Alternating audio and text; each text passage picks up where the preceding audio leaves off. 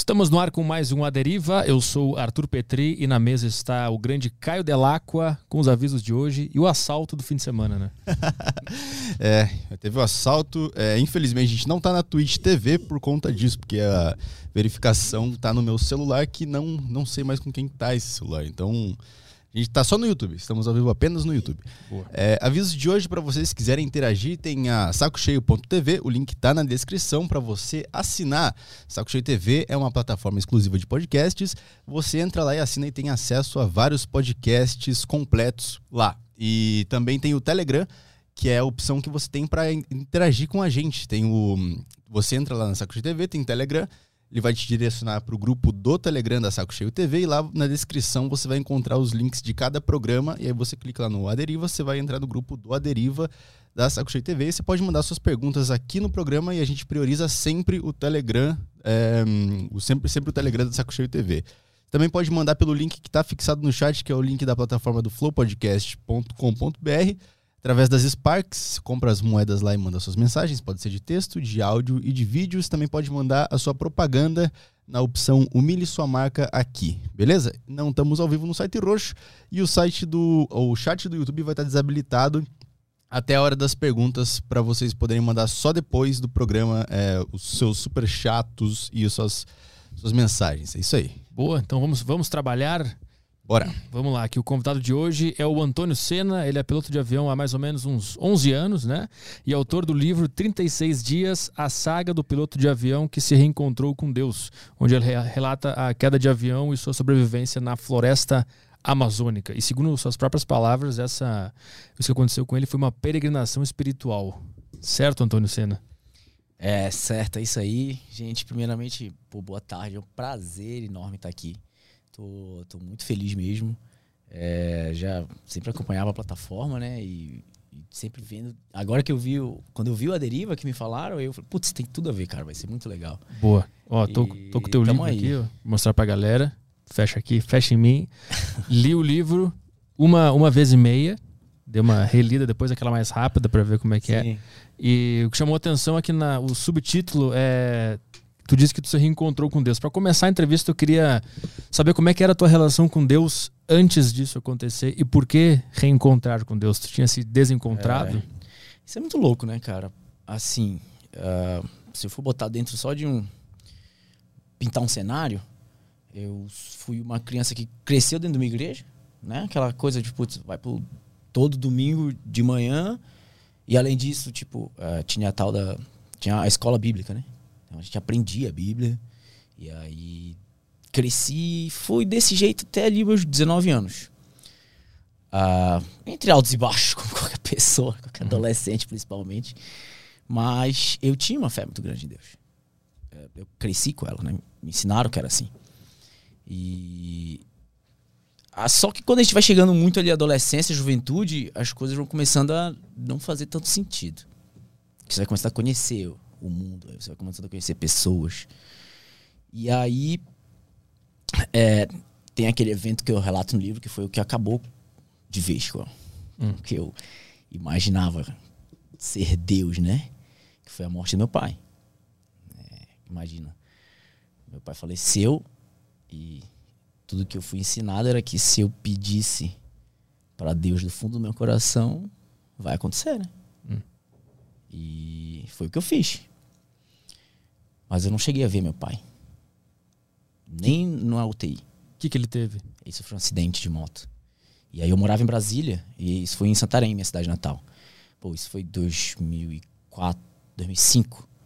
E, e pra eu sair de Brasília até Santarém demorou muito, eu levei quase dois dias. E meu pai nesse período ficou na UTI. Tudo que eu pedi era Deus, eu, eu quero ver meu pai. Durante essa viagem, tu foi falando com Deus? Dois dias, cara. Uhum. Tudo que eu fazia era chorar e eu quero ver meu pai.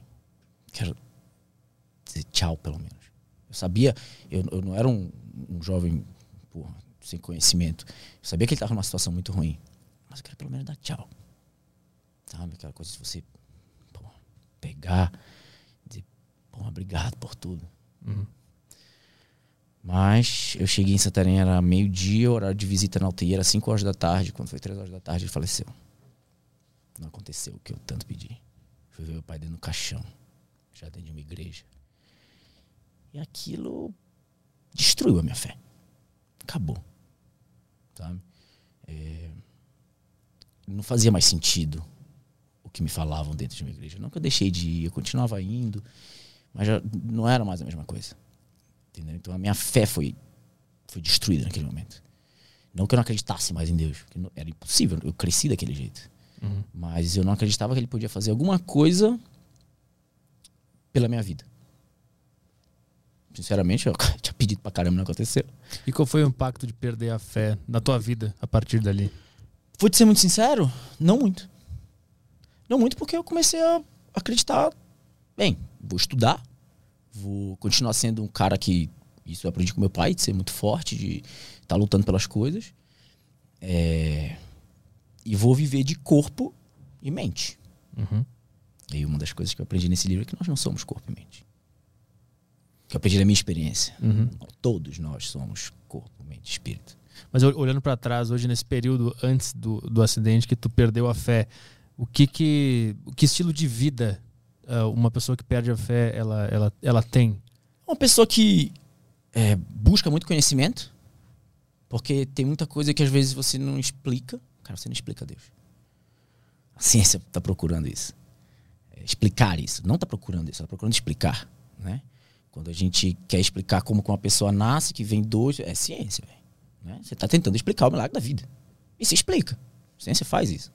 Então, por isso que muita gente cria, acredita friamente na ciência. Uhum. Sinceramente, não acho que esteja de todo errado, não. Porque a ciência não é ruim.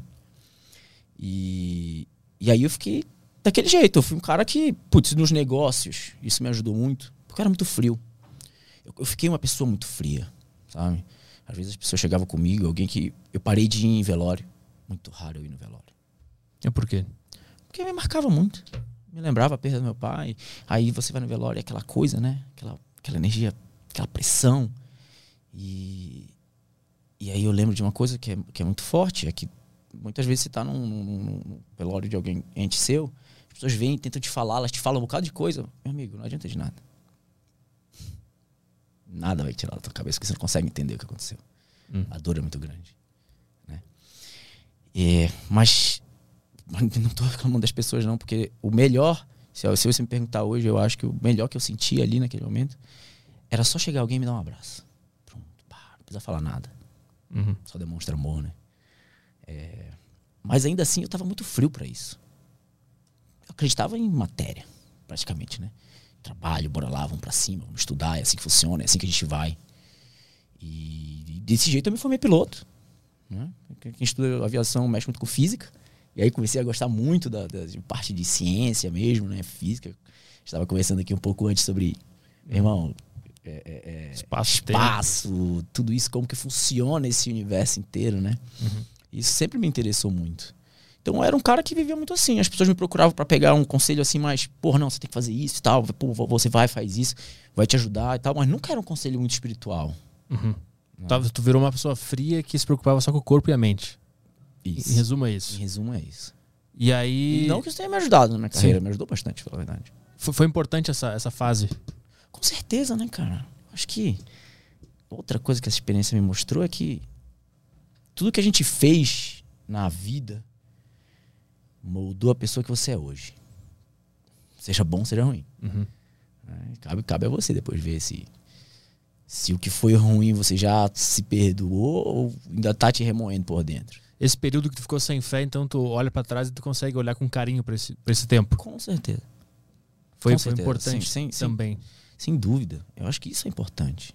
A gente saber que é uma tríade, né? Os três.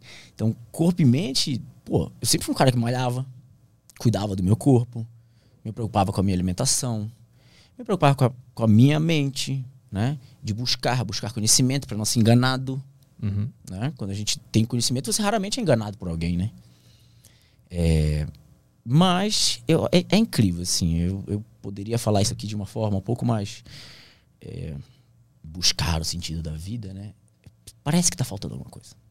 Sempre parece que tá faltando alguma coisa. Tu, já, tu sentia isso quando tava sem fé, que tava faltando alguma coisa? Ou tava bem vivendo daquela forma? Parecia bem. Uhum. Parecia bem. Mas se eu for hoje ver fazer um, um. ver a minha vida de um plano alto, cara, tantos momentos que se eu tivesse entendido que, que existe uma força maior dentro de cada um de nós, é, eu não teria passado por N dificuldades que eu passei. Aí, tu começou a trabalhar como piloto em que ano? Eu comecei o, o Aeroclube 2009, aí eu terminei, chequei tudo PC Multi FR em 2012 e logo em 2012 eu comecei a trabalhar. 2000, teu pai morreu em 2004. 2004. Então tu passou até 2012. 2005, para começar a trabalhar como piloto a partir de 2012 por aí. Isso. Tudo, aí tu seguiu trabalhando como piloto de, de companhia aérea, de, de é, avião privado? É, eu formei em Bragança Paulista e comecei a trabalhar logo numa, numa empresa aérea, num táxi aéreo, lá no norte do Brasil, em Santarém, minha cidade natal. É, muito transportando passageiro, mas carga, muito correios, hum. né? Então, nesse aí eu fiquei, fiquei quase quatro anos lá. Isso, foi quatro anos praticamente. Até 2016. Lá eu voei. Comecei com aviões menores, aí depois já comecei a voar o Caravan, que é o Cessna 808. O que, que é esse? É, Cara, é um avião muito bom, né? É, ele é mundialmente conhecido por ser o avião da FedEx, que foi uma encomenda da FedEx. É um projeto de 1970 que até hoje nunca foi alterado, de tão bom que é. Uhum. é só fizeram um reforço de, de, de, motor agora recentemente. E aí daí eu fui pro Embraer 120 Brasília, que é um avião maior para 30 passageiros, asa baixa, turbo hélice. E, e desse avião foi que eu fui para África. Passei três anos na África. Trabalhei no Chad centro-norte da África. O que, que é o Chad? Chad é o país. Ah, é um país? É Você um uma empresa? Não, é um, é um, país e, assim, é um dos mais pobres da África. Ah. Só que ele tem muito petróleo, né? Então ali eu fui para trabalhar para empresas petrolíferas. Eu só a gente transportava engenheiros, levava o pessoal para o campo de exploração. Uhum. Mais ou menos como uma terceirizada da Petrobras faz ali, sei lá, em, em Macaé e tudo mais, né? Uhum. Um offshore. Só que era dentro ali do, do, do, do continente. E como é que era viver nessa. Cara, era muito louco. A África é e o Kafka me ensinou muita coisa. de verdade. Eu até brinco que o pessoal pagava a gente não para voar, pagava a gente para para sobreviver àquele país. Por quê? Cara, é muito louco. Assim, primeiro que lá não existe classe média. No Chad, pelo menos, né? Eu digo assim, se você vai para África do Sul, você não viu a África. Uhum. Não viu, não. Ah, é, é, existem os muito ricos e existem os pobres miseráveis. É só isso que existe. Uhum. E os pobres miseráveis, eu tô falando de é uma pobreza que eu nunca tinha visto no Brasil, pra você ter ideia. No Brasil, você encontra um pobre, você às vezes se diz assim, cara, não, se eu ganhar na Mega Sena, eu saio daqui, né? Você tem alguma esperança? Ou então, putz, vou estudar, tenho que ir uma escola, eu... vai ser mais difícil para mim, mas, mas eu consigo sair daqui. Uhum. Lá não tem isso. Aqui tem um pouco de esperança ainda. Lá não tem. Sabe o que é você olhar os brilhos dos olhos de uma criança e ver aquele olho opaco? Vazio. É louco. Uhum. Vazio assim, cara. Mas tu, tu. Como é que era? Onde é que tu morava lá? Era no eu meio morava da, em da... Ah. Era o nome da cidade. Lá o país fala francês, árabe e alguns dialetos, né? É, e aí foi onde eu aprendi um pouco de francês. É, árabe é, é, muito difícil, árabe. árabe é mais complicado. Mas é, lá a gente tinha. É incrível. Eu sou, eu sou o que eles chamam de expatriado. É alguém que vem de fora para trabalhar ali. E você vive dentro de uma, de uma redoma, assim, onde eu nunca vi uma conta de luz, nunca vi nada. O, o prédio inteiro só morava o pessoal da empresa. Ah. Tinha motorista, da hora que eu quisesse, o motorista te levava pro mercado e te buscava. Te levava para onde você quisesse ir, te buscava. Você não podia sair sozinho. Pela segurança. Pela segurança. Várias áreas da cidade eram é, é, proibidas para você ir. Então a gente só podia andar pelo centro. Eu só tinha cinco restaurantes que eu podia ir. Então eu tinha que ir sempre naqueles mesmos cinco restaurantes. É tipo um resort, só que num tipo lugar isso. ruim. Assim. É, e aí quando você vai entrar, por exemplo, você vai entrar no mercado, tem dois caras de AK-47, assim, Caralho. no peito, aí eles às vezes te revistam, às vezes não revistam. Quando eu tava de uniforme, ah, mano, aí eu fazia o que eu queria.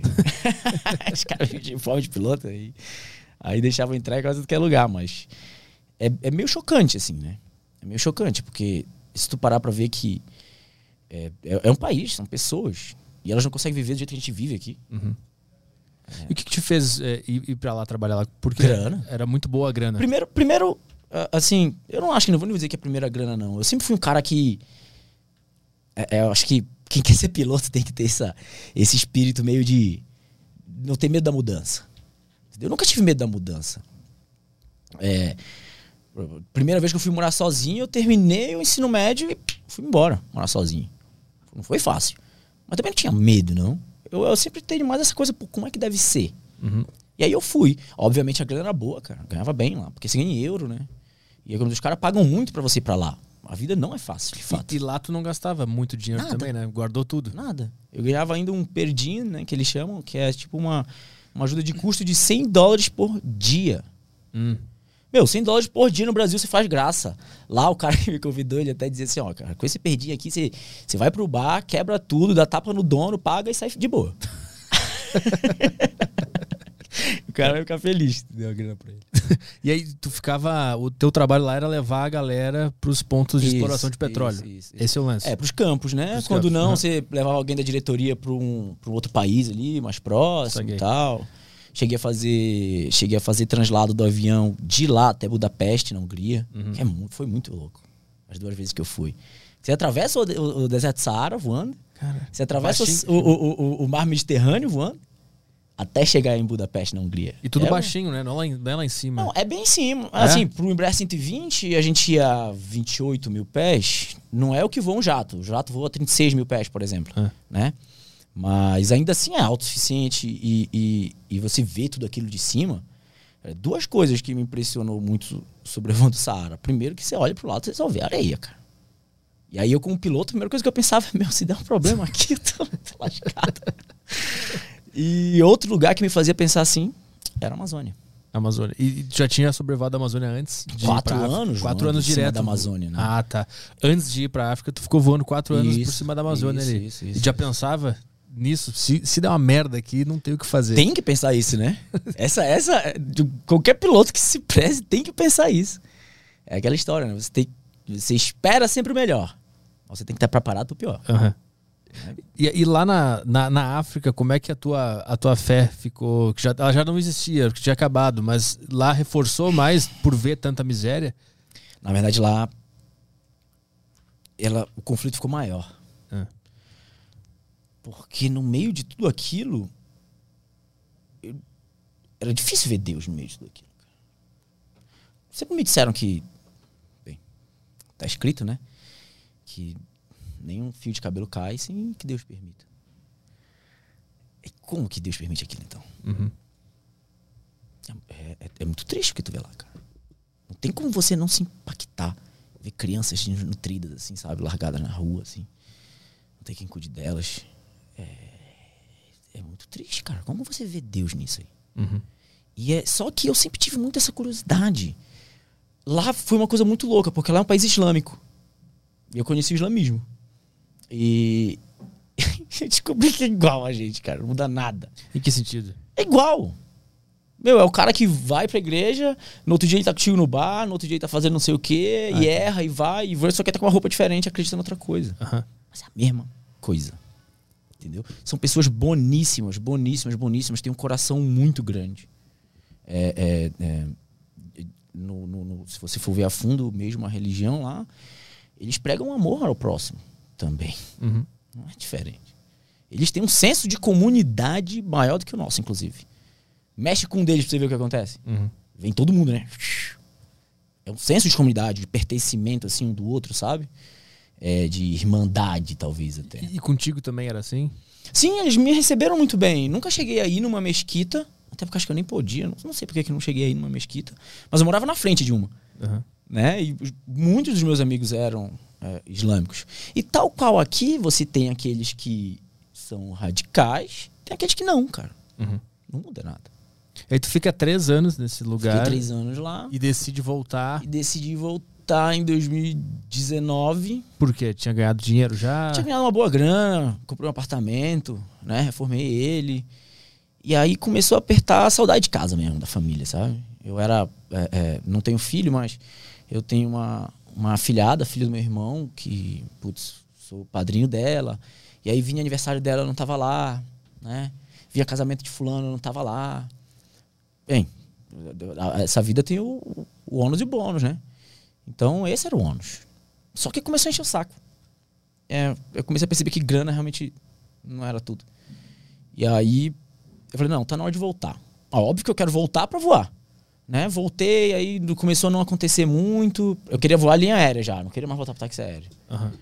E E aí passou alguns meses, eu falei assim, não, o, o pai da minha cunhada falou assim, pô, Toninho, vamos fazer o seguinte. Aí veio uma outra paixão minha, que é a gastronomia. Ele chegou assim, eu tô doido pra abrir um brew pub. Aí o cara tinha verba, né? Eu tinha o conhecimento, gostava. Falei, não, então bora lá. Começamos o projeto do zero e tal, e abrimos o brew pub em dezembro de 2019. Mas isso Final porque não, não tava tendo mais trabalho de, de avião? Não no que eu queria, que eu queria linha aérea. Entendi. Eu tá. queria mais voar aviões menores do que eu já tava voando. Entendi. Aí né? tu decidiu entrar nesse empreendimento. Aí eu falei, nesse meio tempo, né? Pô, vou, vou fazer isso aqui. É uma coisa que eu gosto também, já era uma vontade, já era um sonho. Não é o meu, mas é uma parte meu. Então bora lá, fui pra cima. E, e foi muito legal, foi um período de muito aprendizado, né? eu ser empreendedor, o cara tem que ser, tem que ser duro também. E aí, quando foi final de dezembro, início de, dois, de 2020, pandemia. E pandemia para restaurante, né? Uhum. Aí começou aquela coisa toda e tal, aí o negócio começou a apertar, eu desfiz a sociedade.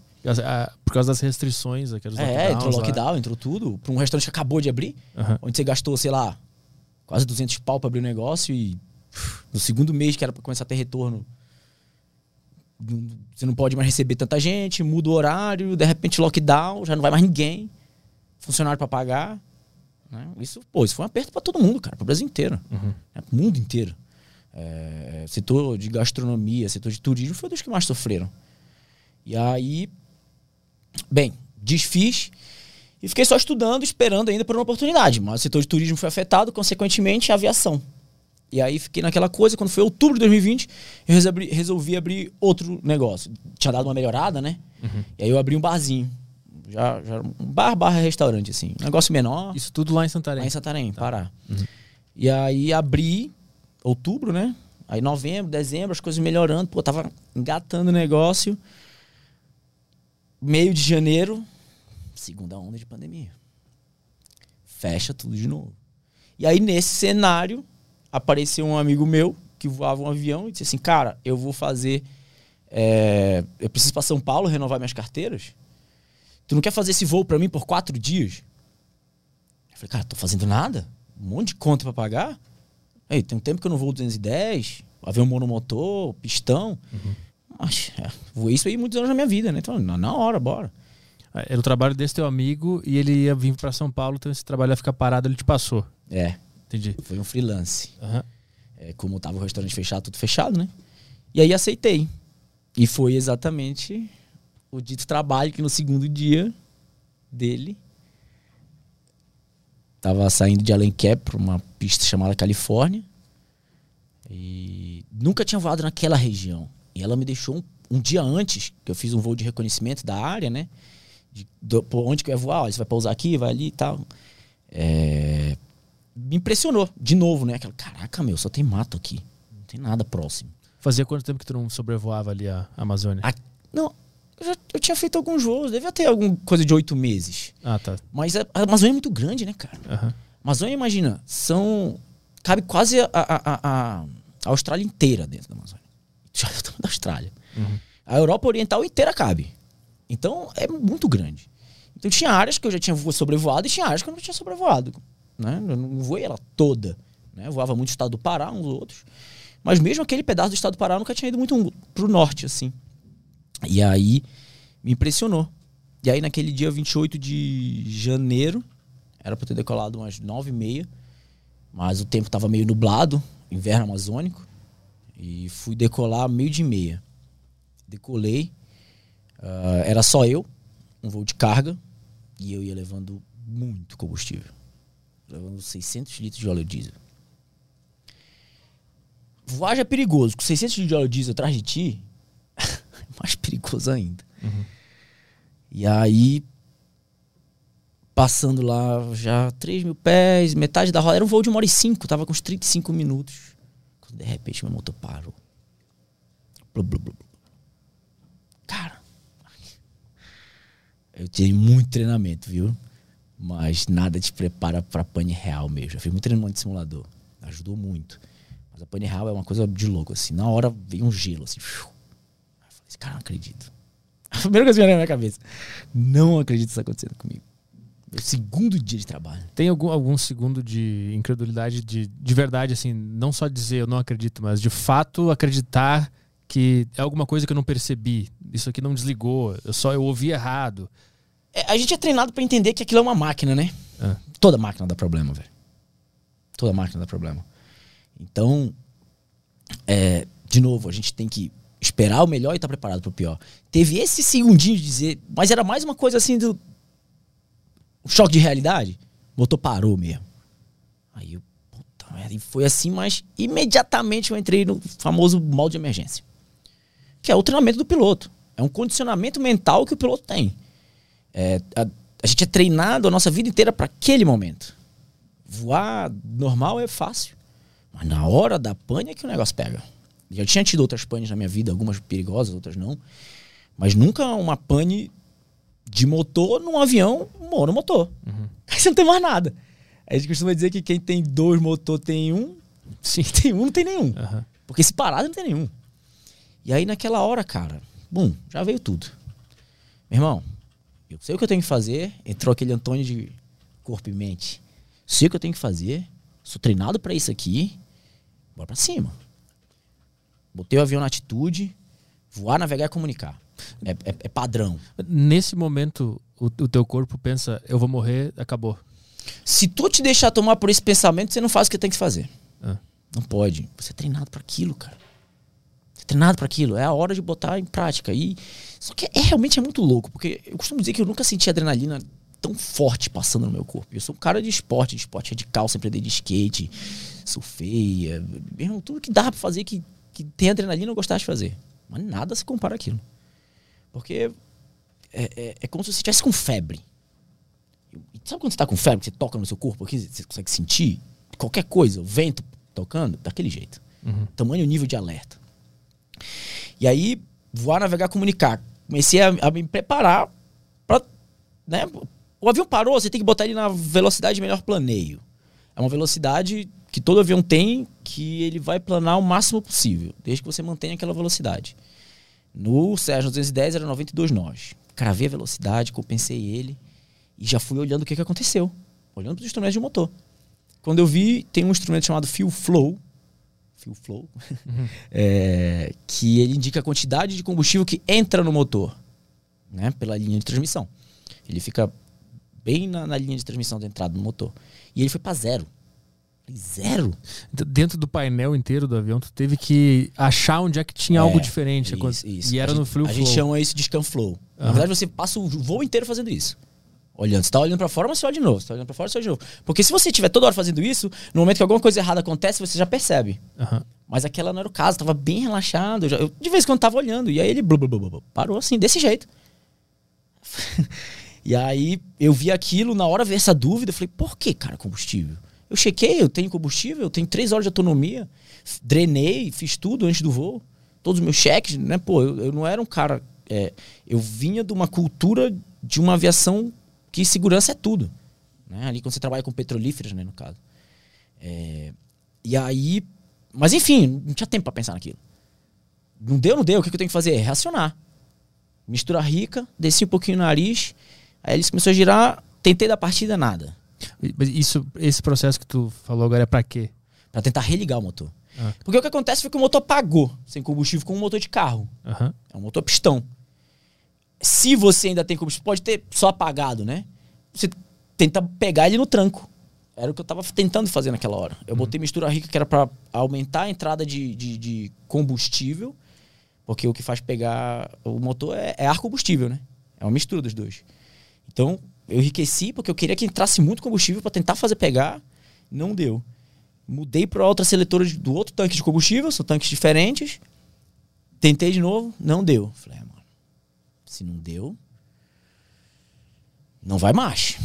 Não tem o que fazer. A tua última tentativa foi tentar usar o segundo combustível. O segundo, o segundo tanque de combustível. Uhum. E aí não funcionou, então eu tive que. Naquela hora eu sabia que eu ia cair. E aí você quer administrar isso também dentro da tua cabeça, né? E aí foi que eu peguei o rádio e fiz a chamada mais difícil da minha vida. Mayday, Mayday, Mayday. Papatanguinho de Romeu e Juliette está caindo entre Alenquer e o Califórnia. Foi só o que deu para falar.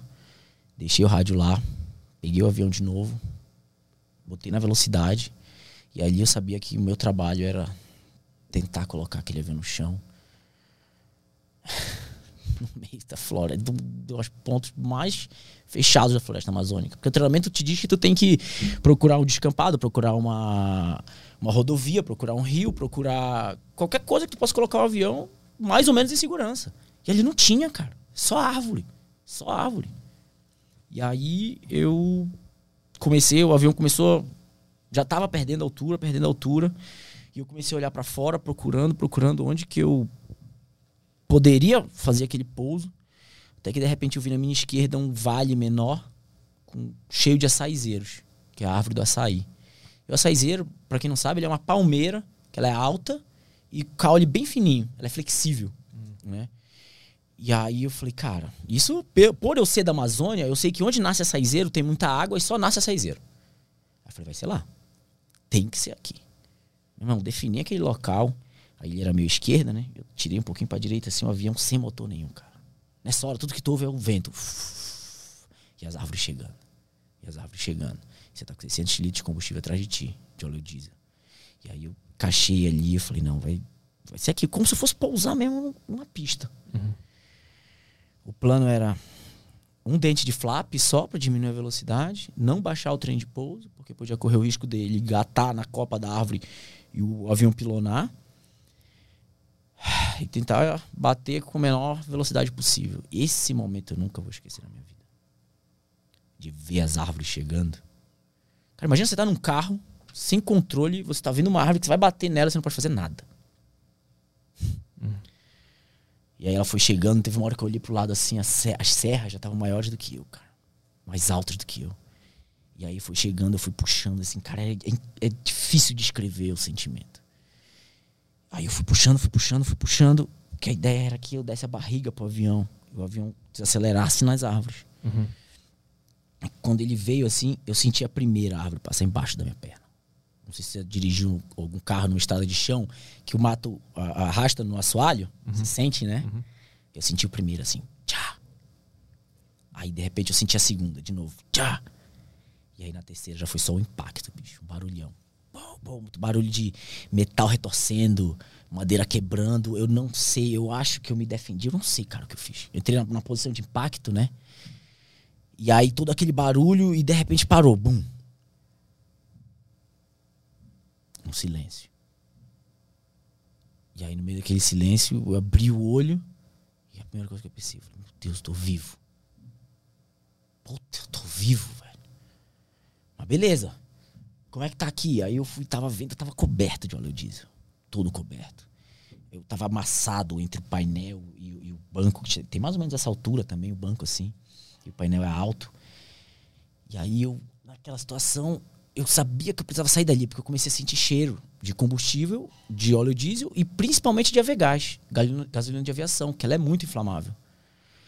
Aí eu meti a mão em cima do painel, assim, me empurrei, saí pela frente, pulei, assim, o avião tava destruído. Eu até mandei a foto de como ele ficou. Hum. Ah, cata aí pra te botar. Mas é... nesse momento nada é consciente, é tudo automático. É muito automático, cara. Eu costumo dizer que é instintivo. E aí vem o poder do treinamento. Uhum. Quanto mais você repete aquilo, você sabe que você tem que fazer aquilo, você não pensa no o que eu vou fazer. Eu já sei o que eu vou fazer, eu tenho só que aplicar. Tem treinamento para cair numa selva, por exemplo? Isso é treinado? Cara, não, é. Tem, tem uma foto, tem um, um avião todo arrebentado. provavelmente eu. provavelmente, provavelmente esse. Acho que só tem esse aí. É, essa. Essa é a única foto que eu tenho do avião. Foi assim que ele ficou. Tá vendo a clareira que abriu? Uhum.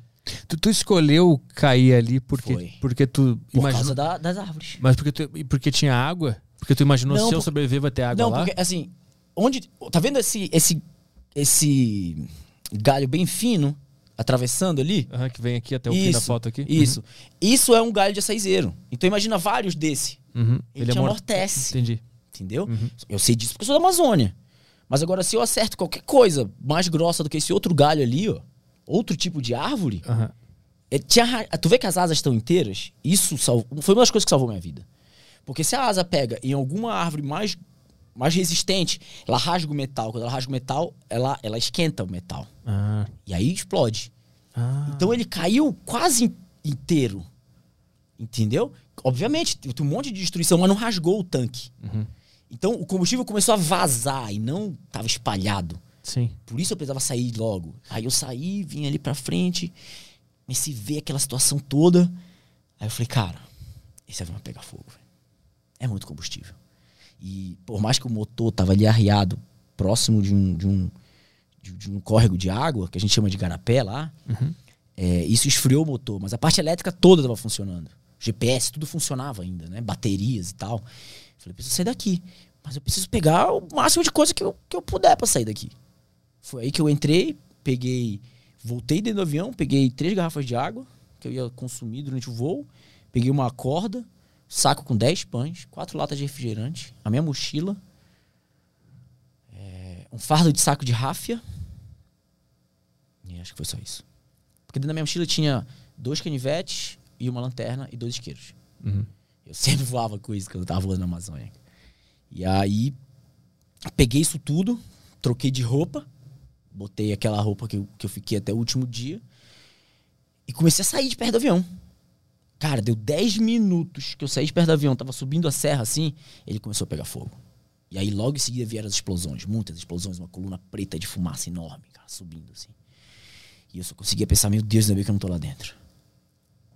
É engraçado, né? Mesmo com a minha fé abalada, eu não parava de falar, meu Deus, né? Porque né, nessas horas. Sim. E, e comecei a subir essa serra até chegar no topo dela. Quando eu cheguei no topo dela, que eu fui começar a entender e processar. Aí que eu fui ver meus ferimentos. Foi o primeiro eu não momento tinha nem que, sentido dor ainda, cara. nesse momento, depois que o avião explode, tu sobe na serra, é que tu se torna consciente pela primeira vez? E consegue É raciocinar? aí que eu tento me colocar dentro do que na aviação a gente chama consciência situacional. É entender tudo que tem ao, re- ao teu redor, qual é a minha situação no atual momento. Então ali eu sabia, cara. Muito louco, tu tem que pensar assim, eu sofri um acidente no meio da Amazônia, tô vivo, mas beleza. O que, que eu tenho aqui? Eu tenho água, tenho comida, e aí eu tenho o curso de sobrevivência na selva, que eu fiz em 2014, né? Mas fui precisar desde 2021. Uhum. E eu sabia de algumas coisas que eram importantes, como por exemplo, não beber água nas primeiras 24 horas, porque você não tem tanta água. Eu só tinha três garrafinhas dessas de água mineral.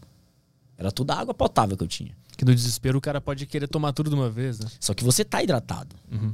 Você não tem por que tomar água. Assim como os pães que eu tinha, eu tinha 12 pães. Eu comer agora? De noite, naquela noite? Não. Vai sentir fome? Vai. Guardou por 48 horas, né? Que é o. é o- É, 48 horas é, é. Assim, é o que eles dizem, seria o ideal você conseguir. Ah, tá. Porque tu, tu não vai morrer de fome em 48 horas.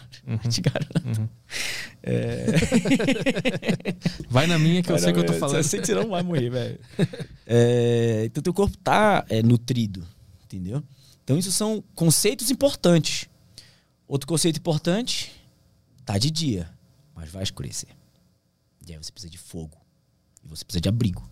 E aí eu parti para fazer o meu primeiro abrigo e a minha primeira fogueira. Tem também essa foto aí, que foi a primeira. Era bem, bem rudimentar, né? Digamos assim. Foi melhorando ao longo do tempo, né? É, foi melhorando, foi melhorando. Aí. Não sei se, se o Caio consegue colocar lá. Tu vai ver uma, uma fogueira. Isso. Essa foi a primeira fogueira no primeiro dia. Tá vendo o que era o meu abrigo?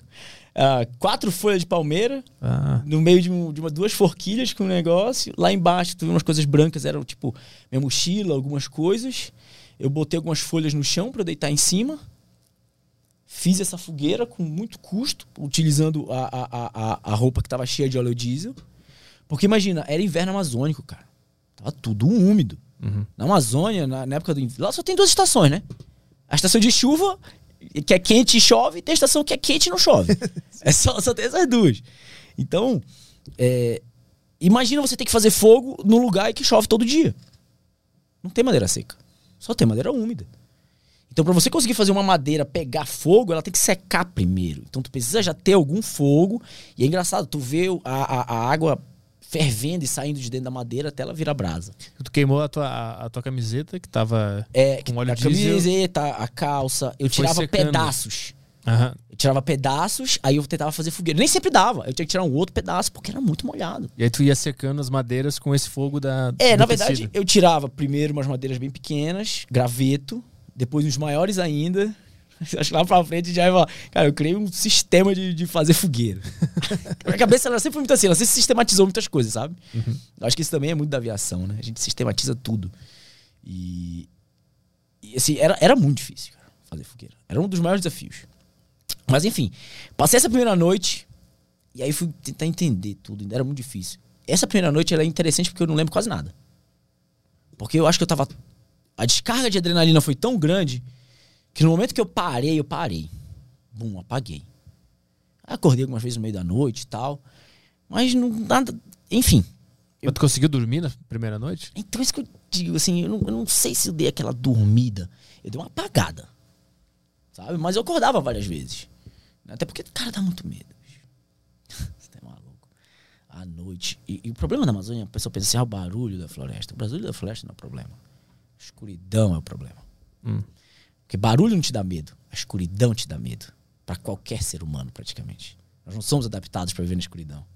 Pega uma criança, se apagar a luz do quarto, ela vai ficar com medo. Mas tu via vulto, tu via uma movimentação que te dava medo? O que que era? Não via nada. Era muito escuro, você só ouvia os sons. Uhum. E aí sim, os sons fazem diferença. Porque tu ouviu o som no claro é uma coisa.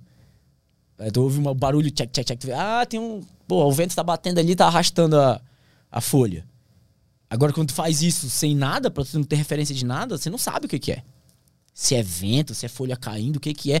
A, o teu subconsciente é uma coisa incrível. Ele, nesse momento, ele vai despertar o, os medos que estão mais guardados dentro do teu coração. Hum. Tu, a tua mente nunca vai pensar na, na, na probabilidade mais plausível. Ela vai pensar sempre na pior. Qual era a pior que ele, que ele pensava? Porra, uma momento? onça. Uma onça, um jacaré, qualquer outro bicho. Um, puta, morrer muito medo de. de, de, de, de é, lá tem uns lá. Não sei, se botar no Google, põe é, é, centopé gigante. Põe. É um bicho desse tamanho, é horrível. Eu já vi aquilo na Amazônia, eu sou de lá. É horrível. Eu tinha medo daquilo, eu tinha medo de escorpião, eu tinha medo de. Eu tinha medo de qualquer coisa, meu. Só que nessas horas, tu precisa entender que. Esse, bicho, esse bicho velho. Esse é um dos insetos que você corre o risco de encontrar. Caralho. E tu, tu, mas tu ficava deitado no, no terreno ou tu ficou sentado? Porque deitado no terreno onde pode passar um bicho desse aí. Não tinha o que fazer. O corpo apagou e. É. Ficou deitado. Mas os outros 36 dias eu dormi no chão, cara. Aí tu começa a entender o medo. Tu começa a administrar o medo. Ou você entende que o, você é maior do que o medo. Qual era o meu jogo mental? Porque assim, terminou esse dia, eu desci a serra e fui de volta ver se tinha sobrado alguma coisa do avião que eu pudesse usar.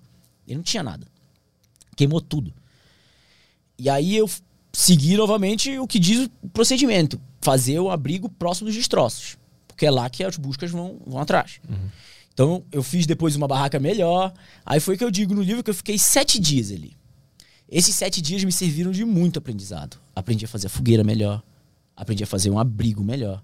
Né? Comecei a usar a vegetação que estava próxima. Comecei a ver onde eu podia pegar água daquele córrego que tem que ser água corrente. Né? É, comecei a tentar conhecer o que estava ali. Mas é incrível. Hum. O pior dos aprendizados é lidar com o medo. Mas em nenhum momento tu quase colapsou e começou a chorar, deitado no chão, pensando, fudeu, vou ficar aqui até morrer de fome.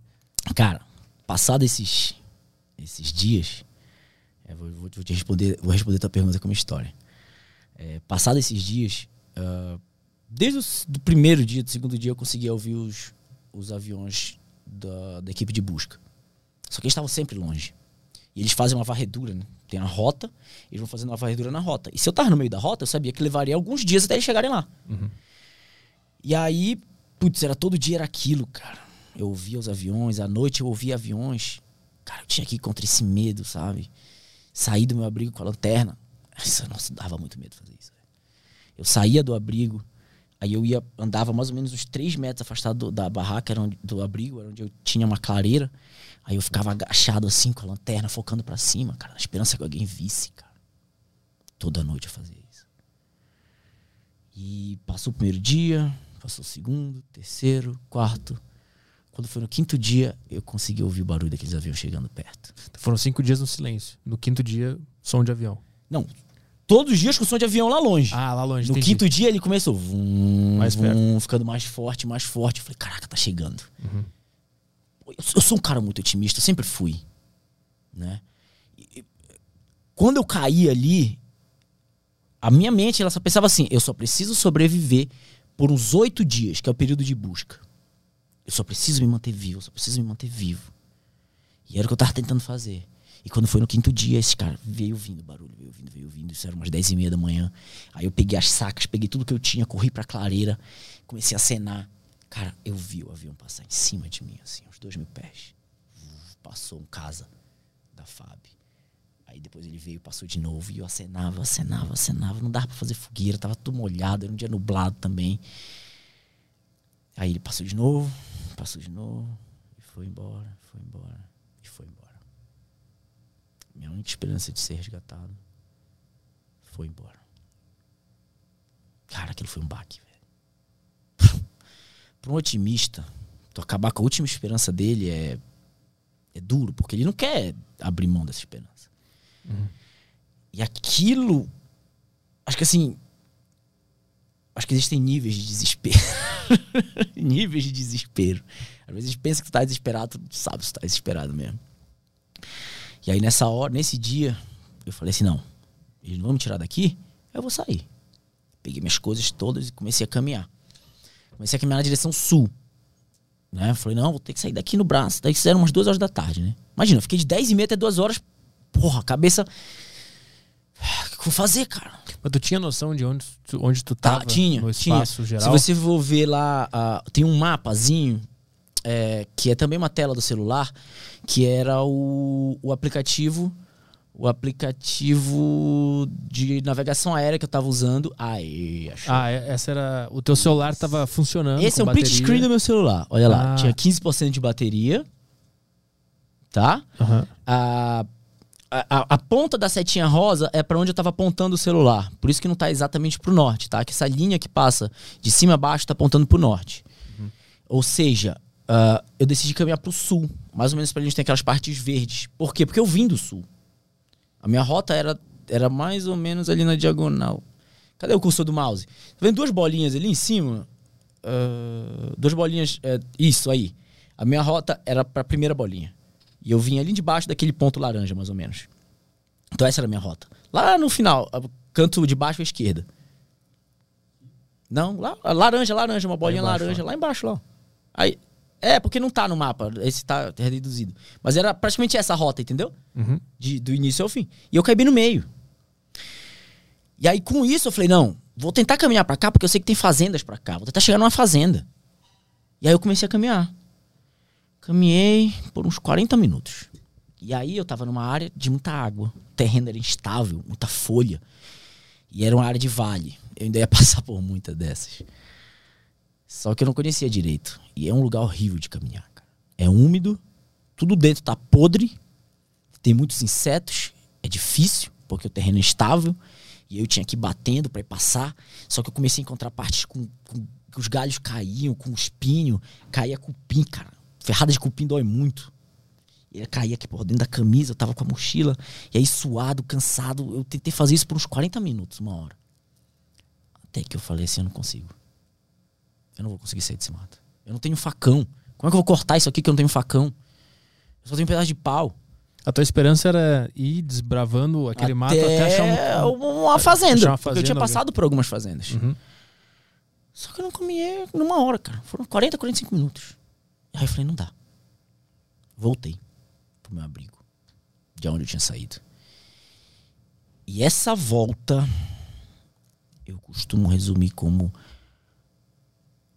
pior sentimento de derrota que eu já senti na minha vida. E eu já tomei muita canelada, bicho. Mas tu lidou com essa volta como uma derrota? A minha esperança de sair de lá era ser resgatado. Os caras tinham acabado de ir embora. A minha última, última, última esperança era caminhar. E eu acabei de ver que eu não conseguia caminhar. Porque não tinha como passar por aquilo. Eu não tinha um facão, não tinha nada. Eu não conseguia sair do lugar. Cara, eu fiquei 40 minutos, eu acho que eu não andei nem 50 metros. Tem ideia. E aí voltei. Mas voltei numa derrota, num sentimento de fracasso, velho. que pela primeira vez eu pensei na morte. Falei, é, agora eu vou morrer. Até então nada de morte tinha passado. Otimismo, otimismo, otimismo. Mas aí agora eu falei. A derrota era pra floresta. O fracasso era diante da situação, cara. Imagina, eu não podia fazer mais nada naquele momento. Eu que tentar me manter vivo? Até quando? Os caras passaram em cima de mim e não me viram. Se eu for morrer aqui, quanto tempo eu vou levar para morrer? De fome. Já viu alguém fazendo greve de fome? Os caras levam semanas uhum. para morrer. Era o que aconteceu comigo, cara. Eu ia levar semanas para morrer. E aquilo ficou martelando na minha cabeça. E aí eu tenho hoje, hoje, hoje eu digo coisa de. Já tem. Vai fazer sete meses que eu fui resgatado. E tem uns seis meses que eu consigo descrever esse sentimento. Eu não conseguia descrever ele até um tempo atrás. Eu, fui, eu procurava uma palavra para esse sentimento, mas não tem essa palavra em português. Hum. Tem essa palavra em inglês. Ah, é hopeless. Hopeless, é, você põe less para tirar as coisas, né? E hope é esperança. Então é a ausência de esperança. Zero. E quando teu coração ele não tem mais esperança nenhuma, a esperança é a última que morre, tu é tomado de todos os sentimentos ruins que tu pode imaginar na tua vida. Todas as tuas inseguranças, tudo começa a tomar conta, teu peito pesa, dói, dói, dói, dói, dói. Tudo se comprime a um ponto só, como se fosse realmente um buraco negro que te arrasta para dentro dele. E que tipo de sentimento ruim? Tu lembra de coisas da vida ou são é o sentimento puro, só ele, sem a lembrança junto? É, cara. É só o sentimento puro. Já teve depressão? Uhum. Depressão ela vem, ela pesa aqui dentro, tal, até um ponto que ela dói tanto que tu, tu quer morrer, cara. Só quer que pare de doer. Uhum. Foi o que eu fiz. Eu falei, eu não conversava com Deus, mas eu cheguei e disse, Deus, se é pra eu morrer desse jeito, cara, manda um animal. Manda uma onça. Eu não vou fazer nada. Eu até pensava, bicha onça, se ela vier, ela vai me rasgar aqui, eu tenho que aguentar a dor, ela vai vir depois, ou vai me morder minha cabeça, ou, ou minha barriga, e eu vou ter que até eu morrer. Cara, eu abandonei a minha vida. Eu não queria mais viver. Eu só queria parar de sentir aquilo. Porque doía demais. Derrota. É... Medo. Que mais? Tudo que de ruim eu conseguia sentir assim. E aí naquela hora foi a hora que eu peguei meu celular e resolvi gravar o vídeo de despedida para minha família. Esse era o sentimento que eu tava sentindo quando eu gravei aquele vídeo. Uhum. E eu a, ah, falei para cada um da minha família o quanto eu amava eles. Que eu não sei quando eu ia encontrar aquele avião, mas eu ia tentar me manter vivo. E aí eu comecei a me emocionar e desliguei.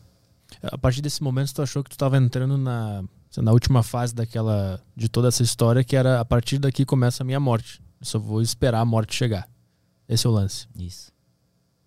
E aí, no meio desse turbilhão de sentimentos, eu tinha gravado esse vídeo pra minha família, né? E. Cara, eu tava sozinho já, uma, cinco dias no mato. E tendo que suportar isso. E aí eu comecei a lembrar da minha família. E aí eu comecei. Veio, eu lembro o pensamento exato. Eu pensei assim, cara, eu nunca mais vou dar um abraço na minha mãe. Nunca mais vou sentar na minha mesa com meus irmãos. Conversar qualquer besteira. Aquilo doeu muito. Muito, muito, muito, muito. Só que aquilo também me fez lembrar o quanto eu amava eles. Eu queria muito estar com ele de novo. E isso fez renascer a esperança no meu coração.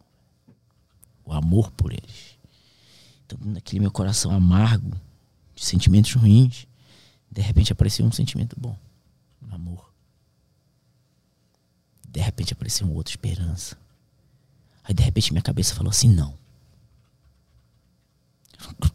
Eu não quero morrer aqui. Eu quero ver minha família de novo. Isso é o que eu quero. Aí me apareceu uma coisa chamada propósito. Amanhã eu vou dar uma palestra falando sobre o poder do propósito. Só que apesar de eu ter esse sentimento, de eu querer muito isso, eu tinha acabado de sair daquela floresta. E eu não tinha conseguido andar por ela. A minha cabeça tinha acabado de aprender que aquilo era intransponível. Eu desisti. Uhum. Entendeu? Então eu tava física e psicologicamente eu não conseguia saber como ia sair dali. Materialmente era impossível. Não tinha como fazer nada. Eu tinha acabado de tentar. Uhum. Tinha acabado de tentar. Não é uma coisa que eu tentei mês passado. Tinha horas que eu tinha tentado. E foi aí que eu entendi. Foi aí que eu botei no livro. Falei pra Deus, falei, tá na hora de a gente lavar roupa suja, bicho.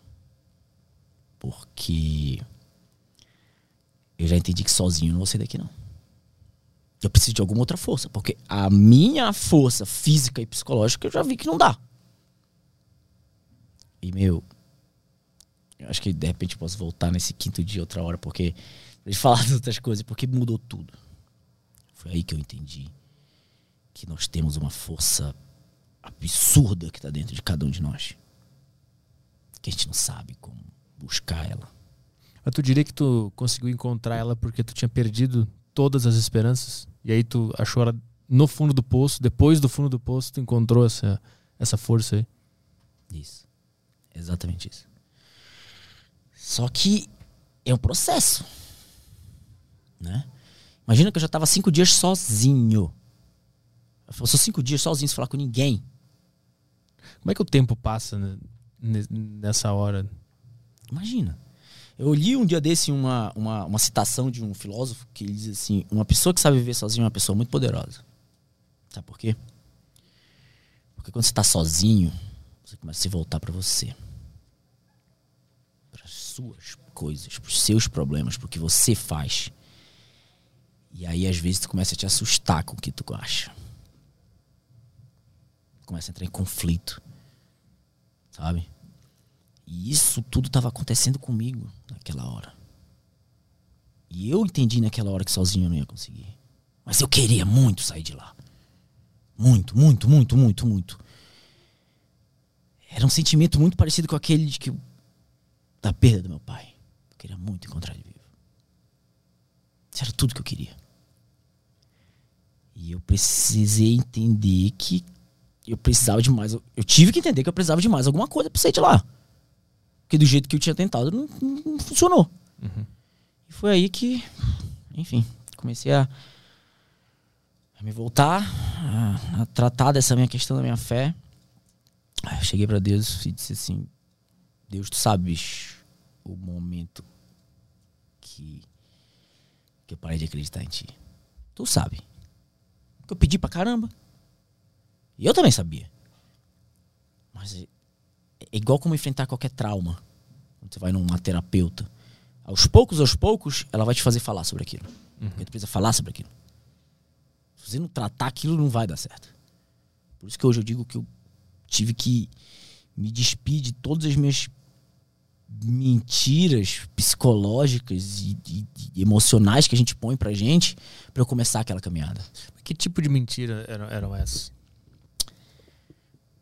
Por exemplo, quando você. Isso muita gente chama de hereditariedade, né? Isso às vezes é te passado quando é criança. Hum. Então, uma criança, aí tu vai tentar fazer alguma coisa. Não, não, não, tu não consegue, não. Peraí, deixa eu fazer pra ti. Não, não, não, outra coisa. Ou então durante a vida tu vai, tropeça, cai e diz, é, pô, fulano, é, tu não consegue mesmo, não. E você vai começar a falar isso pra você. Realmente eu não consigo, não. Tem coisas que eu consigo, tem coisas que eu não consigo. E tu vai começar a aceitar isso, o que é pior. Você vai começar a viver tua vida assim. Então eu precisei tirar, arrancar todas essas mentiras. E como que eu fiz isso? Acessando os meus traumas de infância, cara. É, durante aquela conversa, onde eu tive que falar sobre meu pai, isso é muito louco, né? Porque a gente põe nossos pais num pedestal. Nossos pais são quase que nem Deus, normalmente, né? Meus pais não fazem nada de errado. Meu pai é uma pessoa muito boa. Minha avó é uma pessoa muito boa. Toda essa minha linhagem é uma pessoa, pessoas maravilhosas. Será, velho? Conhece teus pais? Esquece teus pais dos teus pais. Eles são um brother teu. Eles são uma pessoa bacana? Assim como tu julga um brother? Tu não consegue fazer isso com eles. Porque tem sentimento. Eles te ensinaram tudo. Mas nem sempre eles te ensinam coisas boas. Se tu me perguntasse antes do acidente como foi minha infância, eu ia dizer que minha infância foi perfeita. Brinquei na rua, tinha uma casa ali, bacana, nananana. E se tu me pergunta hoje, eu minha infância não foi perfeita, cara. Minha infância foi difícil. Tinha pais que brigavam direto dentro de casa. É, meu pai tinha outros problemas que eu não, não quero mencionar aqui. Mas apanhei muito, sofri muito. Eu era uma criança. Eu não era para estar tá vendo tudo aquilo. Isso fica. Tu pensa que não, mas fica. Mas por que, que tu não lembra então, depois que tu é adulto? Porque também te bloqueia. Isso é trauma. Uhum. Isso causa dor. Para não causar dor, você bloqueia. Por que, que a gente evita a dor? A gente não tem por que estar tá evitando a dor. Quando a gente entende o que é inteligência emocional, você entende que ou você confronta a dor para curar aquilo, ou você nunca vai ter coragem de superar ela. Nunca. Porque dói. E aí você foge. Não, é o contrário. Ou você resolve aquilo, ou você não vai conseguir. E naquela hora, por não ter nenhuma distração, tu teve que encarar tudo Porque isso. Não tinha ninguém. Quando a gente tá sozinho, a gente lidar com você, cara. Uhum. Tu não tem ninguém para tu culpar pelas besteiras que tu fez na vida. Tu começa a lembrar de algumas coisas, sabe? E aí tu. Ah, não, mas foi porque Fulano fez alguma coisa e aí por isso que não deu certo. Será? Para, pensa de novo. Tira o sentimento da coisa. Dá pra ter feito mais? Dá pra ter buscado mais? Será que a culpa não foi tua? E eu te garanto que quanto mais tu fuçar, mais tu vai ver que a culpa é tua. Porque no fim das contas, fazer o certo ou fazer o errado é sempre uma decisão tua. Agora, a gente acaba sendo induzido pelas coisas que a gente aprende desde criança na vida a tomar a decisão errada várias vezes. Então eu tive que tratar um bocado de trauma de infância. Junto com essa minha reconexão com Deus. Isso tudo aconteceu ao mesmo tempo, cara. Uhum. Muito louco, assim, sabe? Até hoje, às vezes, eu nem. Eu digo assim, foi um tratamento de choque. choque mesmo. E esse era só o início do tratamento. Porque ainda tinha uma caminhada de 28 dias pela frente. E eu não tinha a mínima ideia. Aquele pedaço que me fez desistir, eu passei por pedaços muito piores, cara. Muito piores. Qual foi o, o primeiro dia que tu se reencontrou com Deus? Que tu começou a falar com ele? Foi no foi sétimo? No quinto dia. Foi no quinto Esse dia. dia que eu tô te falando. Isso, exato. Ah, no quinto. Tudo isso aconteceu. No quinto dia. E aí eu disse, Deus, pô, meu pai, cara. Fizeste, pô, e tal. E aí o que eu pedi foi, Deus, me devolve minha fé. Eu preciso minha fé para caminhar. Porque eu sabia que eu tinha que caminhar. Depois de tudo isso aconteceu, eu vou, eu vou, deixar um pouco dos detalhes para a galera que quiser ler o livro. livro. É, depois de tudo isso aconteceu, é, eu passei dois dias planejando. Foi aí que eu peguei esse mapa aí com 15%, tirei um print. Cara, eu decorei esse mapa. Eu sabia que eu ia passar por dois igarapés, tá vendo que são tipo dois rios. Se eu fosse pro leste, o leste seria ir pra direita ali, de onde tá a parte rosa, tudo pra direita. Tá vendo que tem três círculos lilás? Cada círculo desse é uma pista, tá? Uhum. São pistas não homologadas. Só que eu não sei se essas pistas estão ativas ou não, porque espalhados pela Amazônia tem várias pistas. Umas são antigas, outras são novas, e enfim. E aí eu não sabia. Mas eu sabia que alguém construiu aquilo algum dia. Porra, alguém já passou ali. Se eu fosse pro norte, só tinha uma. Não tem nada. Uhum. Pro oeste, pior ainda. Pro sul já tinha tentado não tinha nada. Então era leste, mano. Tinha jeito. Outra, o Rio Paru tava no leste. Rio Paru é o maior rio ali na região. E na Amazônia, rio é rodovia. Se eu chegasse perto do rio, eu tinha uma chance muito grande de encontrar alguém. E tá vendo que lá ali debaixo da. Próximo daquela terceira pista tem um negocinho quadradinho chamado Arerê. Isso aí seria uma. Se der um zoom, acho que tu vai conseguir ver. Isso é uma. Era pra ser uma comunidade, sei lá, alguma coisa. Assim que. Ali, ó. Assim que funciona uma, uma, uma, uma, uma carta aeronáutica. Isso não é um mapa, isso é uma carta aeronáutica. Então não te dá muito detalhe de relevo. Olha ali, ó. Dados de relevo incompletos. Ah, tá ali, areia, achei. Tá vendo lá? Uhum. Então meu plano era chegar lá. Eu falei, eu vou andar pra ali. Outra vantagem de andar pro leste, eu não tenho bússola. Eu preciso me guiar até alguma referência. E a minha referência é ser o sol. Porque o sol sempre nasce no leste. Ele nasce no leste e põe no oeste. Hum. Então, a partir daí, começou a criar um plano para eu alcançar aquele meu objetivo. Mas de, depois que tu se reconectou e, e, voltou à tua fé de que tu conseguiria sair dali. Isso. Eu passei a acreditar. Eu, eu passei a querer sair dali. Na verdade, eu passei a querer encontrar minha família. Uhum. O propósito é uma coisa muito pequena, sabe? É uma ideia que surge mesmo. A minha ideia era encontrar minha família. Como que eu vou fazer isso? Eu tenho que sair daqui. Como que eu vou sair daqui? Né? Olhei o mapa, putz, leste. Então a tua missão Como agora... que eu vou seguir pro leste? E aí eu fui completando uhum. uma coisa completando a outra. Foram dois dias de planejamento. Eu comecei a caminhar na manhã do oitavo dia. A tua missão agora não era nem mais sobreviver, era ver tua família. Esse era o teu principal objetivo. Não era sobreviver. Isso era ver é, a família. Isso é muito louco. Porque eu não sabia se eu ia estar vivo no outro dia ou não, cara. Pra continuar caminhando. Eu não sabia. Ninguém podia dar certeza para mim disso. Tá entendendo? Uhum. Então eu entendi que eu tinha que caminhar. E que se eu ficasse caminhando. E isso é, é muito louco, porque quando eu comecei a caminhar no oitavo dia pro leste, eu já tinha voltado uma vez, né? Eu falei assim: eu vou dar esse passo pra cá. E desse passo em diante, enquanto eu tiver ar no meu pulmão, enquanto eu tiver alguma energia, eu vou caminhar para o leste. Se eu vou morrer tentando, eu vou morrer tentando. Mas eu não vou deixar de tentar. Não vou deixar de lutar. Esse é o poder do propósito, cara. Não importa o que vai acontecer. Tu vai continuar fazendo. No, no livro, tu, tu, fala que nesse momento a tua, a tua fé voltou e ela parecia uma armadura, né? Um, um brinquedo novo que, é um... tu, que tu tinha em mãos ali. Qual é a diferença de fé e esperança? A esperança vai te ajudar muito a ter fé. A esperança, por exemplo, observa que, é, por exemplo, qual é a diferença de fé e eu querer muito alguma coisa? Entendeu? A fé, ela é a certeza das coisas que não se veem e dos é, fatos que ainda estão por vir. Eu posso pegar ali depois, né? Conforme a Bíblia, né? Essa é uma, uhum, essa é uma uhum. transcrição bíblica. É a certeza das coisas que tu não vê. Certeza, velho. Certeza.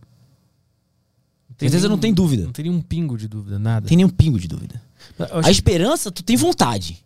Uhum. Não, pô, eu quero. E tal. Ai, mas será que eu vou conseguir? Eita, então. Mas, a, a, a fé não dá brecha pra isso, velho. Mas ela, ela, é quase uma ingenuidade? Ela tá perto? Quase. Uhum. E aí tem esperança, tem otimismo, tudo isso te ajuda a entender a fé. Eu digo que para você sentir mesmo essa fé, você tem que criar. E eu tinha na minha cabeça, cara, como que seria quando encontrasse a minha família. Como que eu ia abraçar? O que, que eu ia falar pro meu irmão? O que, que eu ia falar pra minha mãe? Eu, eu tinha aquela imagem na minha cabeça. Observa que essa imagem tá em algum ponto futuro. Que tu não sabe quando é. Mas ela vai acontecer. Mas eu não sei quando é. É amanhã? É depois de amanhã? É com 10 dias? É com 15 dias? É com 20 dias? É com 30 dias? Caminhando naquela mata. Ela se renova todo dia. Todo dia tu tem aquela visão. E é louco, porque é uma visão. Quando eu falo às vezes para as pessoas, eu digo, cara, você tem que. Aquele teu objetivo, aquela coisa que arde no teu coração, tu tem que ter a visão exata de como vai ser. Se ela é passar no concurso, beleza, qual é o cargo? Como é a tua sala? Como vai ser a tua secretária? O que tu vai falar de manhã? Qual roupa que tu vai usar? Imagina isso, vê. E tu só vai parar quando essa imagem se realizar. Tu acha que essa imagem foi Deus que te mandou depois que tu se limpou de, dos traumas e foi honesto com consigo mesmo? Ele conseguiu se conectar contigo e ele te deu essas respostas? Foi isso? É, é, é mais ou menos isso. Aí entra naquela história que eu digo que nós somos corpo, mente e espírito. Até aquele dia, até aquele momento, eu tava vivendo de corpo e mente. Observa que eu fiz tudo de uma forma racional, né? Tudo como diria qualquer manual para fazer. Aguarda o resgate, não veio, o que, que eu vou fazer? Vou caminhar, tentei caminhar, não consegui. E agora? As opções reais e racionais foram embora. Agora você só tem o quê? Acreditar no impossível? É muito louco. É. Uhum. Acreditar no que é considerado impossível pra ti. Pô. E. E naquele momento, eu primeiro acreditei que eu conseguiria. Só que eu precisava de força para isso. Porque eu já tinha tentado. E aí sim, essa força vem da tua conexão espiritual, do teu lado espiritual. Se você for observar o símbolo da Santíssima Trindade, não sei se você já viu alguma vez, hum. é, são, é, é, não são, é, são, são tipo umas, eu não sei que formato esse oval, né?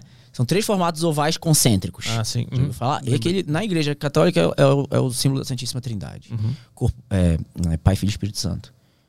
Para mim, aquilo é corpo, mente e espírito. Observe que são três. Se esse tripé aqui tiver só dois apoiados, ele fica ou torto ou ele cai. Uhum. Mas como é que tu entendeu que tava faltando o espírito se tu passou tanto tempo meio que ignorando esse lado? Foi uma voz que apareceu na tua cabeça? Tá faltando isso? Tá faltando alguma coisa. Eu acreditei que eu poderia sair dali. Mas estava faltando alguma coisa, porque só pela minha força e só pelo meu psicológico eu tinha acabado de tentar e não tinha conseguido. Uhum. Tá faltando alguma coisa. Tem alguma coisa errada.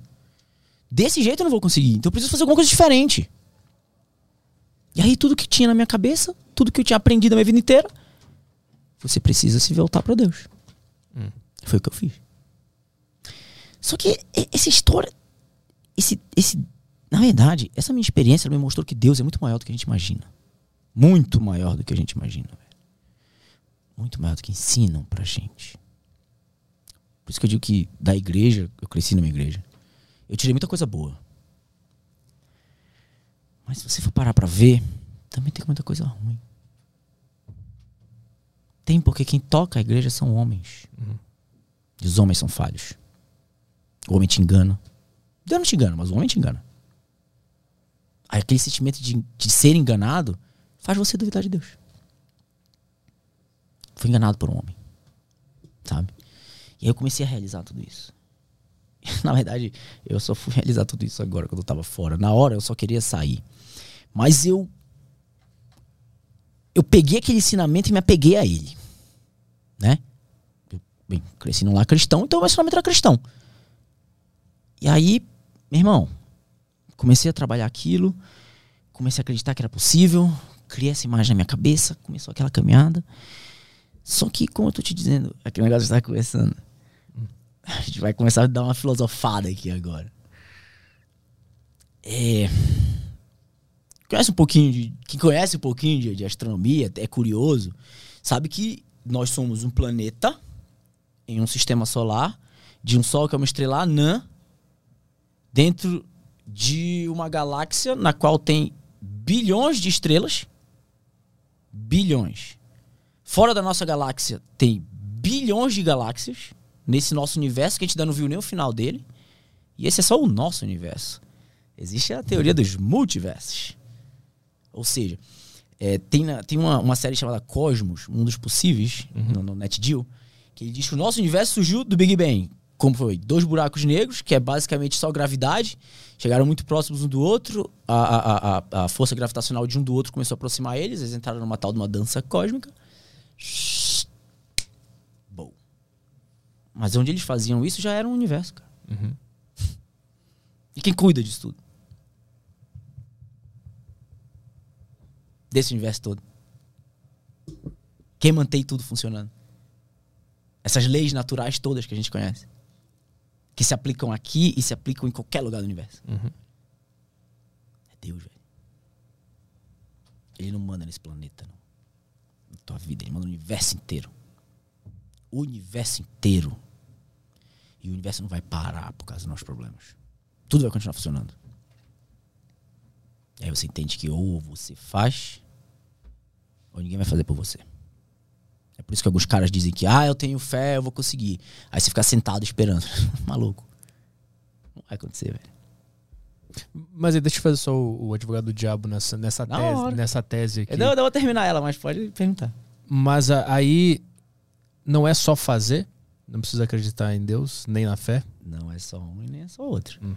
Porque se você só fizer, como eu também fiz, meu amigo, na hora que eu comecei a sentir dor, e eu tô falando de dor, velho.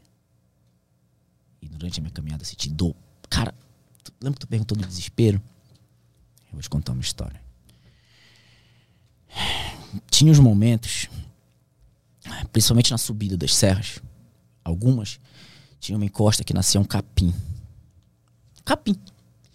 E no meio desse capim crescia um cipó. Então virava uma malha. E pra eu passar por ali, ele era mais alto do que eu. Pra eu passar por ali, eu tinha que derrubar ele, batendo aqui assim na base dele com um pedaço de pau, até ele cair tipo um bambu fino. Só que era muito difícil, cara. Tinha que bater muito. E esse cipó, ele era cheio de espinhos. E esses espinhos, eles são que nem aquele de roseira. Hum. Olha isso aqui, ó. Isso aqui é uma das cicatrizes dela. Aqui também. Isso aqui rasgava de uma vez, cara. Mas tu, tu batia com o quê? Com pedaço de pau. Era só o que eu tinha, velho. Batia, batia, batia, batia, batia até ele cair, eu dava um passo. Batia, batia, batia até ele cair, eu dava um passo. E nesse meio do que eu tava batendo, isso era 11 horas da manhã, o sol rachando. Mano, isso aqui sangrava, cara. Meu braço sangrava. Dor, dor, dor, dor. E tu com dois dias sem comer, noites mal dormidas, sozinho, saudade de casa, saudade da família, de ter alguém para dizer assim, porra, cara, vai passar. Não tinha. E aí eu começava a bater, bater, bater, e o negócio não caía, e ardia mais, e doía mais. E às vezes ele era alto, eu tinha que ir baixo assim, só que eu não conseguia voltar eu também não conseguia mais ir pro lado. E eu não conseguia mais subir. Cara, eu me sentia um animal acuado. Nessas horas batia o desespero. Eu começava a chorar, velho. Começava a chorar, chorar, chorar, chorar, chorar, chorar. E dizia, meu Deus, eu não aguento mais. Eu não vou sair daqui. E aí eu ouvi uma voz perfeita. Uma voz. Não era outra coisa. Dizia assim, tu não quer ver tua família? Foi isso que tu me pediu? caminho é esse? Cara. E aí eu respirava. Dizia, é. Mas então me dá força. Porque eu não tenho mais. Nem física nem psicológica. Tanto que eu tô aqui em desespero, em prantos, no meio de uma floresta sozinho. E aí vinha uma parada muito louca, cara. Nessa hora que eu pedia força, Desceu uma paz, velho. Uma paz que eu não consigo descrever. Sabe aquele sentimento da, da depressão? Na hora que vinha a paz, parecia que levava tudo embora. Assim. Eu esperava. É esse o caminho? Bora continuar. E a dor física? Tu aceitou ela? Ela sumiu? O que aconteceu? você tem que aceitar ela, cara.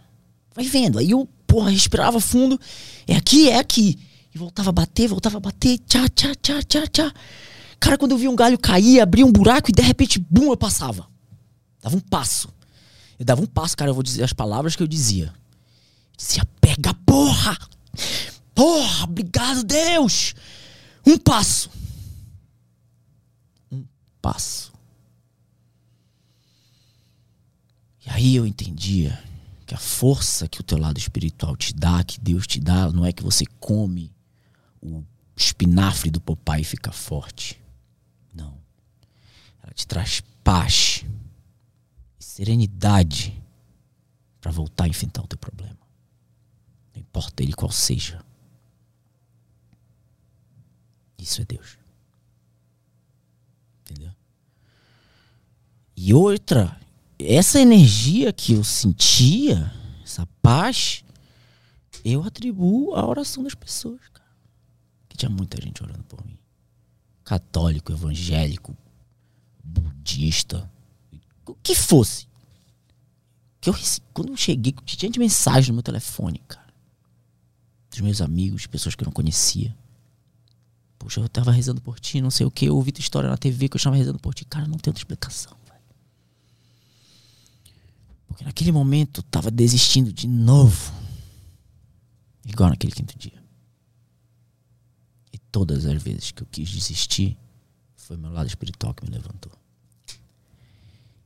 E esse teu lado espiritual, o que que ele faz? Ele é uma ponte. Ele te conecta com essa energia que rege o universo. Que mantém o universo aqui.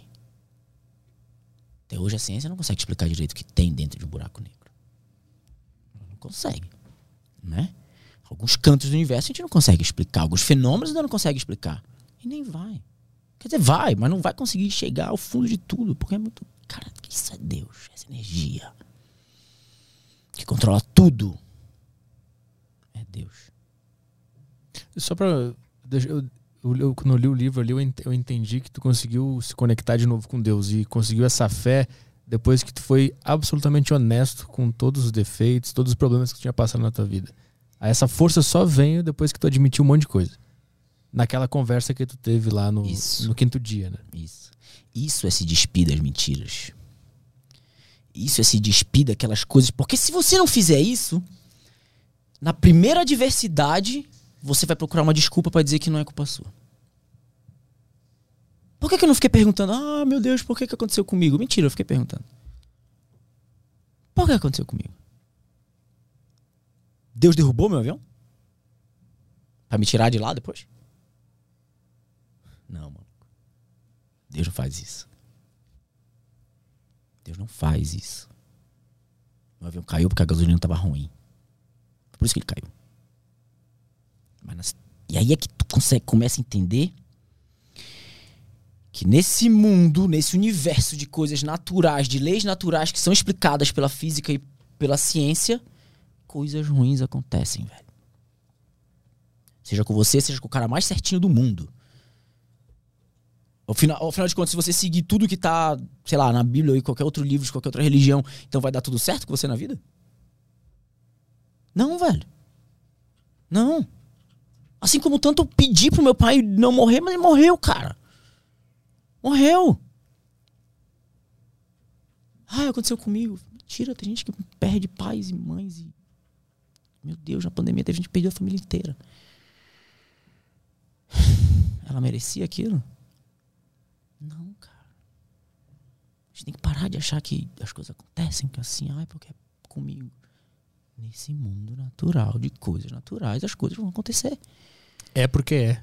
É porque é. Ah, beleza, então onde está Deus nisso? Deus está nessa energia. A energia boa. E aí, tudo no universo é energia. Se você come uma comida, ela entra no teu corpo, ela vai ser metabolizada e vai virar energia. Isso que é energia. Tudo é energia. Quando eu oro por você, estou mandando energia. Quando qualquer pessoa pede alguma coisa boa por outro, é energia. E essa energia boa, aí eu que eu falei que eu ia falar da minha visão de mundo agora. Uhum. Essa energia boa que rege esse universo, que faz tudo, isso é Deus. Ah, mas e as coisas ruins? É energia ruim. Existe um balanço nesse universo entre essa energia boa e essa energia ruim. O conceito de bom e ruim não é humano?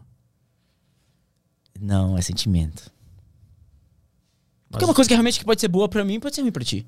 Então, pô, é, é um conceito humano. A energia, ela só é. Se ela é boa ou ruim, é uma interpretação nossa. Por exemplo, vou te dar um exemplo. Ah. É... Medo. Medo é um sentimento, certo? Ele é bom ou ruim? Pode ser bom, pode ser ruim. Quando você sente ele dentro de você, quando você sente medo. A primeira vez tá horrível. É uma carga boa ou uma carga ruim? É ruim. É uma carga ruim. Uhum. É um sentimento ruim, tá? Esse sentimento ruim, ele gera uma energia ruim. Consegue entender isso? Mas no teu caso, o, o medo não foi legal, num certo ponto? Até um certo ponto. Para isso você precisa trabalhar os seus sentimentos. Insegurança é ruim? É, você se sente mal. Porra, tem um monte de coisa ruim. Não é que eu tô dizendo que é ruim. Se você sentir, você vai dizer, isso é ruim. Uhum. Ou seja, você sentiu isso. Apesar de realmente ser um conceito, mas é. Qualquer pessoa vai concordar com isso. Qualquer ser humano vai concordar com isso. Existe sentimentos ruins, existe é, é, é, sentimentos bons. Assim como um sentimento muito bom é o amor. Tem gente que mata por amor. Tem gente que mata por amor a Deus. Não tem? Não teve as cruzadas? Sim. Por isso que eu vejo que a, que a energia por si só é só uma energia. Não, mas a gente vai chegar lá. Ah. Então, tudo no universo é energia. Tem a energia boa e energia ruim. Conforme eu fui caminhando, eu entendi que realmente eu entendi. Na verdade, hoje eu entendo isso. Na hora eu não entendia, mas eu sentia. A gente precisa se reunir toda hora da energia boa das coisas boas que aquecem teu coração, que fortalecem tua fé, que fortalecem tua esperança. Tá entendendo? Esperança é outro sentimento bom. Otimismo é outro sentimento bom que você pode cultivar. Você decide sentir ele. Sabe? E isso eu não entendi lá naquela hora. Isso eu entendi durante a caminhada. Porque existiram vários momentos que eu tinha todo o direito de reclamar do que estava acontecendo comigo, velho. Tinha uma. Teve, teve, eu lembro muito bem o dia que isso aconteceu. Que mais foi visível, na verdade. Uma das coisas que mais me marcou, que me assusta até hoje, é o barulho de uma tempestade na Amazônia. Tô sozinho de noite, num abrigo mal feito, porque era isso. Tu ouve primeiro o vento chegando. E o vento ele vem balançando as árvores, é um barulho absurdo, cara. E vem vir medo. Começa a sentir medo. E aí eu dizia, não, Deus, por favor, não deixa chover, por favor, não deixa chover, por favor, não deixa chover. E aí começava a chover. E aí começava a chover eu dizia, por favor, Deus, então deixa chover forte. Que seja só uma chuva fraquinha, não sei o que lá e tal. E aí o quê? Chuva forte. Pá, chuva, chuva, chuva, chuva. Mas nesse dia meu abrigo até tava mais ou menos. Só que aconteceu uma coisa muito doida, cara. Começou a alagar de baixo para cima, velho. O solo encharcou. E aí começou a molhar todas as minhas coisas, começou a molhar dentro. Eu não sabia como me ajeitar dentro da barraca, do abrigo. Eu pegava minhas coisas, eu tava com uma bermuda que ela ficava toda molhada, e aí ficava frio porque vem com vento, cara. É muito frio essa, aquela minha camisa, eu botava os braços para dentro, ficava ali tentando aguentar o frio, e bicho não dava. Aí depois eu abraçava minha perna, e quando eu via minha costa tava doendo, aí eu caía assim, caía na lama. E no meio de tudo isso, cara, com fome. fome cara, fome dói demais, velho. Mas enfim, e aí eu tava no meio daquilo tudo. Aí de novo veio uma voz, disse assim, aí, tu não pediu tanto para não chover? Choveu. Olha essa chuva aí. Cadê aquele. Aquela tua fé toda naquele Deus que disse que vai fazer as coisas para ti? Cara, e aí eu percebi claramente que nessa hora eu tinha uma decisão para tomar. Ou reclamava, ou não reclamava, cara. E eu tinha todo o direito de reclamar. Sinceramente. Eu podia, sim, se eu quisesse reclamar, dizer: Porra, essa chuva, bicho. Por que, que tá chovendo? Pedi tanto para não chover. Vai mudar alguma coisa do teu problema, velho? A chuva vai parar. Reclamar não vai mudar nada. O que reclamar vai fazer é tu trazer essas energias negativas, ruins, e tu vai começar. Primeiro ela é um pensamento, que é resultado de, uma, de alguma coisa. E aí ela vira um sentimento. E aí tu começa a alimentar esse sentimento ruim. Já. E ele vai crescendo, vai crescendo, vai crescendo, vai tomando conta de ti. Mas até então tu tava reclamando? Cara, uma coisa ou outra. É, como eu tô dizendo assim, esse dia ficou muito claro para mim, porque eu ouvi essa voz perfeitamente e eu vi que naquela hora eu tinha uma decisão uhum. pra tomar. Então, até então era uma coisa meio assim. Às vezes eu reclamava, às vezes não, porque eu entendia que. A gente sempre ouve, né? Não é bom reclamar. Mas não, agora eu entendi. Agora Sim. eu entendia. Uhum. Que se eu reclamasse ali naquela hora, não ia mudar nada. Só eu ia começar a me sentir mal. Só isso. Aí o que, que eu fiz? Eu não vou reclamar. Obrigado, Deus. É pra chover, chove. Pô, pode chover. Começou a agradecer louco, até pela, pela tempestade. E tu já leu o livro. Uhum. Tu viu o mapa. Onde eu encontrei aquelas pessoas. Guarda, segura. Segura que é maravilhoso, assim. Segura. Poder de não reclamar. Uhum. Aí é o, o, tal do processo. Uhum. E aí, beleza. E aí, a partir desse dia, eu entendi que a gente não pode reclamar. Porque a gente atrai essas energias. Então a gente vive nesse mundo natural em meio a essas energias. Energia boa, energia ruim. Energia boa, energia ruim. Elas estão passando aqui, ó, tipo uma nuvem. E tu tá passando no meio. Aí tu vem dar um tropeção. Arranca a cabeça do teu dedo. É a primeira coisa que vem na tua cabeça. Puta. Puta merda. O que, que é isso? Tu teve uma ação que virou um pensamento. Ela vai virar um sentimento. Agora. Uhum. Quando tu começou a reclamar. Porra, por que, que eu saí? Aí tu começou a sentir o quê?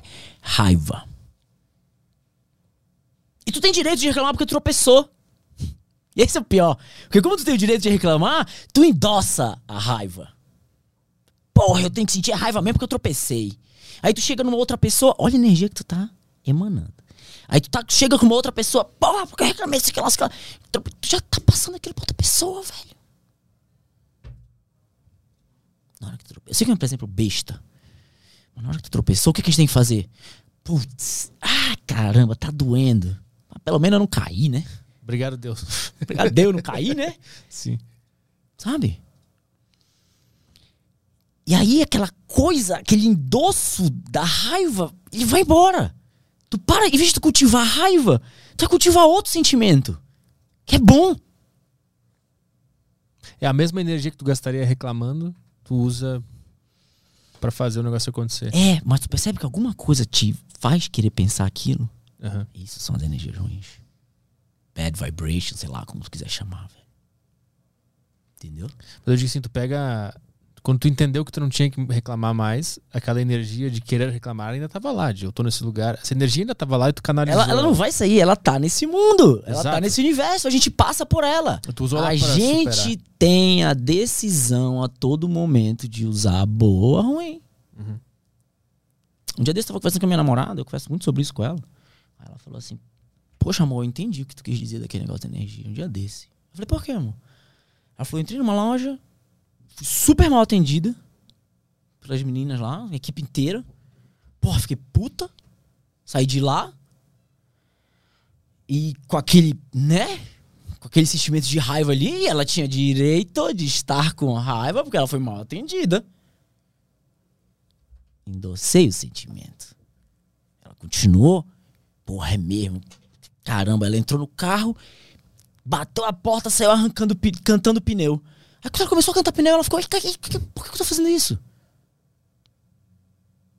Sabe, que, sabe aquela coisa do por que, que eu sempre faço isso? E eu não quero fazer. Porque a ação vira um pensamento, que vira um sentimento.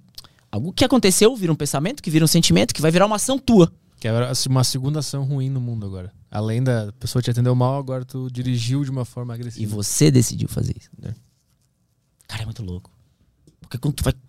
Quando eu te falo isso, tu vai começar a observar agora cada ato teu. Uhum. Onde está então essa energia? Que momento que eu sou afetado por essa energia? Os caras, os grandes pensadores, e o que eu descobri não é novo, velho. Muita gente sabe isso há muito tempo. É, os grandes pensadores chamam isso de quê? Gatilho. Já ouviu falar? Uhum. Ah, o gatilho disso, o gatilho daquilo. É na hora do gatilho que você tem a decisão faço, reclamo, alimento o pensamento ruim, a energia ruim ou alimento a boa? E dentro da mesma física que a gente estava falando, já se sabe hoje que nada ocupa o mesmo lugar no espaço. De fato, nada. Mesmo no espaço sideral existe a matéria negra. Dark Matter. Dark Matter é o que mais é, é, é o que mais tem presente no universo. Ou seja, nada ocupa o mesmo lugar no espaço. Assim é a nossa vida, nosso espírito, nosso coração. Se ele tiver cheio de energia boa, não vai ter energia ruim. Se ele tiver cheio de energia ruim, vai ficar mais difícil ver a boa. Elas não vão, elas não vão coexistir. Ali.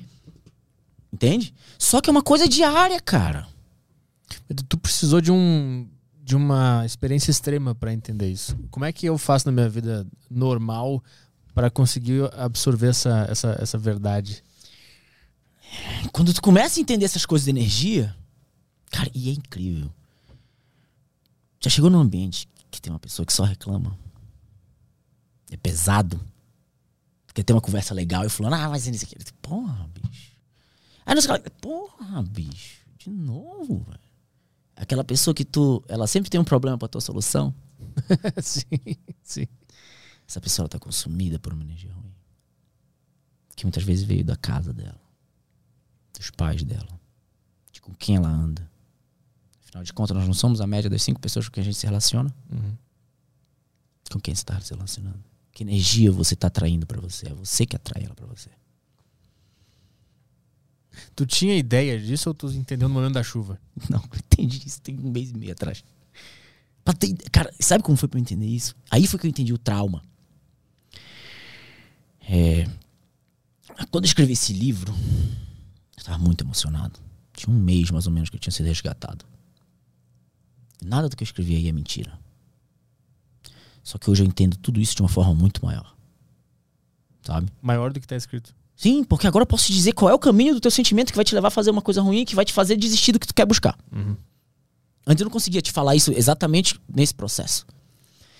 E aí o que aconteceu era que. Como é que funciona o trauma na nossa cabeça, na nossa mente? Assim como aquele de infância que você não consegue acessar. Eu conseguia lembrar de tudo que tinha acontecido, mas eu não lembrava o sentimento. O que eu tinha sentido na hora. Isso que eu tô te falando aqui, desses momentos de desespero, eu sabia que eu tinha passado por eles.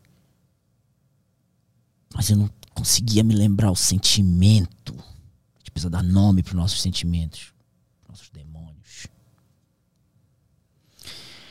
E aí, cara, passado quatro meses, cinco meses de eu ser resgatado, de repente eu fiz uma pergunta para mim: Como que eu saí de lá de dentro?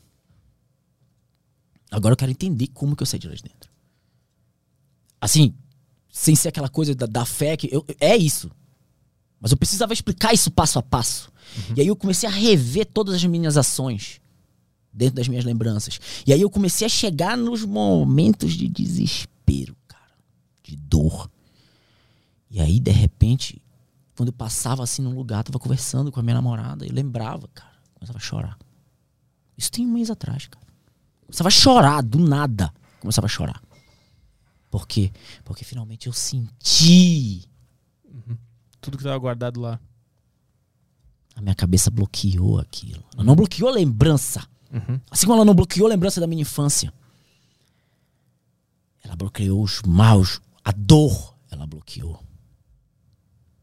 E tu entende que se repetiu o processo de quando foi com a minha infância e meu pai e de quando foi com a mata, uhum. é trauma do mesmo jeito, cara.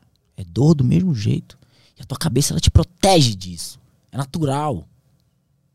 Então, para eu conseguir vencer isso, para eu conseguir ter essa consciência, eu preciso me livrar desses sentimentos ruins. Eles estão aqui porque eles doem. Eles tantos doem que você não consegue falar deles.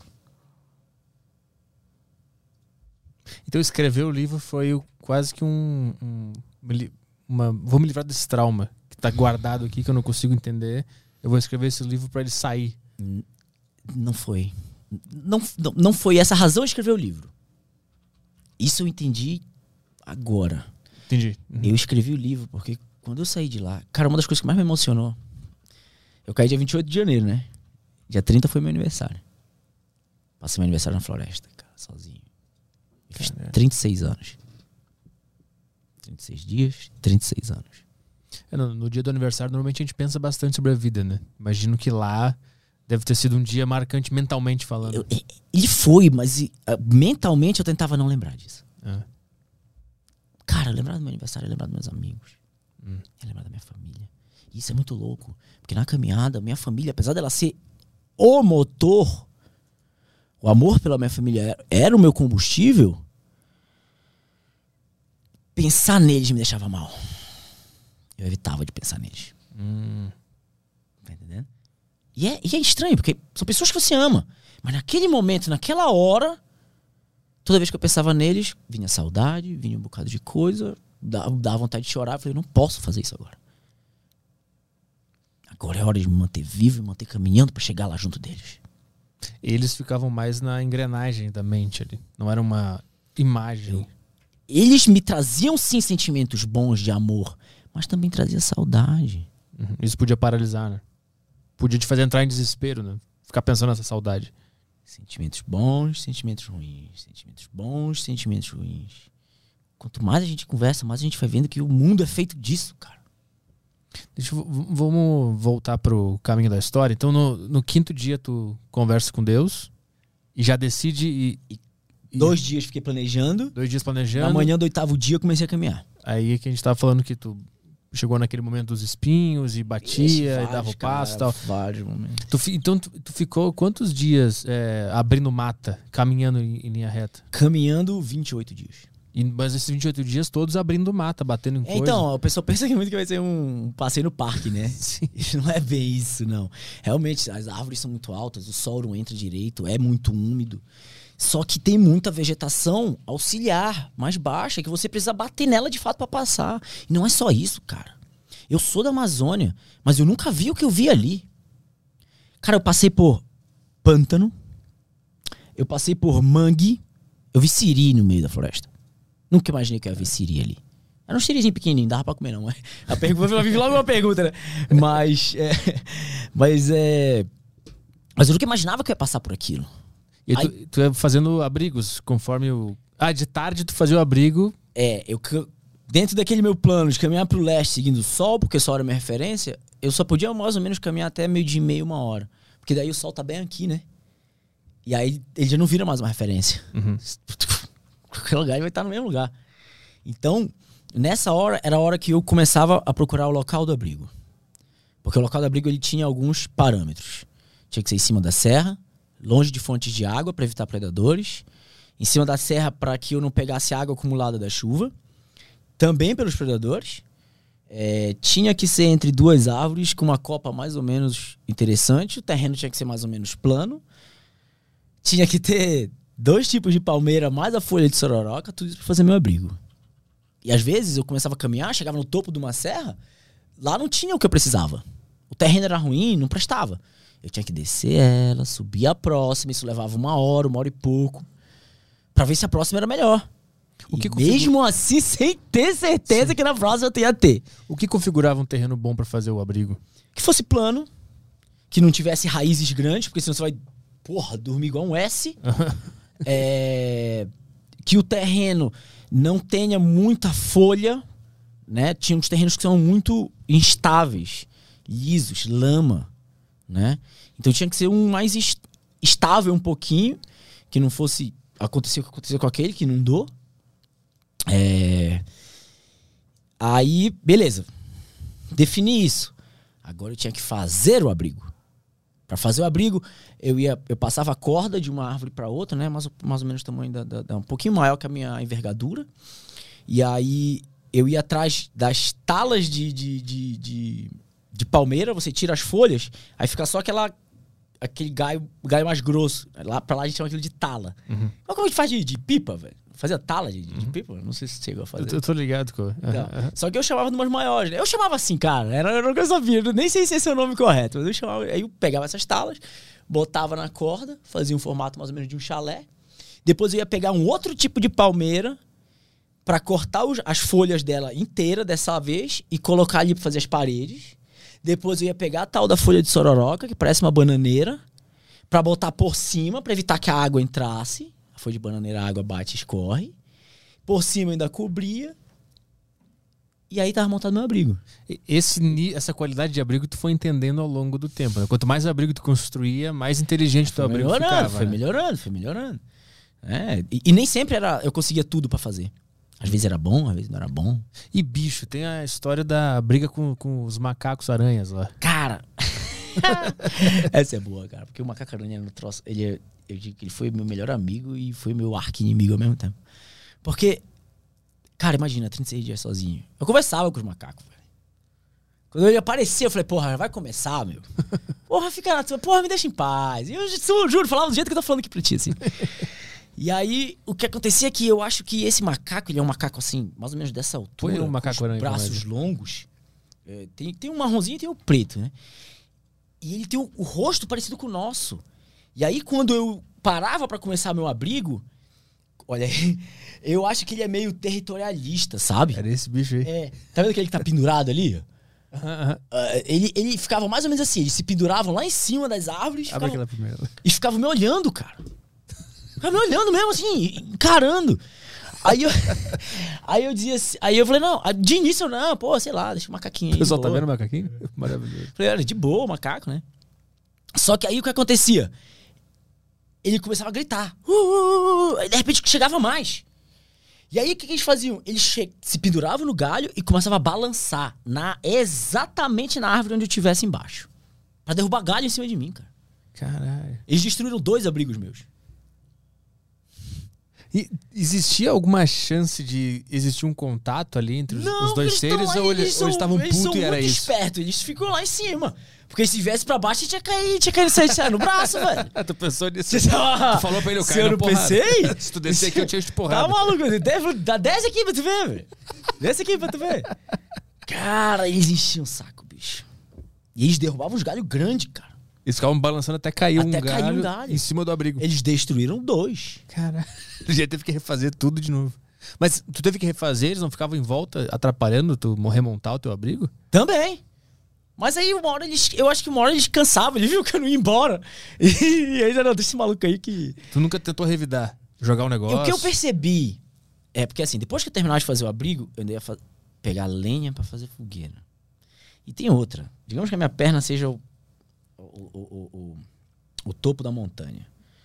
Não é porque eu decidi fazer o abrigo aqui que eu vai ter tudo que eu preciso aqui. Bicho, às vezes um, um tava pra cá, o outro tava pra cá, o outro tava pra cá, e você tinha que sair andando e pegando tudo. Eu pegava, botava fardos assim na minha costa de, de palha e saía levando pra montar. A mesma coisa era pra lenha, cara. Tinha que andar vários metros tem, sem força nenhuma, cara. Eu perdi 25 quilos, eu tinha que puxar aquela lenha, aquele galho grande. Eu tinha que quebrar aquele galho pra ele ficar num tamanho de lenha. Como que eu fazia isso? Eu usava duas árvores próximas como ponto de apoio. Eu botava ele no meio e puxava. Meu, isso era muito desgastante fisicamente. E aí eu percebi que quando eu começava a quebrar as, as lenhas e fazia um barulho grande, eles se assustavam. Ah, Aí então eu pegava e às vezes batia na árvore, assim, com uma lenha forte, né? Pô, aí fazia um barulhão. Aí eles meio que. Tipo assim, eles fazem um barulho eu fazia um barulho maior. Eu acho que é mais ou menos É isso, sabe? Eu, eu, eu aí acho. É, eles vazavam. é, essa é a minha. eu não não sou biólogo, né? Essa é a minha conclusão. Não, Normalmente o funciona. viveu com os bichos lá. Normalmente, normalmente funcionava. Entrou então... em guerra com os macacos, sabe muito sobre Não, eles. então. E assim, mas é. é que eu odeio bicho, não. né? Nada a ver, o bicho bonitinho, mas, mas pentelho, meu. Chato, Não, chato. não teve nenhum bicho que tinha um comportamento mais amistoso de se aproximar do ser humano lá, que no caso era A tu? maioria das aves. Muitas As aves, muitas aves próximas. Cara, eu vi ave que até hoje eu não sei o nome, é difícil até de descrever. Sério. Tinha uma que ela tinha um bico amarelo assim, ela tinha um negócio amarelo aqui também, assim, pra frente, parecia, sei lá, cara, tipo um dinossauro, mas eu não sei o nome dela. E não me pergunta que eu te dou essa. Eu teria que sentar com um Sim, biólogo, sim, aí sim, o sim. biólogo, ah, será que é isso aqui? Eu vou dizer. Se eu ver a foto, mas eu, eu juro que eu não sei. Mas as aves elas tinham um comportamento mais de chegar É, perto. É, só que quando eu.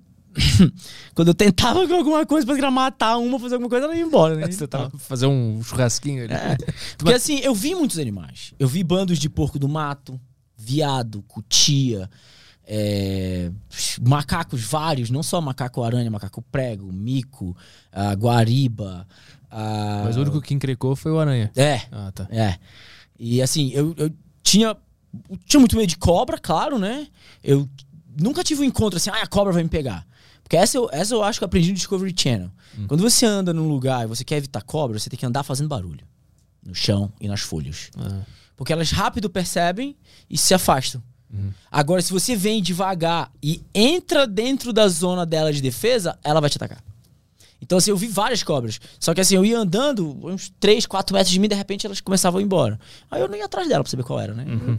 Deixava ali pra lá e eu pro outro lado. É que a partir de qual momento tu não teve mais medo da natureza da cobra, de poder olhar pra ela e saber que ela vai sair? Quando é que tu virou parte daquele Isso ambiente é muito ali? louco, tu sabia? Assim, é, eu não sei dizer que momento foi esse. Mas quando eu encontrei os castanheiros, eles me disseram uma coisa. Que depois de uns oito dias na mata, você não tem mais cheiro de, gente. Você tem cheiro de mata. Assim como qualquer animal. E eles realmente, por exemplo, eu começava a andar, eu via uh, um veado, pô, um veado grande assim, a menos de 10 metros de mim, assim, o bicho não fazia nada. Eu ia andando, ele tava lá comendo, me olhava e tal. Eu fazer o quê pra matar o bicho? O bicho grandão, não tinha nada. Tinha uma um... faca desse tamanho aqui. Dá um mata-leão. Você dá um mata-leão, ele veio. Então, corre de tomar um coice, tomar um coice, então não dava. Então eu conseguia me aproximar, e eles, mas depois eles iam se embora. Então isso é muito louco mesmo. Eu não sei dizer que momento. Esse cara me falou isso. Uhum. E, e, mas era muito interessante porque eu também não deixava. Eu me sentia um bicho às vezes, sabe? Eu fazia minhas unhas, velho. Um canivete. Cortava as unhas. Primeiro porque atrapalhava a unha grande para as tarefas diárias. Então eu cortava, limpava assim por baixo, tá ligado? A unha do pé. Uhum. Sempre que eu podia, eu encontrava, dava um jeito de me lavar, tomava um banho. Pô, encontrei uma cachoeira uma vez, cara. Linda, linda, linda, linda, linda cachoeira. Pô, esse dia foi massa demais. Cara, foi um dia que quando eu vi aquilo, eu falei, meu Deus, que coisa linda, eu tenho que parar aqui. Nesse dia dessa cachoeira, tu estava enfrentando algum embate psicológico, né? Que eu lembro. Que aí quando tu entra na cachoeira, tu contempla tudo é, e é, agradece. Foi essa? Eu acho que é, é, é, nessa hora, não só nessa hora, mas naquela hora, imagina. É mesmo em meio ao caos, em meio a tudo de ruim que pode estar acontecendo na tua vida, se tu parar para observar, tem beleza. Tem Deus e aí eu comecei a entender aquela história de Deus. Uhum. Agora eu entendo. A história da energia. Porra, por que, que tem aquelas pessoas, aquelas crianças morrendo na África? Não é Deus que quer aquilo. São pessoas ruins, inspiradas por pensamentos e sentimentos ruins, que estão fazendo eles sofrerem. O país rico pra caramba, cheio de petróleo, se eles quisessem, ninguém tava sofrendo daquele jeito. Uhum. Então são pessoas que fazem isso. Essa energia ruim que faz isso. E onde está Deus nisso? É quando no meio disso tudo, tu vê alguém ajudando o outro. Pegando aquela pessoa. Dividindo o único pão que ele tem. Isso é um sentimento bom. Isso é uma ação boa. Isso é Deus. Nesse dia da cachoeira, tu entra nela e, oh, e começa a agradecer. Né? inteira, né? cara. Tirei a roupa, fiquei peladinho. Tomei banho pela primeira vez. E, nossa, isso é Deus, cara, que lindo isso tal. E era engraçado porque eu tava com muita fome naquele dia. Mas depois daquele banho, assim, sabe? Parece que até a fome tinha passado, assim. Tava renovado para continuar andando, cara. Já tava quantos, dias do dia da cachoeira? Cara, não sei me dizer, mas já tinha mais de duas semanas, com certeza. Acho que na terceira semana, provavelmente.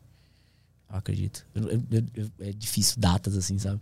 Cronologicamente é, é, é, bem complicado mesmo, assim, de, de definir algumas coisas. E, e, a comida? Porque tu tinha 12 pães Quatro, três refrigerantes? Quatro latas de refrigerante que me duraram.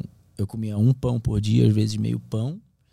E tomava uma lata de refrigerante a cada dois dias. Ou seja, os refrigerantes iam durar oito dias.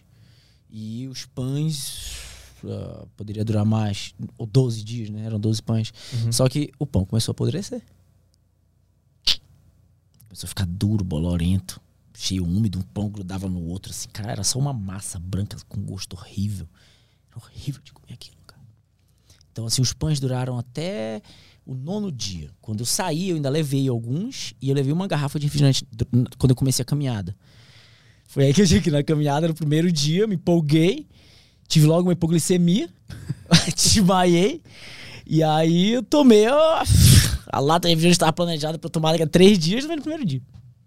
Aí, foi eu entendi, aí eu fui entender planejamento, respeitar teu corpo, criar uma rotina. Sabe? São várias ferramentas dentro daquela, dentro daquela pergunta: como eu saí de lá de dentro? E a gente vem falar daquilo. Não é só a fé. A diferença da fé é porque quando você acredita naquilo, né? A fé te leva a ver aquela imagem, lembra que eu tinha falado? O fato de tu ver aquela imagem, que é onde você quer chegar, e você não sabe quando aquilo vai ser, aqui no nosso plano natural, onde coisas ruins acontecem, tu vai começar a tomar todas as atitudes que tu tem que tomar para chegar lá. Uhum.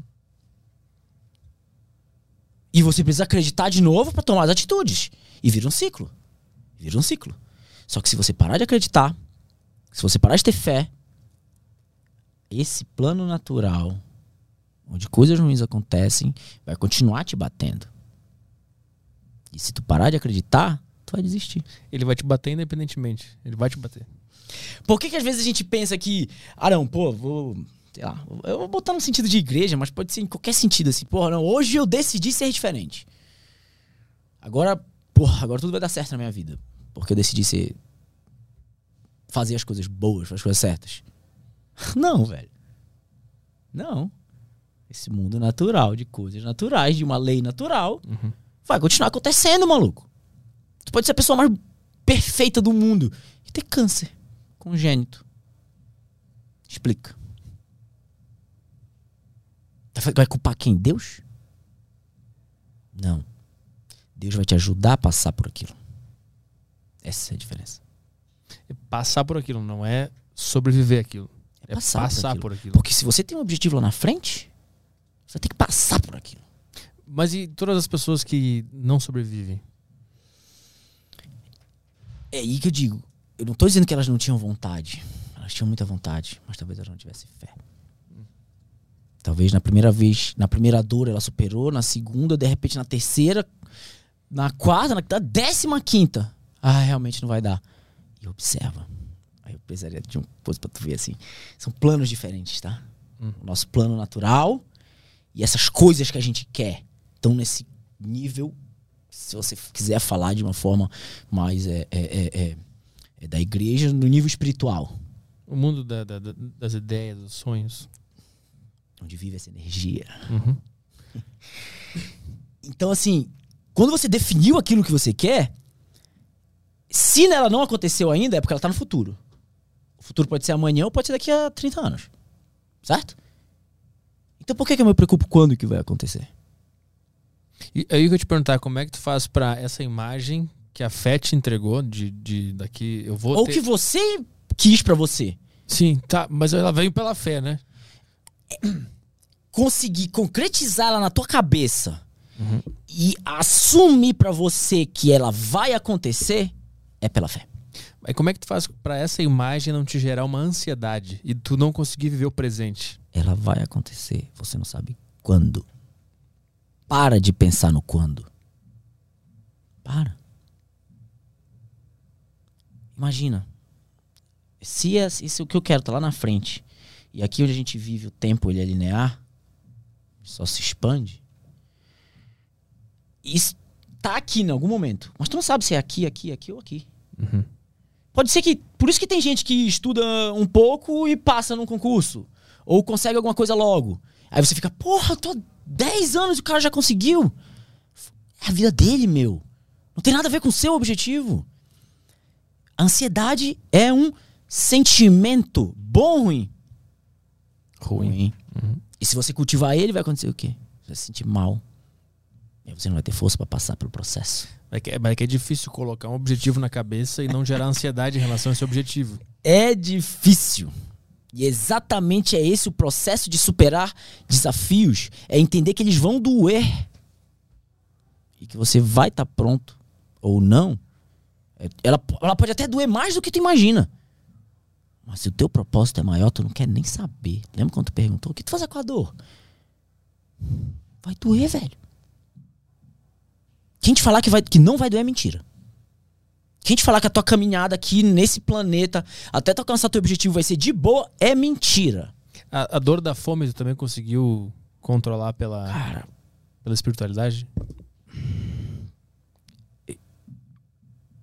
só por ela, velho. Porque dói muito. Que dia acabou a, a comida? Então, no primeiro dia eu já não tinha, mas nem no primeiro dia de caminhada, né? Acabou pão e refrigerante. Daí eu só comi fruta, que eu encontrava pelo caminho. Basicamente breu, uma frutinha pequena assim, Foi que, que é, ela parece uma lixia. Eu nunca tinha visto, por exemplo. Apesar de eu conhecer a árvore do breu é, e ser da Amazônia, eu nunca tinha visto essa fruta. Breu Essa branco, aí. tá aí, ó. E tem uma coisa também que eu acho que tu fala no livro que é, é meio. dá um medo de comer as coisas que tem na natureza. Então, né? porque essa aí eu nunca tinha visto. E o que, que a gente ouve? Tem uma casca brilhante, vermelha, tem alguma coisa, você, você não sabe se é venenoso ou não. Sim. Como é que você vai saber? Tem que meter na boca, maluco. Ah, é? Dá pro macaco. Então, mas essa em especial, meus amigos, macacos aranha, eu vi que eles comiam isso. Ah. Então eu falei, meu, se o macaco come, eu como. A gente é do mesmo descendente. Né? Só que tinha outras frutinhas, assim, algumas coisas que tem uma que até hoje eu não sei nem o nome dela. Mas como é que eu via? Eu, eu, eu peguei, eu, eu tinha na boca assim, né? Falei, ah, é, meio, é meio doce, não tá ardendo, não tá nada, né? Ah, dá pra comer. Quando eu via, tava comendo. Tudo chão, cara. Batida, toda e qual foi a história daquele do bicho que tu pegou e guardou pra comer no dia seguinte? Como é que era o nome do bicho? Pô, jabuti é foda. Um jabuti. Essa história é maravilhosa. Conta a história do, do jabuti. É o jabuti é o seguinte, né? Nesse dia eu tava.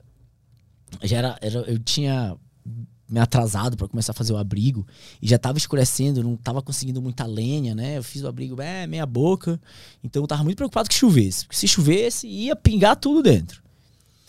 Mas enfim, não precisava fazer nada, era o que dava pra fazer, eu fiz. E aí fui começar a catar lenha, quando eu tô catando lenha, eu olhei para baixo assim, um jabutizinho desse tamanho, cara. Eu falei, opa! Tchau! Peguei o jabuti assim. Falei, pô, já era, maluco, coisa de jabuti. Só que eu não tinha como matar ele. Só que eu já tinha cozinhado. É, pelo amor de Deus, não me julguem, tá? Eu sou da Amazônia, um cara de 36 anos, no interior da Amazônia. Ainda tem muita gente que faz isso. Eu já, já tinha comido tartaruga. E, e, uma das formas de você fazer tartaruga é você botar ela com o casco para baixo na brasa. Hum. Ela vai cozinhar dentro. E aí a coisa se abre, né? Ela vai estar coisa, você bate e se abre. Ah. A parte de baixo você come. É, é, é, muito bom a carne de tartaruga, de, de tracajá, ela é meio macia assim. É... Só que eu não tinha cozido lenha, né? Aí eu falei assim: não, beleza. Não vou te comer hoje não, mas amanhã tu, amanhã tu não escapa. Aí eu peguei o Porra, é um jabuti. O jabuti é, é como uma tartaruga do cacho mais alto, assim. Botei o jabuti pra gente. Botei um jabuti pra tu ver. Aí o que eu fiz? Eu botei ele emborcado. De cabeça, pra baixo. de cabeça pra baixo, na frente do meu abrigo. Eu falei assim, agora eu vou descansar, né? Tá aí o jabuti, ó. falei, botei ele lá. Botei... Ele deve ser mais ou menos do tamanho daquele terceiro ali. Aí eu falei, vou botar ele aqui. E tô de boa, né? Manhã eu vou arranjar lenha. Nem que eu fique um dia aqui parado, mas eu vou ter uma refeição decente, preciso de proteína. Aí eu botei jabuti lá, porra, não consegui muito, muita, muita lenha, não teve muita. A fogueira demorou, sei lá, meia hora. E aí, beleza. Quando dava. Mesmo eu preparou o abrigo, preparei tudo, entrava pro abrigo não saía mais. A minha, minha lógica é: se eu não vejo o predador, o predador não me vê. Então, e aí lá eu ficava. E aí, de repente, comecei a ouvir um barulho. E rec, rec, rec, rec, rec, rec no chão. Falei, que porra de barulho é esse, velho? E uma chuva querendo vir. E eu preocupado com a chuva aquele barulho. Até que eu peguei. Eu vi que o barulho vinha lá de perto do jabuti. Eu peguei a lanterna, tinha um pouco de bateria, foquei. Quando eu foquei lá, o jabuti não tinha desvirado, cara. Como que ele conseguiu aquilo? Bicho, ele deu um jeito de virar. E já tava indo embora. Eu falei, não, peguei o jabuti e botei de novo. Pois ele virou de novo. Aí o que eu fiz? Peguei um dos sacos de ráfia que eu tinha. Saco de ráfia é, é, um saco tipo de feira ou de construção civil, um saco branco que é tipo um tecido plástico, uhum. Bem resistente, né? Aí eu usava um. Eu, botava dois aqui, como um saco de dormir por causa do frio. Alguns eu cobria o chão. Um, dois, mais dois eu fiz um cobertor. E os outros eu cobria em cima.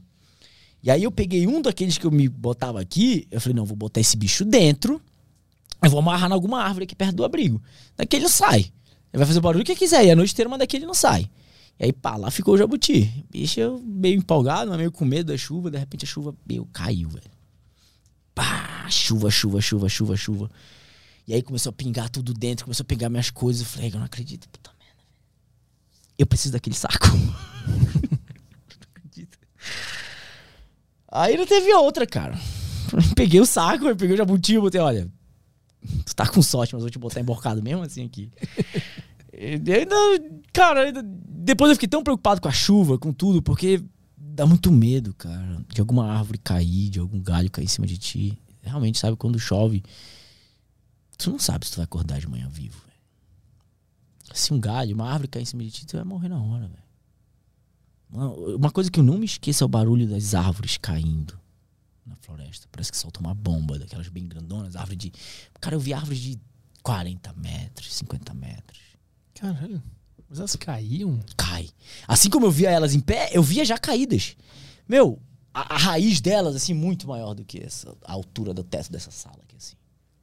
Mas é por quê? Porque Naturalmente. Natural, vento, morreu. raio. Ah. A, a, a, raiz foi ficando podre, ela foi ficando podre. Pô, então é muito vento. Muito, cara. É, é muito assustador, você não tá entendendo, não. Então, exatamente por isso eu precisava do. Entendeu? Era. Eu tava com fome. Eu queria comer o bicho. Mas eu precisava sobreviver à chuva. Eu precisava sobreviver aquela noite. Era uma coisa de cada vez. E aí eu entendi também aquela história de é uma coisa de cada vez, cara. No meio de todo esse processo, você pergunta da ansiedade, é respeitar o processo. Não adianta você querer já chegar lá. Cara, quando você começa a malhar com dois dias, você já quer tá bombado, velho? Não vai acontecer, maluco. Se cultiva pouco a pouco. É que no teu caso o processo significava também aceitar todas as merdas. Aceitar que você vive num mundo onde coisas ruins podem acontecer com você. E a única coisa que você pode fazer é superá-las. E quanto mais você superar, mais você se aproxima do seu objetivo. E lá dentro aconteciam mais coisas ruins da mata do que boas. Era, era coisa ruim quase o tempo inteiro, não é? Ah, o fato de eu não ter o que comer já era ruim. O fato de eu dormir todo torto, com dor, era ruim. O fato de eu passar frio era ruim. Sentir saudade da minha família era ruim. Aquela situação era ruim, cara. Tinha algum momento bom no meio de tudo isso?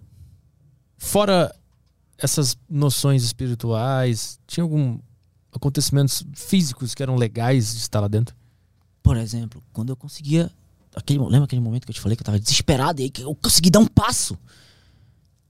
Cara, aquele momento era maravilhoso, não só pelo âmbito espiritual da coisa, mas naquele momento a minha cabeça e, a, a, a, e o meu corpo tinham colocado para mim um limite de, olha, teu limite é aqui, aqui tu não aguenta mais. E quando eu dava um passo, eu percebi que aquele não era o meu limite. Por isso que eu digo hoje, você é capaz de suportar muito mais do que você acha que você é capaz. Se te falassem antes que tu ia conseguir passar por isso, tu ia dizer, eu? Eu não. Eu não quero. É, não quero citar nomes porque eu sei que tem famílias sofrendo com isso. Mas desde que eu fui resgatado, algumas pessoas entraram em contato comigo para conseguir ajuda para familiares que estão perdidos até hoje, cara. Na Amazônia. Já são mais de oito pessoas. Oito. Mas se perdem por quê? Porque, porque o avião caiu, ou então porque entraram no mato para fazer alguma coisa e não voltaram mais. E, e buscas e pessoas procurando e pessoas tentando. Já são oito. E antes do meu acidente, só de amigos que eu conheci, eu perdi três. Fora os outros que eu ouvi falar. Quantas outras pessoas tu conhece que passaram tanto tempo? Cara, os, o, o pessoal da FAB disse. Os bobeiros falaram: eu nunca vi alguém que passou tanto tempo na mata e saiu. Sozinho? Sem recurso? Então tu, aí tu segue 28 dias na caminha, Caminhando. faz um abrigo, caminha, faz o seguindo o sol. É isso que tu faz. Aí, Essa era a rotina. Aí todas essas todo histórias dia, que a gente tá contando Todo dia, aqui. todo dia, todo dia. Caminhava até 5 horas, da, uma hora, uma e meia. Depois tinha até 5 horas para fazer o abrigo, das 5 às 7 para fazer a fogueira, às 7 eu acendia a fogueira, depois eu ia secar meu tênis, depois eu ia secar meu pé, que eu tinha que cuidar do meu pé, depois eu ia tentar ajeitar tudo isso, eu ia parar umas 9, 10 horas da noite. A fogueira demorava duas horas para acender? Das 5 às 7? Entre, entre catar lenha, lembra que eu te falei a dificuldade de buscar lenha? Uhum. Porque eu tinha que buscar primeiro graveto, para depois pegar uma lenha maior, para depois uma maior, para depois uma... Lenha que vai pegar fogo tem que ser pelo menos desse tamanho aqui para manter uma fogueira de grossura. Ela tentou quebrar uma, uma bicha desse tamanho na mão, sem um teçado. Difícil, maluco. E tu usava o, o tecido que tava com óleo diesel? Ficou usando o é, tempo inteiro? Uma hora ele acabou. Pois aí, como é que fez? Aí, breu. Como? A seiva da mesma árvore que dá aquele fruto, ela é inflamável. Cara. E tem gente dentro da Amazônia que não sabe isso. E eu só sabia isso porque eu sempre fui um cara que gostou de estar em contato com a floresta. Então, eu, eu sempre que eu podia, eu estava acampando, pescando, indo ali para uma fazenda de algum amigo, e aí lá tem aquelas pessoas que são os caseiros, né, que a gente chama de caboclos, eles estão muito próximos da floresta. E desse jeito eu fui aprendendo. E aí eu aprendi que você pegar a seiva de breu, ligar um isqueiro embaixo dela, ela começa a pegar fogo. E você larga ela, fica lá pegando fogo. Que loucura. Tu tinha, tu tinha bastante isqueiro? Tinha um só? Eu tinha dois isqueiros. Ah. E aí, sempre onde eu passava em algum lugar que eu via breu, eu pegava e juntava. Ele é meio pegajoso, então formava uma bola. Hum. Tinha uma bolinha mais ou menos desse tamanho, assim, cabia na minha mão. Aí eu botava na minha mochila, que é aquela mesma mochila que tá lá. eu já dá sorte agora. E, e aí, sempre que eu ia fazer fogo, eu tirava um pouco e ia fazer. Caraca. E mesmo assim, era difícil. Muito difícil. Se tu não soubesse dessa informação, tava fudido. Tava. E aí que eu aprendi isso com quem? Com o pessoal do, interior da Amazônia, cara. Isso é outra coisa que eu falo no livro. E eu falo vezes para as pessoas. Às vezes a gente pega as pessoas mais simples, de um conhecimento empírico, que a gente quer desprezar, né? Ah, não, porque essa pessoa falou, meu amigo, isso é um conhecimento secular. Olha aí, isso aí, muita gente não sabe. E eu não aprendi na escola, não aprendi na faculdade. Aprendi com eles. Eu sempre gostei muito disso, né? Eu chegava, ia pra um negócio desse assim, caçar, ou então pescar, e dava 5 horas da tarde, começa a escurecer. Aí todo mundo se reúne, tomar um café, comer um queijo, conversar, e os caras começam a contar história, e tu começa a aprender um bocado de coisa. Entendeu? Por exemplo, por que, que eu não fazia abrigo do lado da, da, das fontes de água? E eu encontrava em Igarapé quase todo dia. Porque é lá que os animais, principalmente os, gran, os grandes predadores, além de irem beber água, por exemplo, a onça, a onça ela não entra e fica caminhando quilômetros dentro da floresta atrás de uma presa ela cria emboscadas, uhum. né? E uma das favoritas é o local onde todo animal vai beber água. Uma hora um bicho vai beber água, ela vai lá e ataca. E se eu fizesse meu acampamento lá do lado, a probabilidade de ser atacado era muito grande. Então tu, tu recolhia água e ia embora? Eu botava nas garrafinhas, três garrafas como essa. Quando eu passava num lugar que eu vi uma água boa para tomar, aí eu, por exemplo, enchia minha barriga, meu bucho com o máximo de água que eu pudesse, secava uma garrafa, uma garrafa e meia, é, e aí enchia elas de novo e tornava a caminhar. Eu já estava bem hidratado, então não vou mexer nelas. Uhum. Né? Caminhava, caminhava, caminhava, caminhava uma hora, duas horas. Aí depois que bebi um pouquinho de água. Em algum momento tu viu algum um bicho perigoso? Os porcos do mato são muito perigosos, né? Eu senti cheiro de onça. Duas vezes. Como é o cheiro de onça? Como é que tu sabia? Cheiro, é porque, como eu já, já tinha saído para acampar, pescar, uhum. essas coisas, é, teve uma vez que a gente estava num, num acampamento lá e e aí a gente saiu pra meio que caçar com, com mateiro lá. É comum, né? A gente caça tatu, essas coisas. O pessoal do interior faz muito isso. E aí eu fui com eles. E aí numa vez a gente tava indo, aí ele falou: para, para, para, para, olha só. Vocês estão sentindo isso? Aí eu, sei lá, eu devia ter uns 16 anos nessa vez. E aí eu, não tô sentindo nada não. Aí presta atenção. Aí começou a vir um vento. E aí eu senti um cheiro de carniça, de carne podre. Hum. Esse é o cheiro dela. Ela não se lava depois que ela come um bicho. Né? Então o sangue seca ali. Uhum. Então ela tem esse cheiro característico. E nesse caso, se a gente, se tu tá sentindo o cheiro dela, porque o vento tá trazendo assim. Tu tá sentindo o cheiro dela, mas ela não tá sentindo o teu. Teve um momento que isso aconteceu, né? Tô lembrando agora. Sim, sim, sim. Eu tava, eu tava dentro do abrigo e aí eu comecei a sentir o cheiro. Falei, puta merda, onça. Cara, é muito louco. Fiquei com muito medo, muito medo, muito medo, muito medo, muito medo, muito medo. Aquela coisa dentro de mim, assim, bicho, aquele medo. E aí eu, eu, eu, eu entrei no abrigo, eu, cara, eu preparei uma lança rápida e eu deixava ela aqui. Falei, meu, se essa onça vier, sei lá, eu vou dar umas estocadas aqui e esperar que ela se assuste, né? Então, cara, aí é muito louco, porque tu tá sentindo o cheiro. E aí tu começa a sentir os barulhos, ouvir os barulhos no chão. Uhum. Tu não sabe se é ela que tá próximo de ti. O cara é muito doido, bicho. Mas não teve um negócio que a, o sentido do vento nesse momento foi o que te salvou? Foi, porque se fosse o contrário, o contrário é perigoso. Porque isso. aí ela, tu pega o teu cheiro e leva para ela. Isso, isso. Agora, uhum. assim, eu uh, já tava, sei lá quanto tempo na mata. Aí tem aquela questão do cheiro da mata, né? Do teu cheiro, vai mudando. Uhum. Então, eu, eu olha, quando, quando as pessoas me perguntam por que eu não encontrei uma onça, minha primeira resposta é Deus. Seja a pessoa religiosa ou não, eu falei, meu amigo, você acredita ou não, é Deus. Porque ali tem muita onça. A, a, a, equipe de buchas que a, que a minha família reuniu para tentar achar onde estava o avião, achar alguma coisa. Só eles encontraram quatro onças. E eu não encontrei nenhuma.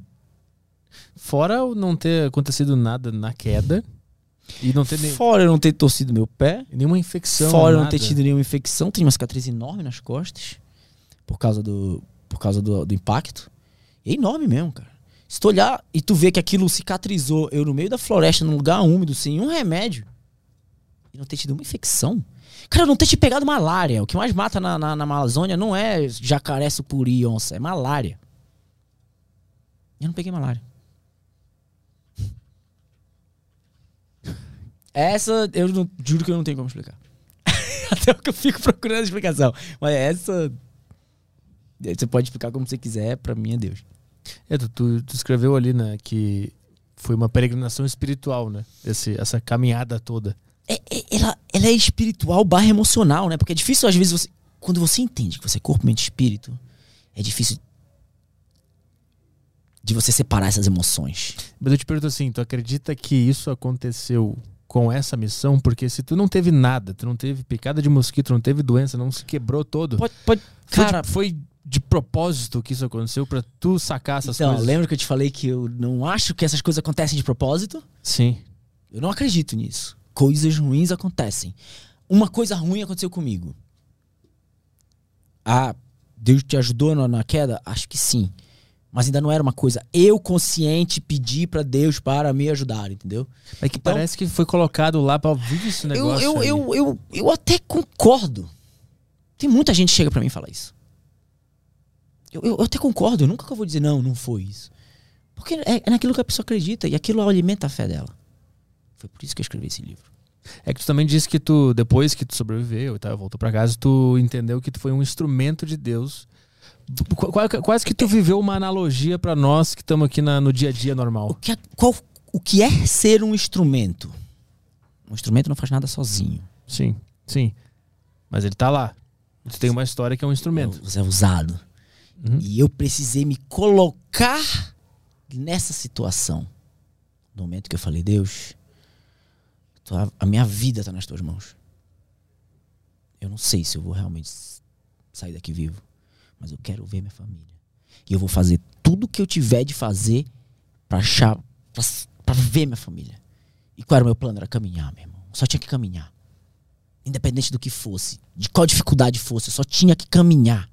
Tu acredita que as duas atitudes que salvaram tua vida foi a primeira ter decidido pousar, pousar entre aspas naquele lugar e depois ter conversado com Deus? Foram as duas principais atitudes dessa história toda? eu costumo, eu, eu, eu, sempre resumo essa história como uma história de amor e fé. Eu coloquei aqui, né? Esse aqui, esse aqui é o desenho que tá na minha camisa, cara. Esse aqui é o Sagrado Coração de Jesus, velho. Tá na minha camisa. Caralho. É o mesmo Pega desenho. ela aí, viu aí? Pra te mostrar pra. Pessoal, né? É o mesmo desenho, cara. Essa era a única camisa que eu tinha na minha bolsa. E olha aí, ó. Tatuzona. Vou mostrar pra você aqui que tá. Ah, sim, sim. Vai lá. Tá mais. Ó.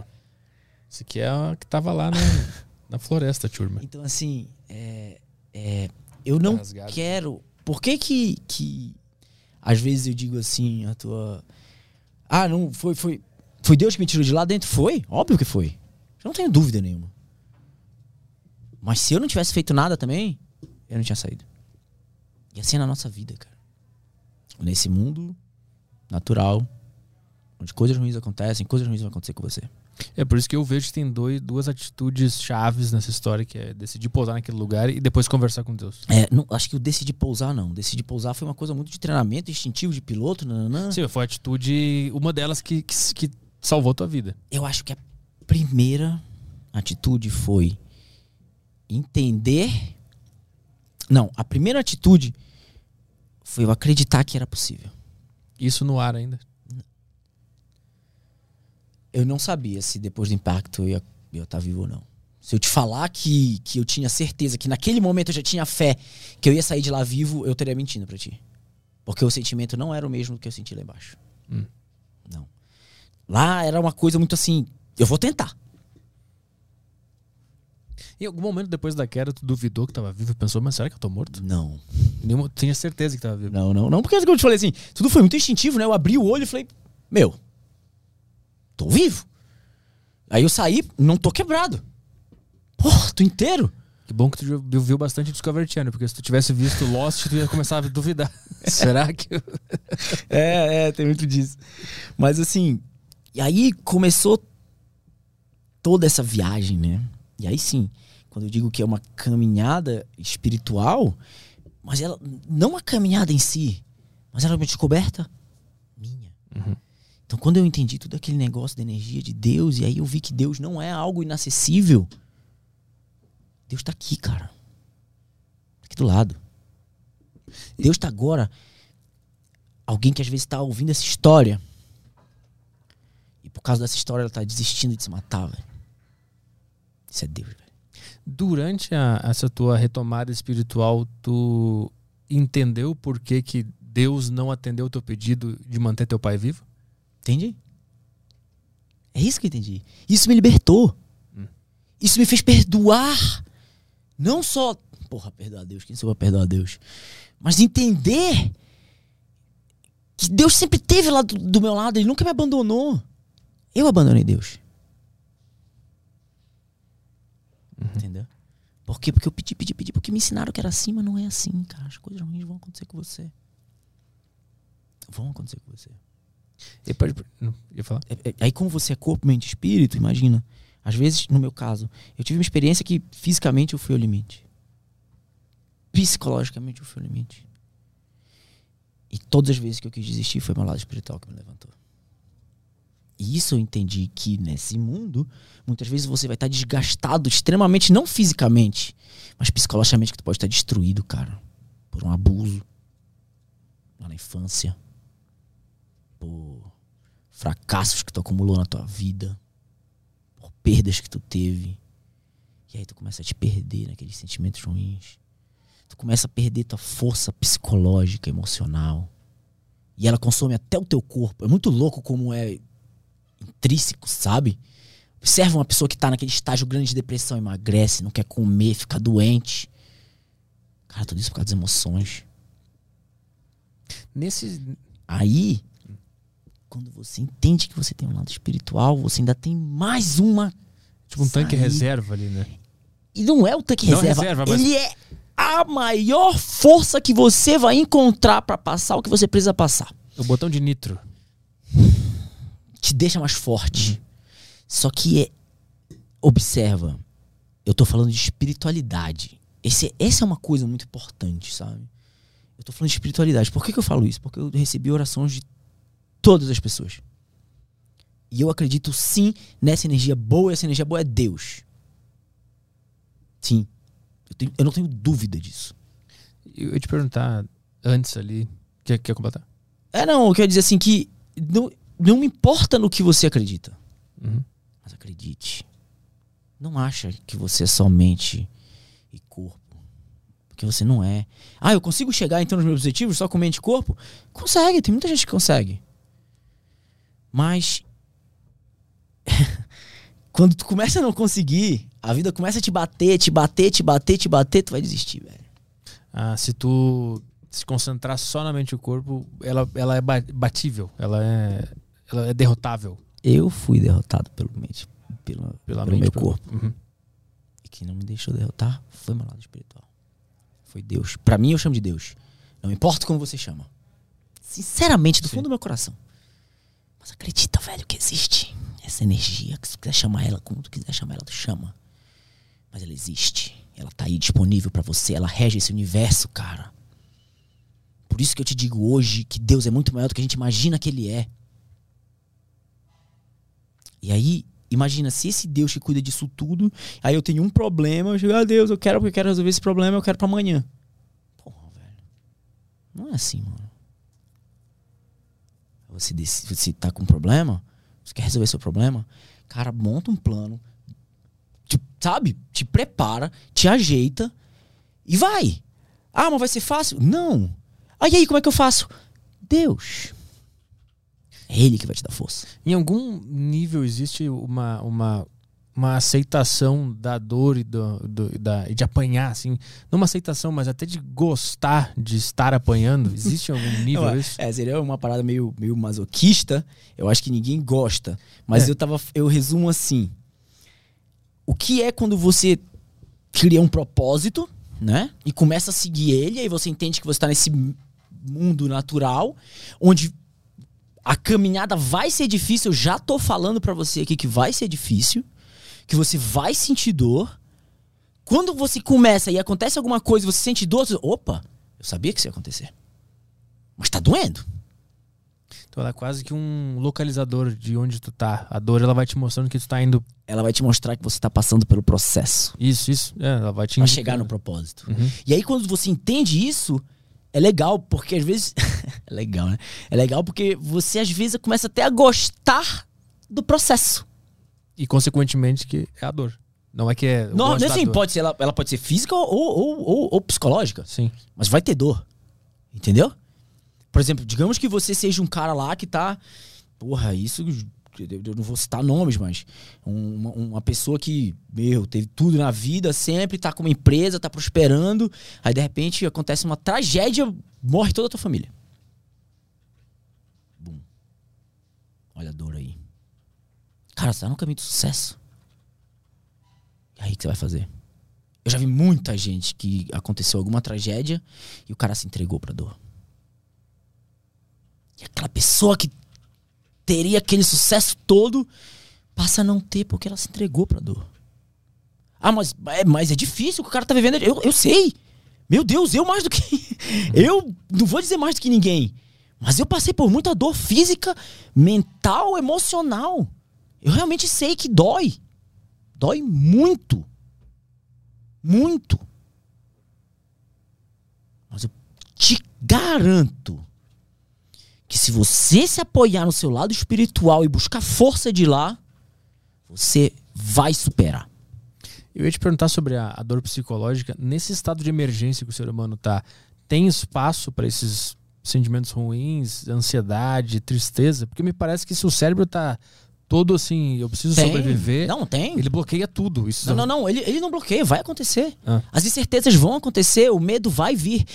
É, tem uma frase minha que as pessoas pegaram do primeiro do primeiro uh, testemunho que eu dei numa igreja, é, que eu digo, na fé não cabe dúvida. Mas observe, eu não estou dizendo que não vai haver dúvidas. Vai haver. Durante sua vida, se você se propor fazer alguma coisa, não acha que. Não, não, tudo vai dar. Vai acontecer tudo certo. Mentira, vai acontecer alguma coisa que vai te fazer duvidar. Porra, todas as vezes que eu entrei em desespero e comecei a chorar, eu falei, eu não vou conseguir mais. Eu não aguento mais. Isso é, isso é uma dúvida muito grande. É mais que uma dúvida, eu tô dizendo que eu não vou conseguir. Mas aí vinha a minha fé. Vinha Deus e dizia, que você pediu? Continua. E aí, bom, eu conseguia. E aí eu conseguia. Então na fé, é tipo assim, não cabe você dar trela pra dúvida. Vai haver. Oh, pô, pô, fulano disse que, lembra aquele negócio que tava tentando fazer, porra, aconteceu isso, isso e isso. Meu irmão, é praticamente impossível de conseguir. Poxa, é mesmo. Se tu aceitar. É, é, lembra aquela coisa do processo, do, do, do, ciclo? Se parar de acreditar, automaticamente tu para de fazer o que tu tem de fazer. Se tu parar de acreditar que tu vai alcançar, sei lá, passar num concurso ou, ou conseguir um, um, uma, uma, uma, uma uma promoção, ou de repente, cara, um problema familiar, alguma coisa, e você tá tomando aquelas atitudes todo dia, né? Tá lutando, tá estudando, tá acordando cedo, tá se sacrificando, e aí, de repente, acontece alguma coisa, e aí tu para de acreditar. Quando tu para de acreditar, automaticamente tu para de fazer o que tem que fazer. Vai ter aquela manhã que tu vai dizer, ah, não, bicho, não quer saber, não vai acordar, não, ontem não deu certo. Porra, o fulano já conseguiu, isso aqui não é pra mim. Ah, eu não vou mais, não. Mas nesses momentos de desespero que tu estava lá falando, eu não vou conseguir. Não são dois departamentos diferentes. A fé, ela pode existir mesmo quando tu está dizendo que não vai conseguir. Ela tá lá no fundo em algum lugar. Tá. Assim, é, desde que você já tenha experimentado ela pela primeira vez. Ah. É incrível, é incrível. Ela te faz ter certeza de que você vai conseguir. Você vai ter certeza de que você vai conseguir, cara. Isso é, isso é muito louco. Isso não é um privilégio meu. Tem várias pessoas que também têm testemunhos parecidos. Sabe? Não só de, de, de ter sobrevivido a um grande acidente, mas de ter saído do, do lugar extremamente pobre, virado alguém influente. Foi porque o cara não parou de, de acreditar nunca. Rick Chester, que é um cara que, logo que eu saí também é da editora, e eu eu conversei bastante com ele. Cara, a história dele é a mesma coisa, cara. Não é diferente. O que aconteceu comigo, como tô dizendo assim, aconteceu porque é isso, de eu ter caído na Amazônia, saído de lá, e isso chama muita atenção. Óbvio, porque você não conhece outra pessoa que fez isso. Mas eu vou observar a vida dos. É, e eu não tô dizendo só dos grandes empresários, não. É porque depende muito do teu propósito. O que, que você quer? Você só quer ter tua casa, ter uma família, porra, feliz e tal. E às vezes você não consegue isso porque você tem algum trauma. Puta, bicho, sabe?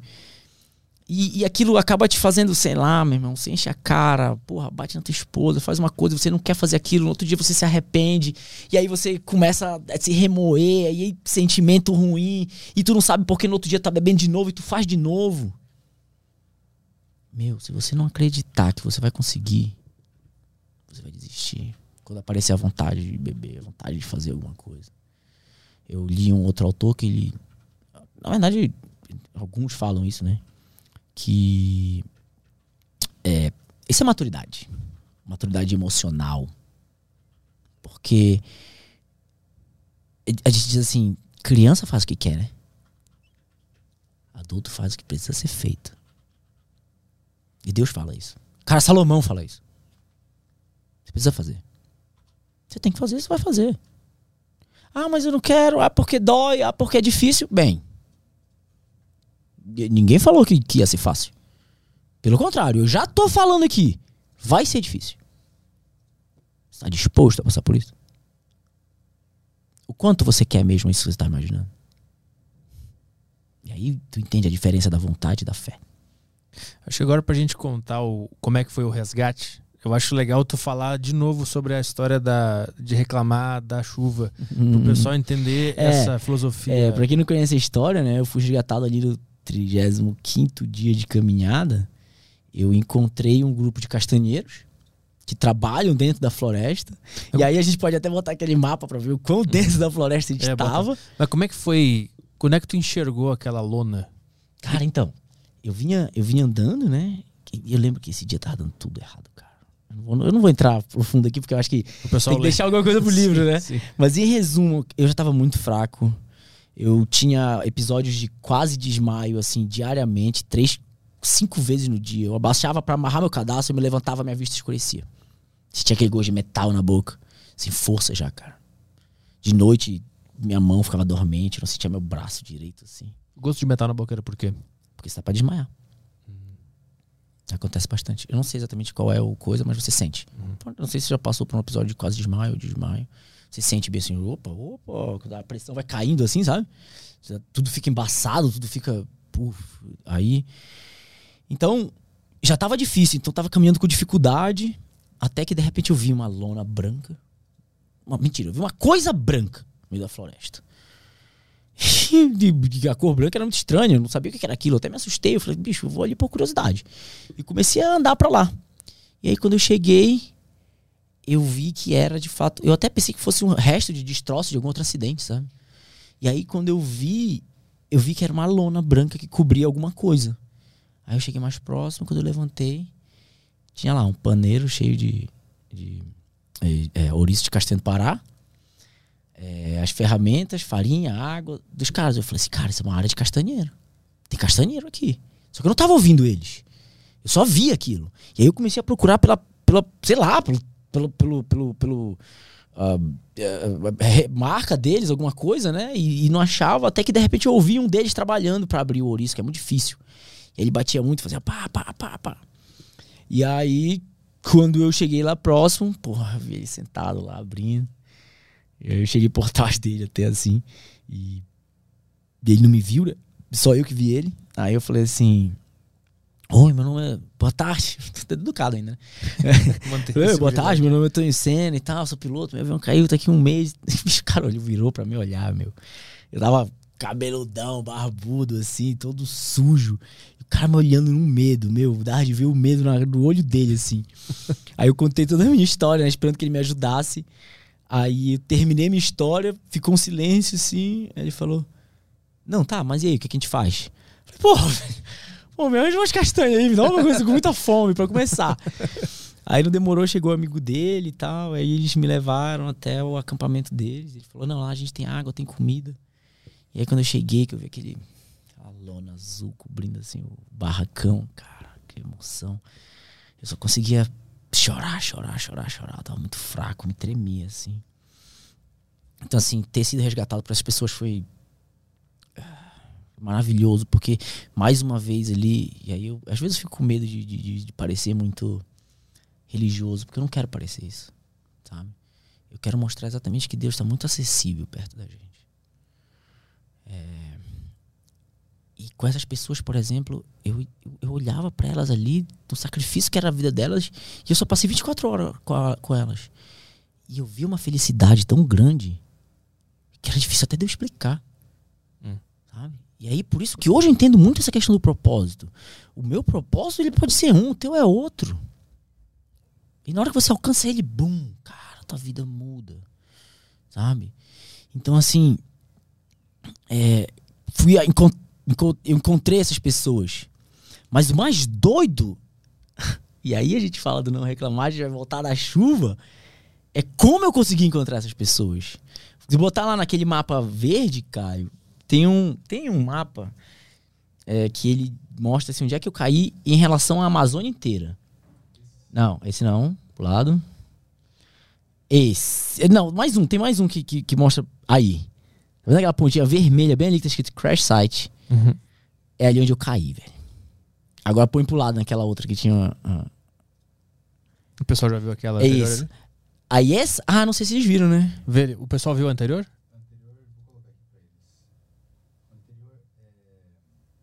Tem que abrir teu mic. O anterior é esse aqui? Isso, esse, esse o pessoal tá é. tá vendo agora. Eles estão. Eles vão ver agora. Aí. aí. Ó, então, imagina, pessoal, aquilo é o estado do Amazonas, aquilo é o estado do Pará, o estado do Amapá, isso tudo é Amazônia. Eu caí bem ali naquela coisinha vermelha. Tá? Não tem nada aí do lado. Passa pro lado agora. Aí quando você passa pro lado. Aquela. Opa, mais uma. Pra, pra, pra, volta. Aí. Tá vendo bem ali onde eu caí? Rescue Point, onde eu fui resgatado. Tá vendo lá Laranjal do Jari? Aquilo é a cidade mais próxima. Ela ah. tá a 180 quilômetros de distância. Aquela arerê não existe, na verdade.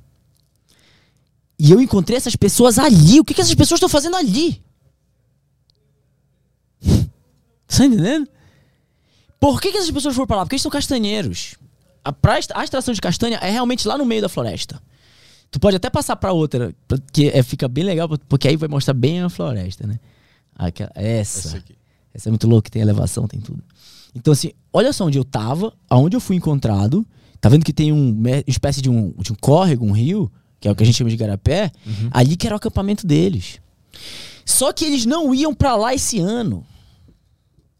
Porque eles só foram. Porque no outro castanhal, eles têm castanhais, sabe? Áreas onde tem muito e eles vão para dentro da floresta e ficam catando a castanha dali, do chão mesmo.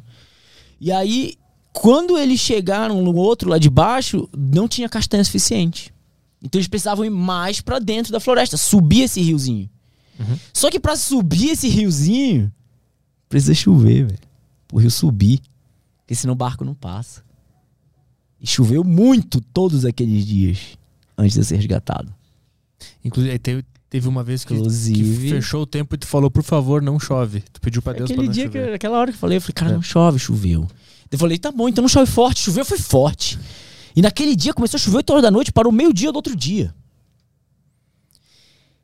E foi quando eu decidi não reclamar, né? Quando eu entendi aquele negócio do não Sim. reclamar. É o mesmo dia. Parece que veio uma resposta calma que é isso mesmo que tem que acontecer. Parece que naquela hora não é, eu não entendi. Naquela hora eu não entendi que eu estava passando pelo processo. Claro. Mas naquela hora eu entendi que eu não podia reclamar. Só isso. E se eles só conseguiram chegar lá, no local onde encontrei eles, porque choveu o suficiente. Se não tivesse chovido, eu não ia encontrar com eles, cara. Eu ia passar reto e só Deus sabe se eu tava aqui hoje. Eu sei que eu ia continuar tentando, mas era bem capaz de eu estar tá Pra, só para quem, floresta aí agora. Pra quem tá vendo essa imagem, o pessoal tá vendo, é, ali embaixo, explica o pessoal o que, é embaixo ah, é. esse, esse, gráfico. É, eu fiz esse gráfico um dia desse, né, no Google Earth, e aí embaixo, na verdade, é a elevação do terreno, né? Porque a gente olha de cima, a gente pensa que é plano, mas não. Observa que eu comecei ali onde eu caí, era um terreno que tinha 200 metros é, acima do nível do mar, né? Eu, ou seja, eu já caí num negócio meio alto. E aí ele dá uma baixada lá no gráfico. Ó. Ele baixa e sobe, baixa e sobe, baixa e sobe. Cada baixada de subida dessa é uma serra, velho. Cara, teve um gigante ali. Que Tem uma de quase 300 metros de altura, velho. Como é que foi subir esse, esse negócio? Boa pergunta. Boa pergunta, cara. Mas eu acho que eu lembro dessa. Eu lembro de que uma vez. E esse eu acho que eu lembro, falo dessa parte no livro. Teve uma vez que eu subi uma que era muito alta, muito alta. Eu acho que é essa. E aí eu lembro que a minha esperança sempre era chegar em cima de uma serra dessa, encontrar uma pista, encontrar, de se lá de cima ver um garimpo, ver qualquer coisa, cara, tivesse gente. E aí nessa era super alta, quando eu cheguei nela, que eu falei, será que eu consigo ver alguma coisa? Quando eu olhei, tudo que eu vi foi mato mesmo. Floresta, essa imensidão verde. Bicho, na hora aquilo foi um impacto, porque eu fiquei assim, meu Deus do céu. Eu já andei pra porra, ainda tem tudo isso aqui. Não vou conseguir. E aí, de repente, veio uma voz que falou assim pra mim: agora olha pra trás. Tava em cima da serra. Quando eu olhei pra trás, o que, que eu vi? Mais mato. Foi dali que eu vim. Olha o tanto que tu já andou. Tudo questão de perspectiva, né? E aí, quando tu entende aquela coisa que eu te falei, muitas vezes o nosso objetivo tá bem aqui, só que tu não sabe quando ele vai acontecer. Ele tá bem aqui. E tu tá bem aqui na tua décima tentativa, cara. E tu desiste. Já pensou? Tava bem ali do lado. Já pensou se eu tivesse desistido nesse dia? É, é por isso que eu digo assim, é, é diário, é muito louco, assim, eu, eu não, não é fácil. Mas não é impossível. Não é impossível. Depois tu, tu é resgatado pelo, pelo helicóptero, que a tua família estava organizando, né? Porque enquanto isso tudo, tudo tava acontecendo, a tua é, família estava tentando te achar também. Essa né? é outra coisa muito louca, né? Eu digo assim. É, muita gente põe assim, ah, porque você é um herói e tal. Não, não, não. Eu falei, cara, eu só tava tentando encontrar minha família. Realmente. Hoje, é, vendo o tamanho do feito, é, é, é grande. É, tanto que tem outra pessoa, outras pessoas não conseguiram. Mas para mim, os meus heróis são meus irmãos. Porque meus irmãos passaram todos os 36 dias tentando me achar, cara. Eles nunca desistiram. Nunca. Quando eles receberam, quando eles receberam a ligação, e foi muito louco isso, é, pelo rádio. Eu, eu, lá no acampamento os caras tinham um rádio. Através do rádio eu chamei a família delas no Laranjal do Jari, lá naquela cidade. Lá a filha dela ligou pra minha mãe pra dizer que eu tava vivo. E a minha mãe meio que emocionada e tal. Ela, ela disse: Olha, faz o seguinte, liga pro meu filho. Ela deu o telefone, eu conseguia lembrar o telefone da minha mãe. Aí ela ligaram pro meu irmão. Naquele momento, era umas 5 horas da tarde. Os meus irmãos estavam saindo de Alenquer para Laranjal do Jari para fazer mais uma expedição de busca. No 36 dia. Sabe, imagina tu tem um parente que tá desaparecido nessa imensidão Todo dia tu sai para buscar eles, para procurar ele, e todo dia tu volta sem resposta. Todo dia tu sai, todo dia tu volta sem resposta. Cara, isso deve ser muito desanimador. É, pra quem não sabe, teve um determinado dia que a, a Força Aérea para. Ela, ela, ela, eles pararam a busca no oitavo dia. E a tua família seguiu, Continuou. bancou buscas e teve. Bancou, não, fez vaquinha, né? Porque isso é, bancou, era, era rica. Graças de... a Deus a gente conseguiu cara, doações do Brasil inteiro, dos Estados Unidos. E tiveram dois grupos também de, de, de voluntários. Teve né? um grupo que veio de Joinville, eu me esqueci o nome deles agora. Um outro grupo, o Sussuarana, que veio de Manaus, que são pessoas especializadas em busca de, de, de perdidos na selva. E essas pessoas tiveram muitas dificuldades, cara. Imagina. Eu tô falando de um grupo especializado, com spot, com facão, com tudo. E eles tiveram dificuldades absurdas. Por isso que às vezes eu te digo, eu fico pensando como que eu sei de lá de dentro. E aí eu fui voltando e fui lembrando de tudo isso que eu tô te falando aqui. A tua família estava prestes a sobrevoar de novo, né? A área. Não, eles iam começar a entrar por chão. Ah, isso. Isso é verdade. Por chão. E, e assim, eu, eu, eu, não sei se eles iam conseguir. Porque realmente eu tava muito afastado, cara. Da onde eles iam começar a me procurar, tinha 180 quilômetros. É de onde que eles iam começar? De Laranjal do Jari. Ah, da Só que pela primeira vez eles iam fazer do jeito certo. Iam vir no sentido contrário da minha caminhada. Uhum. Só que não, ninguém garante nada que ia dar. Uhum. Entende?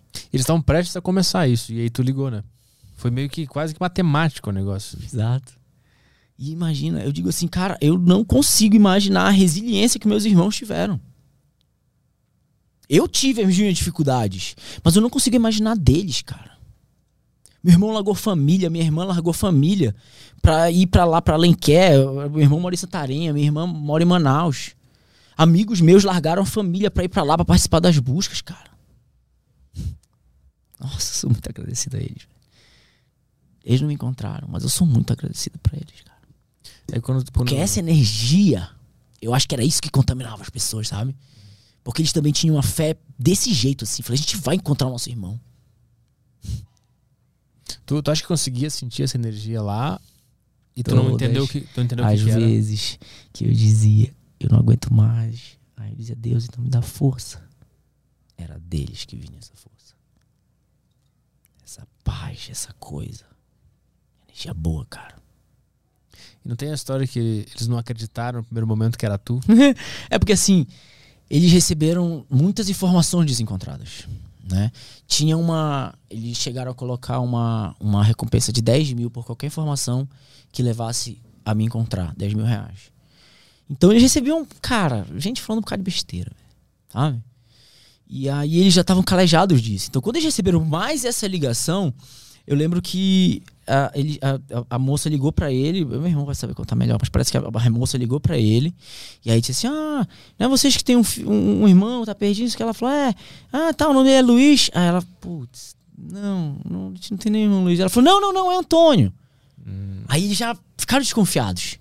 Aí falou: Ah, tá, e qual é o nome completo então? Antônio Araújo. Aí eu ouvia, porque era assim: ela falava com ele pelo Viva Voz e o rádio dela tava no alto-falante que falava comigo no meio do mato. Então eu ouvia pelo viva voz, o negócio no meio do rádio era muito ruim. E aí eu perguntava qual o nome? Eu falei, Antônio Araújo de Sena. Ela dizia. Falei, documento, data de nascimento. Falei, 30 de janeiro de 85. Ela falava. E aí meu irmão e minha irmã tinham que controlar a ansiedade, né? E eu lembro que. Esse é meu irmão me falando, né? Ele dizia, tá vendo, Mariana? Acertaram aí ó, a data. Aí ela dizia assim, não, mas calma, alguém pode ter achado o documento dele. Aí eu dizia, ó, CPF tal, tal, tal. E aí, naquela ansiedade, né? E aí o. Aí até que uma hora eles fizeram uma pergunta que só eu sabia. Meu, meu irmão perguntou: qual é o nome do cachorro? Qual é o nome do meu cachorro? Só meu irmão vai saber isso. Aí, eu, aí o pessoal que tava operando o rádio, que era os, os, os castanheiros, falou: cachorro? Aí eu falei assim: só fala que é gancho, fala que é gancho. Aí eles falaram gancho. Cara, quando eles falaram, eu conseguia. eu conseguia sentir a alegria dos meus irmãos do outro lado, cara eles comemorando, sabe? Nossa, foi muito emocionante. Sabe? Cara, saber que eu tava vivo, velho. Depois de 36 dias, velho. Eles, ter, eles terem a confirmação de uma certeza que eles tinham no coração deles. Uhum. De que eu tava vivo, velho. Isso é muito louco, isso é Deus. Isso a ciência não explica. Aí depois mandaram um, um helicóptero para te resgatar. É, aí eles, assim, como é, isso faz parte do, do, do, dos procedimentos da, da, busca e salvamento, né? Já tinha sido dado o desaparecimento, então eles acabaram as buscas, mas olha, se surgir algum indício, a gente volta. E aí, quando surgiu a confirmação, aí entraram em contato com as autoridades, as autoridades dispu dispuseram o helicóptero, né? É, o helicóptero até que foi buscar lá foi um helicóptero do governo do estado do Pará.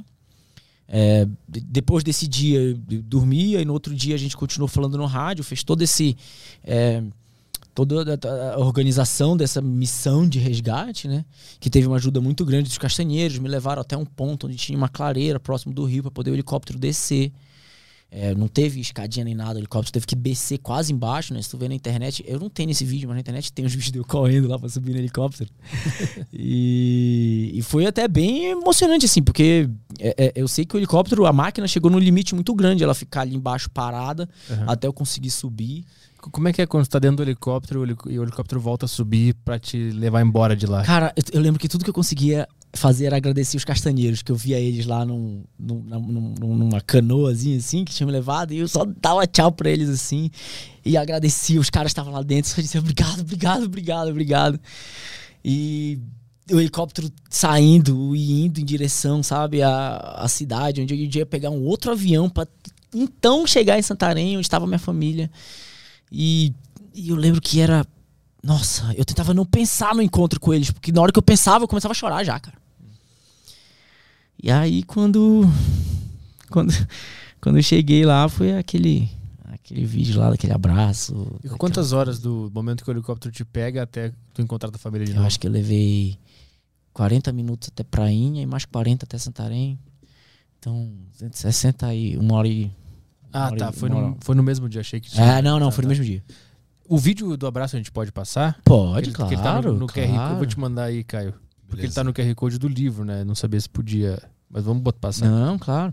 Inclusive, eu acho que tem vários vídeos, cara. Na Tem o livro, é, internet. o, e o livro é cheio de QR Code pra galera aí. É, de alguns, de alguns. Eu acho, inclusive, que muito em breve vai sair uma segunda edição, cara, com mais coisas, sabe? Com as coisas que eu coloquei pra vocês e Uhum. tal. Ah, boa. Eu mandei. Beleza. Não, fora que, né, como eu te falei assim, muito desse material que a gente tá mostrando aí vai sair na versão francesa. Ah, esse é o vídeo, né?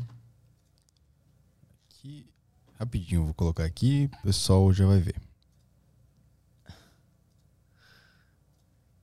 Cara, eu, eu costumo resumir que.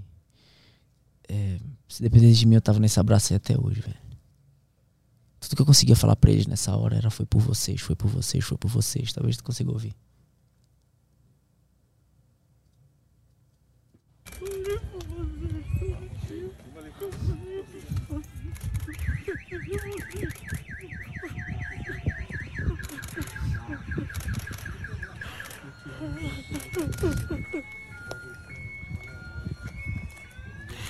Oh, meu Deus, obrigado. E, e passado tudo isso, como é que tu interpreta a vida hoje depois de tudo isso? Acho que é, é desse jeito todo aí que a gente conversou, cara. Mas o, que, que a gente, que a gente pode fazer o que a gente se propõe a fazer, cara. Que você pode superar. Eu não sei. Eu- O, meu desafio era aquela floresta. Eu não sei qual floresta outras pessoas estão passando. Seja ela emocional, seja ela psicológica, seja ela realmente uma dor física. O que tá acontecendo na sua vida que te. que te faz querer morrer, cara. Como eu queria naquele quinto dia. Acho que tudo que eu quero hoje é que as pessoas entendam como que funciona esse mundo, como que funciona esse lado espiritual e que se você entender isso, você vai conseguir, velho. Você vai conseguir. Você vai tirar uma força que você não sabe que você tem. Eu já tenho certeza disso, não tem dúvida nenhuma. mas como é que é viver o cotidiano agora, depois dessa experiência? Então, é, é- é até um pouco estranho, né? Porque é, eu comecei a ver a vida de outra forma. Sabe? E aí eu comecei a entrar em conflitos. O que eu tô fazendo hoje na minha vida é aplicar o que eu aprendi aí dentro. Tudo isso que eu te contei aqui, agora eu tô aplicando na minha vida hoje. Eu tô mudando hábitos que eu tinha antes, que eu sei que são causados por maus pensamentos, que viram maus sentimentos, que viram hábitos ruins, cara. Sabe? É tipo aquela coisa assim, ah, eu tô gordo e tal, ah, mas eu tô gordo porque, pô, meus amigos vivem me chamando pra comer, ah, porque não sei o que. Cara, mentira. Só que eu é uma besteira pra porra, velho. Você cede ao seu desejo toda hora. Não é por isso. Tá aí dentro a resposta, não tá lá fora, né? Tá lá fora. Tá dentro de você. E é sempre dentro de você. E quando você entende isso, você normalmente consegue essa conexão com o seu lado espiritual. E aí você começa a manar essa energia boa toda hora. E aí, meu amigo, não tem nada que vai te derrubar. E o melhor, você começa a contaminar os outros. Aí você entende que a mudança vem de dentro. Não só eu que falo isso, não, um monte de gente que fala isso. Só que eu não entendia isso antes. Hoje eu entendo. Não porque me contaram. Porque eu vivi etapa por etapa. Eu senti sentimento por sentimento. Da vontade de morrer, a certeza de que eu ia conseguir. Só que isso foi um carrossel de emoções muito louco. e aí eu, pode fazer analogia com a vida, cara. Tanto que eu apanhei dentro dessa mata, meu. É por isso que eu falei que tu viveu uma analogia pra nós. É, é, é, é, é como se fosse realmente uma analogia da vida. É por isso que eu digo assim, eu não sei qual é a floresta que você está entrando. Eu não sei se você tá no 15 dia, cara, mas não desiste. Não desiste agora. Porque você nem sabe se a sua vitória tá no dia de amanhã. Porra, mas é difícil, Toninho. Pô, é... cara, eu não, eu, não, eu não aguento. Falei, cara, eu tinha esse sentimento. E hoje, quando a gente entende que Deus é tudo isso, é essa energia, é essa coisa boa, e aí a gente precisa ver os pequenos milagres que essa energia faz todo dia. Foi ruim ontem. Cara, mas você acordou vivo hoje. Olha o sol aí. Mais uma chance, velho. Vai ficar deitado? Vai desistir? Ou vai levantar? Levanta, sacode a poeira. Dá a volta por cima, velho. Isso é do brasileiro. O brasileiro é foda pra isso, mano. Tô, assim, a minha história, ela é impactante porque ela foi desse jeito. Mas tem N outros exemplos de brasileiros, cara, extremamente resilientes, que entenderam mesmo que eu e aplicaram isso na vida e estão aí lutando, cara. Uns já chegaram no objetivo deles, outros estão lutando. E eles vão chegar. Eu tenho certeza disso. Não tem dúvida nenhuma. E aí eu acho que se tem uma mensagem que eu posso dar, é essa, cara. Não desista, não desista, não desista. Creia. Levanta todo dia. Tá com dor, vai com dor mesmo. Tá com medo, vai com medo mesmo. Isso é coragem. Coragem não é ausência do medo. Isso é.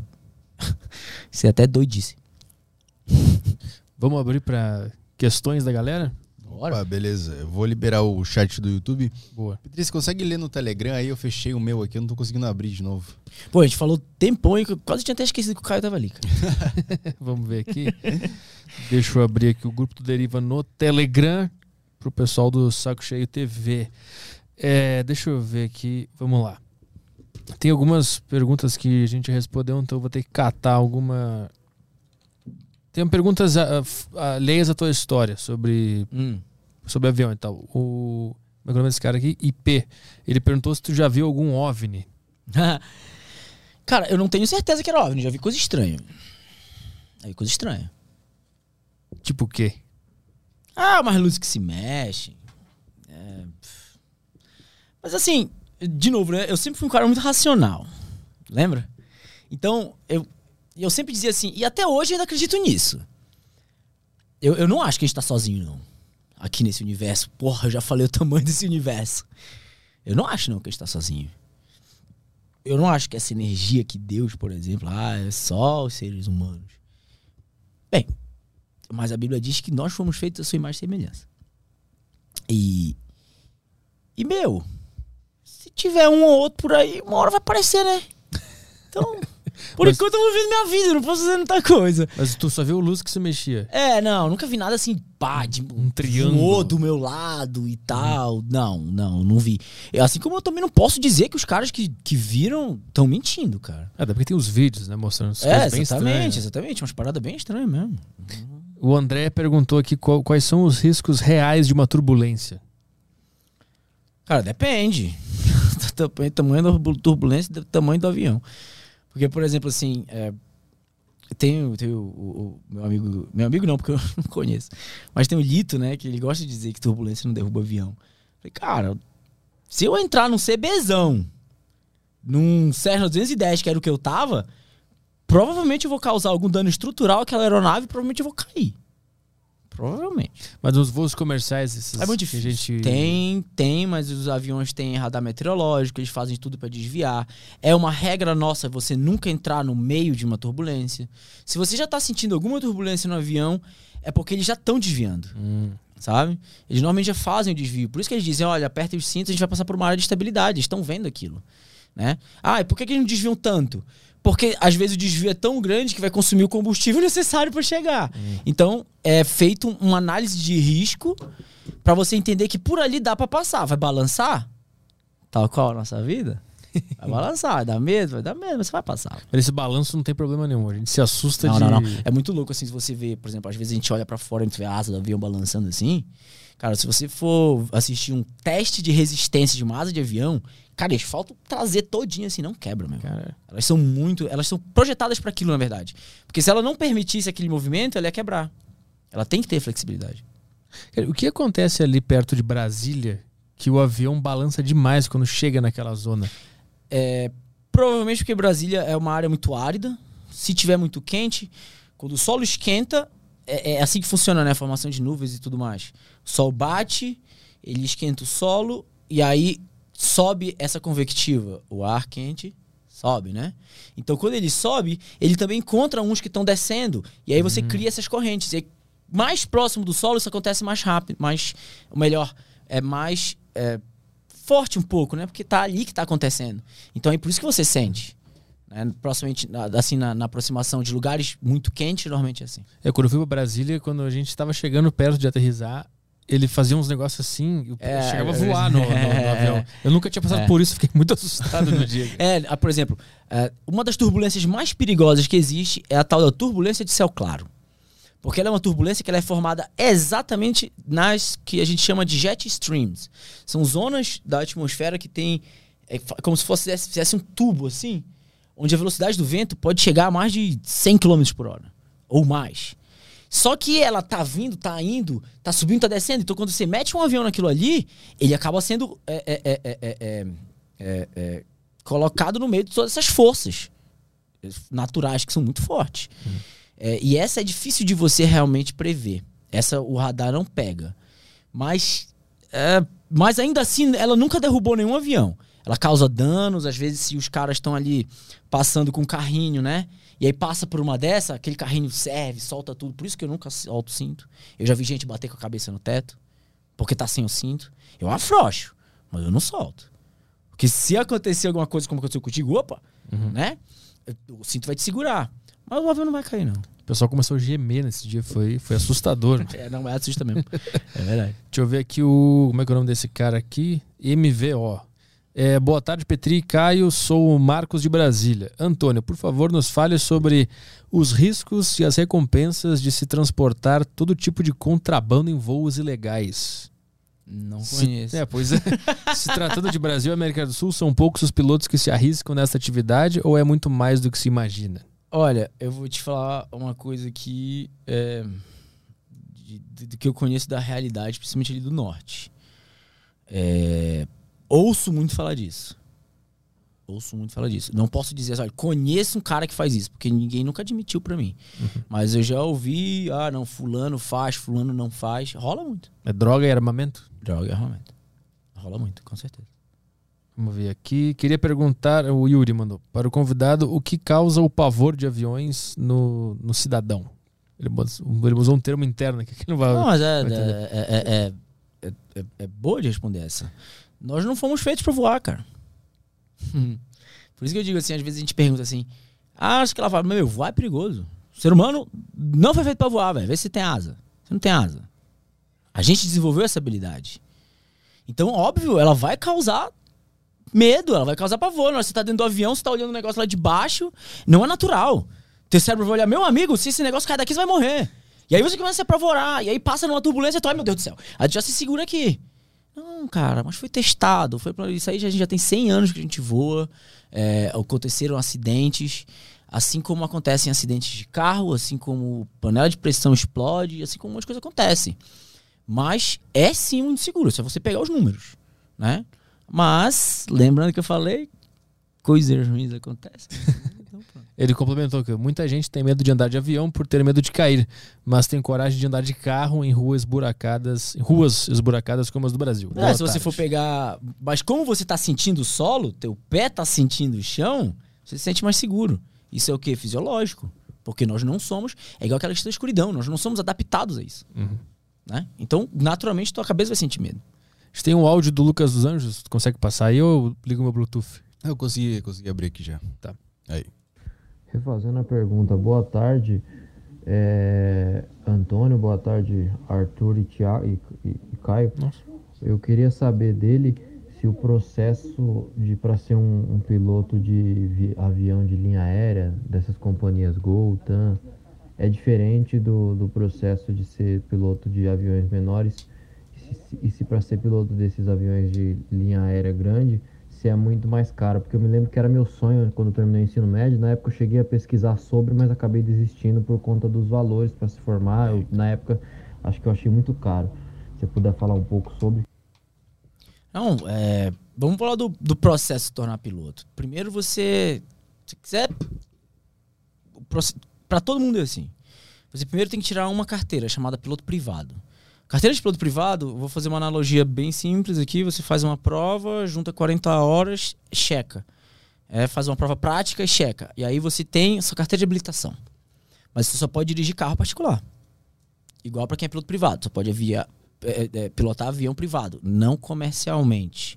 Não a fim de ganhar dinheiro. Entendeu? Isso é para quem tem o quê? Seu próprio avião, quer ser piloto, nananã, e tal. É... E aí, não, beleza, mas eu quero trabalhar com isso. Então você tem que fazer uma nova prova, juntar a, ou 160, acho que é 120 na verdade, horas, se você fizer tudo no aeroclube, 200 horas se você fizer um pouco por fora de aeroclube, e aí você checa piloto comercial. Aí você é taxista. Hum. aí você pode transportar pessoas. E aí você aprende, claro, um bocado de outras coisas. Essa é a, é a, é a licença. E aí você tem habilitações.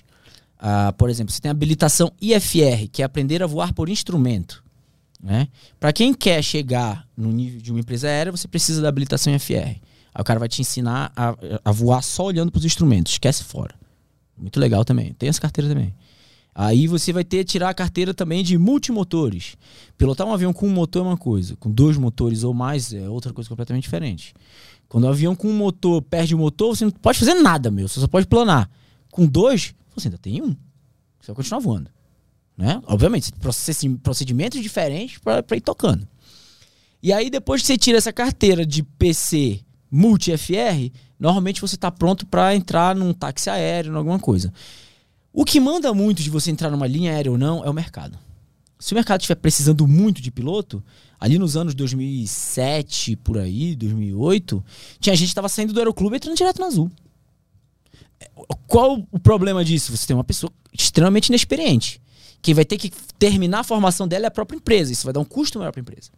Porque você normalmente só é solto para ter a última carteira, que é chamada de piloto de linha aérea, depois que você tem uma experiência de 1.500 horas comprovadas, né? totais.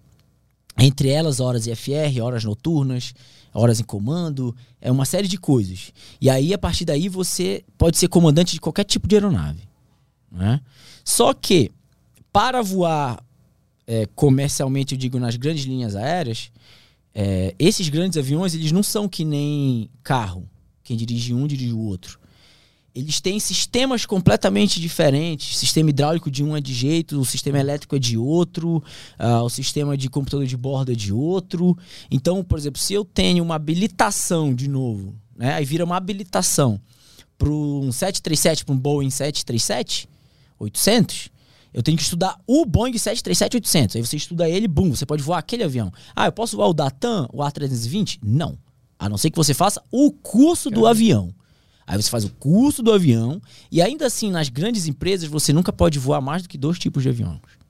para não causar confusão na tua cabeça. Porque realmente são sistemas muito diferentes. Porque quando acontece uma pane, você já tem que você não é mecânico, mas você já tem que saber mais ou menos o que aconteceu. Entendeu? Tu já voltou a pilotar depois do acidente? O que achou o avião fui eu, né? Ninguém ah, tinha achado o meu avião. É, eu achei o meu avião. Depois vocês fizeram a. Porque eu tinha localização GPS, eu fui com um amigo meu uma semana depois. E foi de boa? Nenhum trauma, nenhum, não, nada não. travado, nada. Não, não, nesse sentido não, cara. É aquilo que eu te falei, né? Toda máquina dá problema. O que aconteceu comigo, se existe algum piloto que ele acha que ele decolou um avião, aí, ó, como o avião ficou. É muito legal essa. Tu vê que as asas estão inteiras, mas ele pegou fogo o resto todinho. Cara. Ali é um córregozinho. Muito louco, cara. Pouco aqui pra baixo, assim, era onde era o meu abrigo. Mas aqui pra baixo, assim. É, meu irmão. Tem mais uma. Acho que eu não tô com saudade desse lugar, não, mas eu tenho vontade de voltar. Mas lá. fala com o tom de voz, tem uma, um carinho pelo lugar. É porque ele me ensinou muita coisa, né, cara? Cara, isso tudo que eu te falei aqui, eu aprendi aí, cara. Sabe? É muito louco, assim. E assim, muita coisa do que eu te falei, não que eu não pudesse ter aprendido com alguém me falando, mas acho que isso às vezes é meio humano, né? Uhum. A gente pensa que a gente sabe tudo, a gente tem um ego muito grande. E, e essas situações mostram isso pra gente. Tem uma pergunta boa do Cauã Martins aqui. É uma sacanagem, mas é muito boa. Não, na hora. Boa tarde, senhores. Antônio, quando você ficou aquele tempo na floresta, você sentiu vontade de e? dar uma descabelada no palhaço? Cara, eu vou te falar a verdade. Nos primeiros dias, sim. Mas você vai ficando tão fraco, meu, que não... Que, é difícil, viu? Você pensar em outra coisa que não seja tua sobrevivência. Mas que dá vontade, dá vontade. Uh, vamos ver aqui. Boa tarde. Estão desenvolvendo internet que alcançará todos os cantos do mundo. Pergunta do Lucas aqui. O quanto ter internet poderia ter te ajudado nesse momento? 100%. Eu, inclusive, tô, eu preparei um e-mail, mandei pra Apple, até porque este celular foi o celular que caiu comigo, viu? O vídeo que eu fiz pra minha família foi aqui, esse celular entrou na água, esse celular pegou chuva e tá aqui comigo. Caramba. E aí, quando eu caí. quando eu caí, eu ainda tinha. Eu não tinha sinal de rede celular, mas eu tinha sinal de GPS. Tanto que eu tinha marcação lá no mapa. Uhum. Cara, se eu tenho sinal de GPS, eu tô recebendo um sinal. Por que não botar um, um, um, um sei lá, um sistema, um, hardware que seja, que eu consiga enviar, não precisa enviar mensagem. Só um sinal de distress, de emergência. Hum. Cara, isso podia salvar muitas pessoas. Imagina, sei lá, tu sai pra andar na chapada, tu sai pra ir não sei o que lá, numa praia, deserta, acontece alguma merda, um amigo teu começa a, a, a, a, passar mal, tu não tem sinal de celular, mas tu tem sinal de GPS, esses, esses telefones têm antena GPS. E tu pudesse mandar uma mensagem dizendo emergência, é aqui, ó, pum. Cara, eu acho que seria magnífico. Tu entrou em contato com a Apple, é isso? Pra falar sobre isso. É? Tu Mandei, mas não me responderam ainda não. Ah. Vamos ver aqui. Lucas Teles mandou aqui. Boa tarde, rapazes. É, Antônio, quando você está sozinho no meio da floresta, existe algum momento em que você começa a duvidar que tudo isso é real? Cara. É... Muita gente pergunta isso. Se eu tive. É, é tipo. Uh, ilusão, né? Essas, é, como é que tem no tipo deserto? É... Miragem? É, não, mas, ver coisa. Eu não, eu não cheguei, eu acho que eu não cheguei a ver coisa. o macaco Ou então era muito real. Era, mas, um, era uma miragem. Mas assim, o que mais se aproximou disso foram os sonhos. Eu tinha sonhos muito reais. E eu sempre sonhava com algum amigo. Nunca eram amigos próximos, eram amigos assim, meio aleatórios. E era muito louco, porque todos eles sempre vinham chegando para mim dizendo assim, que estavam me procurando, cara. Sempre que eu sonhava com alguns amigos, assim, eu até, alguns eu já até falei pra eles que eu sonhei com eles. E, e eles diziam, não, a gente tá te procurando, a gente veio aqui pra te buscar. E eu dizia, cara, como que tu chegou aqui? Não, a gente veio na lancha de não sei quem. Eu falei, não tem como chegar aqui de lancha. Não tem como fazer isso. E aí eu, eu dizia, cara, tu quer, realmente tu quer me ajudar? Faz o seguinte, me dá uma comida, eu tô com muita fome, velho. Dá uma coisa para comer. E aí ele sempre me dava alguma coisa, eu não conseguia lembrar, às vezes eram salgados, sei lá, um pedaço de pão. E aí quando eu metia a minha mão, minha mão passava. Quando eu tava a morder, eu sentia o barulho no meu dente, velho. Eu ouvia. Cara. Isso eu dormindo. E aí eu, pra aquilo não me deixar doido, eu acordava e dizia, não, não é. Tá aqui, eu tô no meio do mato. Porra, tá aqui. Não é isso. Só que às vezes era tão bom estar naquele sonho que eu fechava o olho para voltar pro sonho. Que a realidade lá era melhor do que a minha realidade. Isso era muito louco. Cara. Temos perguntas no YouTube aí? Uh, no YouTube não. Eu queria saber, não sei se você falou, acho que não é. Qual que foi a sua primeira refeição depois? pois é. Eu cheguei, logo que eu cheguei lá, aí a, a, a o pessoal do, do, dos castanheiros me deram primeiro um copo de café. Doce, doce, doce, doce. Mas beleza, pô, café é ótimo, né? Aí depois a dona Maria Jorge me deu um, um pacote de, de, de, bolacha água e sal, né? Creme crack, que a gente chama. Um negócio de margarina e um leite doce pra caramba também. E aí eu comecei a tomar, né? Nossa, eu pensei que eu ia chegar a comer. Cara, eu mal consegui abrir a boca, meu. Eu, eu acho que eu tinha me esquecido como mastigar, porque eu não tinha mastigado nada. Tudo que eu comia era fruta de ruê. Eu comi ovo cru três vezes, ovo de, de, de um pássaro lá. Hum. É, então, faz muito tempo que eu não tinha mastigado nada. Aí eu pegava a bolachinha, eu comia assim, ó, de muito pouco, assim. É, tchá, tchá. Só que ainda faltava alguma coisa. Sal. Porque eu não tinha comido nada salgado todos aqueles dias. As frutas são doces. Aí eu cheguei pra ela e falei, dona Maria José, tem sal aí? Ela falou, tem, tá bem ali, bicho. Eu fui lá na vazia de sal, botei um pouco na mão assim, aí eu pegava sal, botava na boca. Cara, que sensação boa, velho. Parecia que ia voltando a pressão, assim, acho que minha pressão devia estar muito baixa. Sem sal, né? Mas teve um negócio que tu comeu e te fez mal? tudo. Sim, naquele mesmo dia, né? Eu comi só isso e tal, devagarzinho, poxa, porque meu estômago é daquele jeito. Mas aí as coisas foram melhorando, entramos em contato com a minha família, avisamos tudo. E aí depois que tava tudo avisado, a gente desligou o rádio, ela falou assim, ó, oh, se já estiver bem, eu tenho aqui um peixe frito, pacu, que é um peixe lá, cara, eu acho uma delícia, e um baiãozinho. Eu falei assim, ah, já, já, já, já tá tudo mais ou menos encaminhado, né? Eu falei, não, manda pra cá. Aí eu pá, comecei a comer, me empolguei, botei uma pimentinha, mano. Imagina, não tinha nada no meu estômago, velho. Aí quando aquilo bateu no meu estômago de madrugada, eu tive uma crise de gastrite. Que eu pensei que ia morrer, mano. Aí eu até falava assim, falei, não acredito que eu andei tudo isso aqui pra morrer de gastrite hoje à noite, tanto que doía. Aí eu fui acordar de lá, ainda bem que eles tinham omeprazol, peguei logo quatro, assim, omeprazol de 20, 80mg de omeprazol. Falei, Flapo. Aí que eu consegui dormir. E depois disso, tu tava falando em off antes sobre a tua reeduca... reeducação alimentar, né? É, é.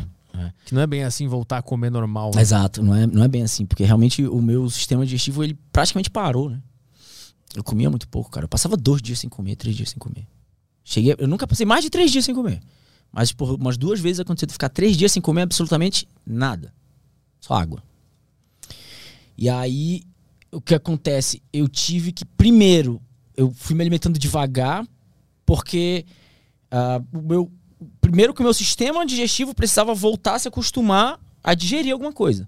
Segundo, eu, o, o, meu corpo passou por um estresse fisiológico tão grande, em termos de estar tá no modo de emergência, que depois que eu saí, tudo que eu como, tudo, ainda agora, quase sete meses depois, o meu corpo ainda quer guardar isso como energia, porque ele entende que ele precisa. Então a taxa basal foi lá para baixo, né? É, então assim, aí eu dei uma. Eu saí, me alimentei bem, passou uns três meses, aí eu, pô, comecei a sair um pouco para comer fora e tal, e de repente comecei a ganhar peso absurdamente, cara. De uma forma assim que eu só ganharia se eu comesse, sei lá, McDonald's todo dia, uhum. sabe? E aí eu, putz, eu acho que é aquele negócio que o médico falou. Aí eu voltei na nutricionista, ela falou, ah, fizemos vários exames e tal, falou, ó, volta pra dieta restrita e precisa voltar a fazer exercício, porque teu corpo se acostumou de fato a consumir caloria, uhum. né? Então agora vai levar um tempo até eu, o meu corpo achar um nível onde ele diz essa quantidade de caloria é de boa para você viver. Então eu não preciso mais guardar tanto, né? E mas é um processo, né? Hoje a tua base alta é em quanto para tu viver normal? Cara, eu não é, é difícil te dizer, mas é, hoje, por exemplo, eu tô numa dieta que eu consumo entre 1.500 e 1.600 calorias por dia e eu vou pro treino, meu treino é pesado. E com isso tu ganha peso? Ou mantém? Eu tô mantendo. Eu tô ganhando massa, mas ainda tem gordura. Ah. É muito louco. E eu não me sinto mal. E pelo contrário, uh, se eu comer dois ovos, uma fatia de pão e uma fatia de queijo branco, desse tamanho assim, eu fico cheio. Meu estômago diminui muito, né? Nosso estômago é um, é um músculo, né? Uhum. Muito tempo sem comer, ele. Fum. Tem como voltar ao normal e poder mandar um churrascão? Não tem, só que eu não consigo mais comer tanto. E outra, eu acho que o meu fígado também ficou meio zoado. Hum. É porque assim, eles não chegaram a identificar gordura no fígado, mas quando eu fui resgatado, é, ele tava meio dilatado, tanto ele quanto a minha vesícula. Minha vesícula quase estourou, cara. Quase, quase, muito pouco. Por quê? Porque a nossa vesícula, ela produz a bile que serve basicamente para quebrar a gordura que você ingere.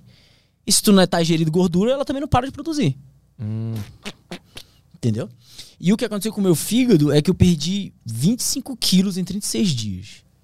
Então, toda essa gordura ela vai para algum lugar. Ela vai pro teu sangue. E todo o teu sangue passa pelo teu fígado. Então, meu fígado também ficou sobrecarregado. Hoje, se eu quero tomar uma cervejinha a mais, ou se eu quero comer um churrasco mais gordo, sei lá, uma lasanha, uma parada, meu amigo, outro dia eu fico todo. Não, não digere direito. Então eu acho que ficou meio prejudicado ainda. Então tô tendo que ser bem devagarzinho. Vamos ver que mensagens do YouTube? É, tem aqui da plataforma, tem um áudio aqui ah, do. Bora, boa. bora, bora, bora, bora. parada. Vamos lá. Aí, seus Crozebeck, beleza? Pô, Antônio, parabéns pela tua história assim emocionante. Ela lembra muito uma história bem conhecida aqui no Uruguai, que é de um grupo de rugby que caiu nos Andes. E, pô, a pergunta é o seguinte: nesse tempo aí, tu confundia o sonho com a realidade? Como é que era dormir e sonhar? É, então é aquilo que eu tava falando, né? Que é, isso é muito louco, cara. E assim, eu estudei como piloto a, a, a, a dinâmica do sono, mas é mais no sentido de fadiga, né? Hoje, essa é uma das maiores preocupações na aviação, é a fadiga. Porque a fadiga, ela de fato te faz tomar decisões que você normalmente não tomaria, ela bagunça a tua, a tua capacidade cognitiva. E, e isso era o que acontecia nos sonhos. Né? Como diz, a gente tem um sono REM, que é aquele sono bem profundo que te faz sonhar, mas você também tem um sono mais leve. Isso acontece assim durante a noite. Você entra no sono REM e sai, entra no sono REM e sai. Esse seria o ciclo normal. É, como eu não tinha essa, essa, essa oportunidade de, de, descansar bem, quando apagava, apagava. O, o, cérebro dizia assim: olha, já deu. Se você não apagar aqui agora, eu acho que. Quase que um desmaio. E aí eu entrava naqueles sonhos que eu ainda, que eu falei ainda agora. Uhum. É, que eram extremamente reais. E, e eu tinha que acordar para me convencer que eu não tava. que aquilo não era real. E quando eu via a minha realidade, eu preferia fechar o olho para voltar pro sonho, que era melhor. Tem mais perguntas na plataforma? Não, na plataforma não. Tem umas no YouTube aqui. Quer que... É. Eu tenho aqui também elas em mão aqui. Você quer ler? É, é, o Lucas Xavier perguntou como é que a sua percepção da vida mudou depois do acidente, mas acho que meio que já respondeu. Tem alguma coisa a acrescentar? É isso acho, aí, né? acho que não, cara. É isso mesmo. Uh, o Jackson, Jackson Leite mandou aqui: Antônio, sou de Manaus e conheço bem nossa região. Muita admiração por você. Você conhece a história do Milton Terra Verdi? O verde. Na sua opinião, quais as diferenças da sua história para ele? Conhece a história eu, eu, eu, acho que essa do Milton é o cara que caiu, não sei se foi na Bolívia, um cara que ele escreveu um diário, e só que infelizmente ele não sobreviveu hum. e só encontraram os relatos dele dos, dos dias dele. Eu acho que é essa, se Foi, eu não me engano. É, eu tá vi no... aqui, a dele é de. A dele já faz um tempo, né? 1960. É, isso. Mas não é isso, um cara caiu. Acho que caiu é. ele mais um, aí o cara morreu, mas ele continuou lá, só que eu, eu, eu, acho que ele não começou a andar, eu acho que ele decidiu ficar. Só que vai acabando os recursos uma hora. Era aquela decisão que eu tinha para tomar. Hum. Ou eu ou eu morria tentando sair dali, ou eu sabia que eu não ia sair dali, velho. O João Soares mandou mais uma sacanagem aqui, ó. Participaria do programa Largados e Pelados? Olha, logo que. logo que eu vou falar essa. Eu, eu, dei uma entrevista boa também no Discovery Channel, né? O pessoal do Discovery Channel. E. E eles me fizeram essa pergunta logo. Muita gente me faz. E, e eu dizia assim: não, não iria não. Mas agora que eu. Eu nunca tinha assistido Largados e Pelados. Agora que eu assisti, eu já sei como funciona. Ah, vou de boa. Fichinha. Nossa, né? tá brincando. Tem um monte de gente lá pra cuidar de ti, pô. Qualquer coisa, tu manda um alerta, vem um, não, tem um então, cameraman do teu lado, com então. um sneaker no bolso. É, é isso que eu tô dizendo. Agora, pensou, bacana é você fazer as coisas e você não tem ninguém pra te ajudar. É isso aí, deixa eu ver se entrou mais alguma coisa que entrou. Ah, como foram os primeiros dias para dormir em casa? É, também não foi fácil, não. Eu dormia à base de remédio, né? É, né, esse foi um outro sistema meu que ficou bem zoado. É, é, um sistema de alerta lá que eles falam, né? Que a gente tem assim no nosso cérebro. Tanto que eu acho que eu levei uns três dias, cara, a minha pupila extremamente dilatada. Meu olho era todo preto, assim. Tamanho era o alerta. A, a primeira semana na base do remédio mesmo. Porque eu não dormia. Eu ficava pensando, sonhando, não acordado. Não dormia, eu tava alerta. Alerta. E teve alguma coisa de, de aquela, aquele estresse pós-traumático de tu ouvir um barulho de alguém pegar um copo na geladeira e tu achar que é uma onça? Existiu esse tipo de situação? Não, não. O meu o meu estresse pós-traumático eu acho que é aquele que eu te contei. Que eu não tinha acesso ao que eu senti de dor. Ah, tá. Isso, isso é estresse pós-traumático. Mas esse de barulho, nada. Não, não. Ah, o que aconteceu, né? Eu saía e de repente eu lembrava da, da situação e começava a chorar. Uhum. Isso já meses depois. Isso é recente, pô, deve ter dois meses. E eu não tô dizendo que não possa acontecer de novo. Mas eu tô me permitindo acessar esses sentimentos. Porque, lembra que a gente tava conversando? Uhum. Eu não posso fugir deles. Tu procurou terapia? Sim, sim, sim. Agora a gente já deu um tempo que tá, tá mais legal. Mas eu fiz bastante terapia logo depois. E como é que tá hoje a, o cotidiano? Já consegue dormir? Consegue já... viver sem cair nesse choro? Já, então, o interessante é que não é mais um choro de dor. É um choro de alívio, sabe? E, e ele cura. É por isso que eu digo que a gente não pode fugir. Uhum. Se ele permite cura. chorar. Se permita sentir o seu sentimento. Se permita deixar aquilo passar. Você precisa deixar aquilo passar para você seguir a sua vida. Se você continuar preso naquilo, você vai ver que aquilo vai atrapalhar a tua caminhada nesse mundo. Ao mesmo tempo que desperta esses traumas na tua mente, essa história ela te dá uma certa felicidade? Tu trata com carinho essa, sim, história toda? Hoje, hoje sim. Muito. Na verdade, desde que eu saí, cara, eu sou muito grato. Muito grato. a Deus e por todas as pessoas que me ajudaram de qualquer forma, cara.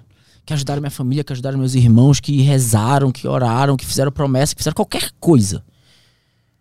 Aproveitar aqui. Muito obrigado por cada um, cada um, cada pessoa. Muito, muito, muito obrigado. A energia de vocês foi muito importante. Pra terminar, vamos mostrar só os, as coisas que tu trouxe? Mostrar pra galera? Bora. O tênis. Então, a... a gente mostrou a, a, a, a, camiseta, né? A camiseta ela tem uma coisa muito. uma curiosidade. Que é essa costura aqui do lado, né? Não sei se tu vai conseguir mostrar na câmera aí, acho que talvez pra que essa câmera fique melhor. Essa costura é feita do fio da saca de ráfia. Como ela rasgava porque tava muito frio e eu usava, mano, agarrava tudo, né? E aí eu fazia agulhas de madeira para mim com o canivete, pegava o fio da saca e costurava. Foi assim que eu fiz uma cobertor também, né? tinha um cobertor. É, muita gente me perguntava como você sabia os dias, a hora, cuidar da rotina. É, reloginho. É bom, hein? Não é, não é, só propaganda, não. Vai ser de choque, velho. vai, vai pro museu isso aqui. Mas vai, cara. Eu tenho um monte de coisa lá em casa. Esse aqui é o meu tênis. Eu gostaria muito de ter tido uma bota, mas, meu amigo, esse aqui foi guerreiro, viu? Uh, essa. Você viu, a palmilha tá toda assim porque eu precisava secar ela, né? Por isso que aqui tem umas partes que é tudo queimado, porque isso aqui ficava perto do fogo. Se eu não secasse o tênis, eu podia ter uma infecção no, no pé. Onde que tá dedos. queimado? Olha aqui, ó. Ah, Olha tá. como é a borracha dura. Sabe quando chega a borracha perto do fogo? Pode pegar. Austrália. Olha como é que ficou. E tudo rasgado já, não tem mais solado. Esses buracos no solado, tudo isso é espinho, cara. Queimado aqui. Que louco. E ainda assim entrava espinho no meu pé. Dá pra ver? Esse é o tamanho dos espinhos. Pra passar isso aqui. Quando essa borracha cai, teu pé sente tudo depois que É, cara. Não, é, assim, foi. E eu, engraçado. Eu nunca fui de ter muito apego, sabe, por coisa material, assim. Uma peças por essas coisas aqui eu tenho carinho. Essa aqui vai ficar comigo. E aquela ali é a mochila que tu usou. É, e eu ainda tô toda. usando ela aí, ó. Ela usa todos os dias. Se quiser pegar aí. Pegar aqui. Ela deve estar tá pesada, porque tá com as minhas coisas, né? Viajou comigo aqui agora.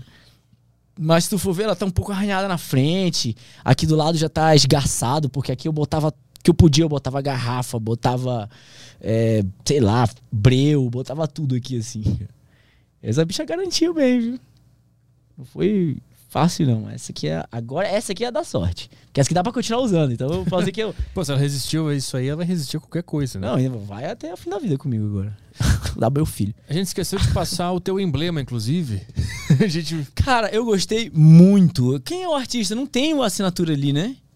É ah, o é Caprino. Caprino, cara, parabéns, tá muito legal, cara. Gostei Caprino. muito. Explica aí pra galera resgatar o emblema lá no, no site. Então, pessoal, esse é o emblema de hoje. É para vocês resgatarem esse emblema. É a mesma coisa, é flowpodcast.com.br barra resgatar. E aí lá vocês vão encontrar a barra de para digitar o, o, código desse emblema, que é Lost. Lost. Boa. Lost and Found. É isso aí. Mas olha, ficou muito bom, cara. Gostei muito. Só para terminar, tem uma pergunta do Arthur Belasco aqui. Uhum. Tem uma cena no filme O Náufrago que depois que ele é resgatado, ele vê um isqueiro e fica impressionado. Como é, você sentiu isso depois é, de ver como as coisas são fáceis na sociedade? Senti, velho. Primeira vez que eu abri uma geladeira. Primeira vez que eu abri uma geladeira para pegar alguma coisa para comer. É muito fácil. Cara, a gente tem que ser muito grato pelo que a gente tem, velho. Sério. Sério, sério, sério. Do fundo do coração, cara. Se você tem a capacidade de chegar na sua geladeira, abrir, pegar qualquer coisa, dê graças a Deus, velho. Você não tá precisando ir pro mato, pegar, caçar, comer do chão, rasgado, com tudo, sabe? Se você tem uma cama quente, você não tá precisando passar frio. É que a rotina tira as coisas de perspectiva, né? Você para de perceber é. as pequenas vitórias, os pequenos milagres que a vida te dá. E quando começa a valorizar isso, você só traz energia boa, velho. Então vamos embora. Ó, o livro do Antônio Senna tá na. Eu comprei na Amazon. É? Mas tá em todos os lugares? Todas as livrarias do Brasil, né? Pela editora Buzz. Você pode comprar também pelo site da Buzz. Tem na, na, na, na Apple Bookstore também. Tem. Cara, tem numa par de lugar. É, normalmente na internet você encontra umas promoções. Nas livrarias também, de vez em quando, sempre rolam umas promoções legais, né? É, poxa, eu queria aqui é, é agradecer muito ao pessoal da Buzz, porque, cara, a gente fez esse livro um mês e meio, Fátima. Por aí, cara. Foi um trabalho intenso, assim. E ficou um livro de fato muito bom. A gente tem o feedback que, que a gente tem recebido é maravilhoso. É, nossa, eu, eu, eu, só tenho a agradecer mesmo, porque tem ajudado algumas pessoas que às vezes eu fico até muito tocado mesmo. E dia 10 de novembro, uh, lançamento na França. Ah, boa. A versão dele boa. em francês, na Europa. Eu acho que estarei lá, bora ver. Inclusive é interessante falar pra galera que, que vai comprar que eu acho que os tem os dois capítulos que é o relato do teu irmão e o outro é, da tua irmã. Da minha irmã. Eu fiz questão de colocar. E eles falam. É muito legal porque tu tá lendo a, a, tua versão de tudo que tá acontecendo, aí chega num determinado ponto que tu vê a perspectiva deles. É porque foram 36 dias que eu vi de um jeito e eles viram de outro completamente diferente. Dificuldades diferentes, mas dificuldades também absurdas. Aí é no, nos dois últimos, né? Ou no penúltimo ali que tem as versões do teu, do teu, é, do teu irmão do teu irmão. É, um pouquinho lá pro meio. Bom, então é isso aí. Valeu. Irmão, Obrigado pela presença. Eu que agradeço, cara. Parabéns que pela isso. história do caralho. Valeu, valeu. Obrigadão. Pra todo mundo aí, forte abraço. O Instagram dele tá aí na, na, na nossa descrição, né? Uhum. Acessem lá e o livro 36 dias. Procura no Google aí e compre a sua, sua versão, a sua edição. Valeu, pessoal. Amanhã estamos de volta? Amanhã estamos de volta com Daniel Cury. Ah, é verdade. Daniel Cury, amanhã no Deriva. Um bom final de tarde. Boa noite, na verdade, para todo mundo. ah, só, é. só queria agradecer meu pai. Fala aí. Aqui que ele, ele sugeriu. Ele foi a primeira pessoa que mandou é. o seu vídeo para mim. Aí eu Sério? tinha mandado pro Petri. Pro Petri. Meu que pai legal, viu cara. seu. Ele viu um vídeo. Uma, acho que ele viu você no The Noite. Ou, acho que foi no The Noite. Aí ele mandou uhum. para mim e falou: pô, seria bacana esse Qual cara. Qual o nome do teu pai? Adeval. Seu Deval, se eu estiver ouvindo aí, obrigado por tudo. E fica com Deus. Valeu, é isso aí. Amanhã estamos de volta. Tchau, tchau.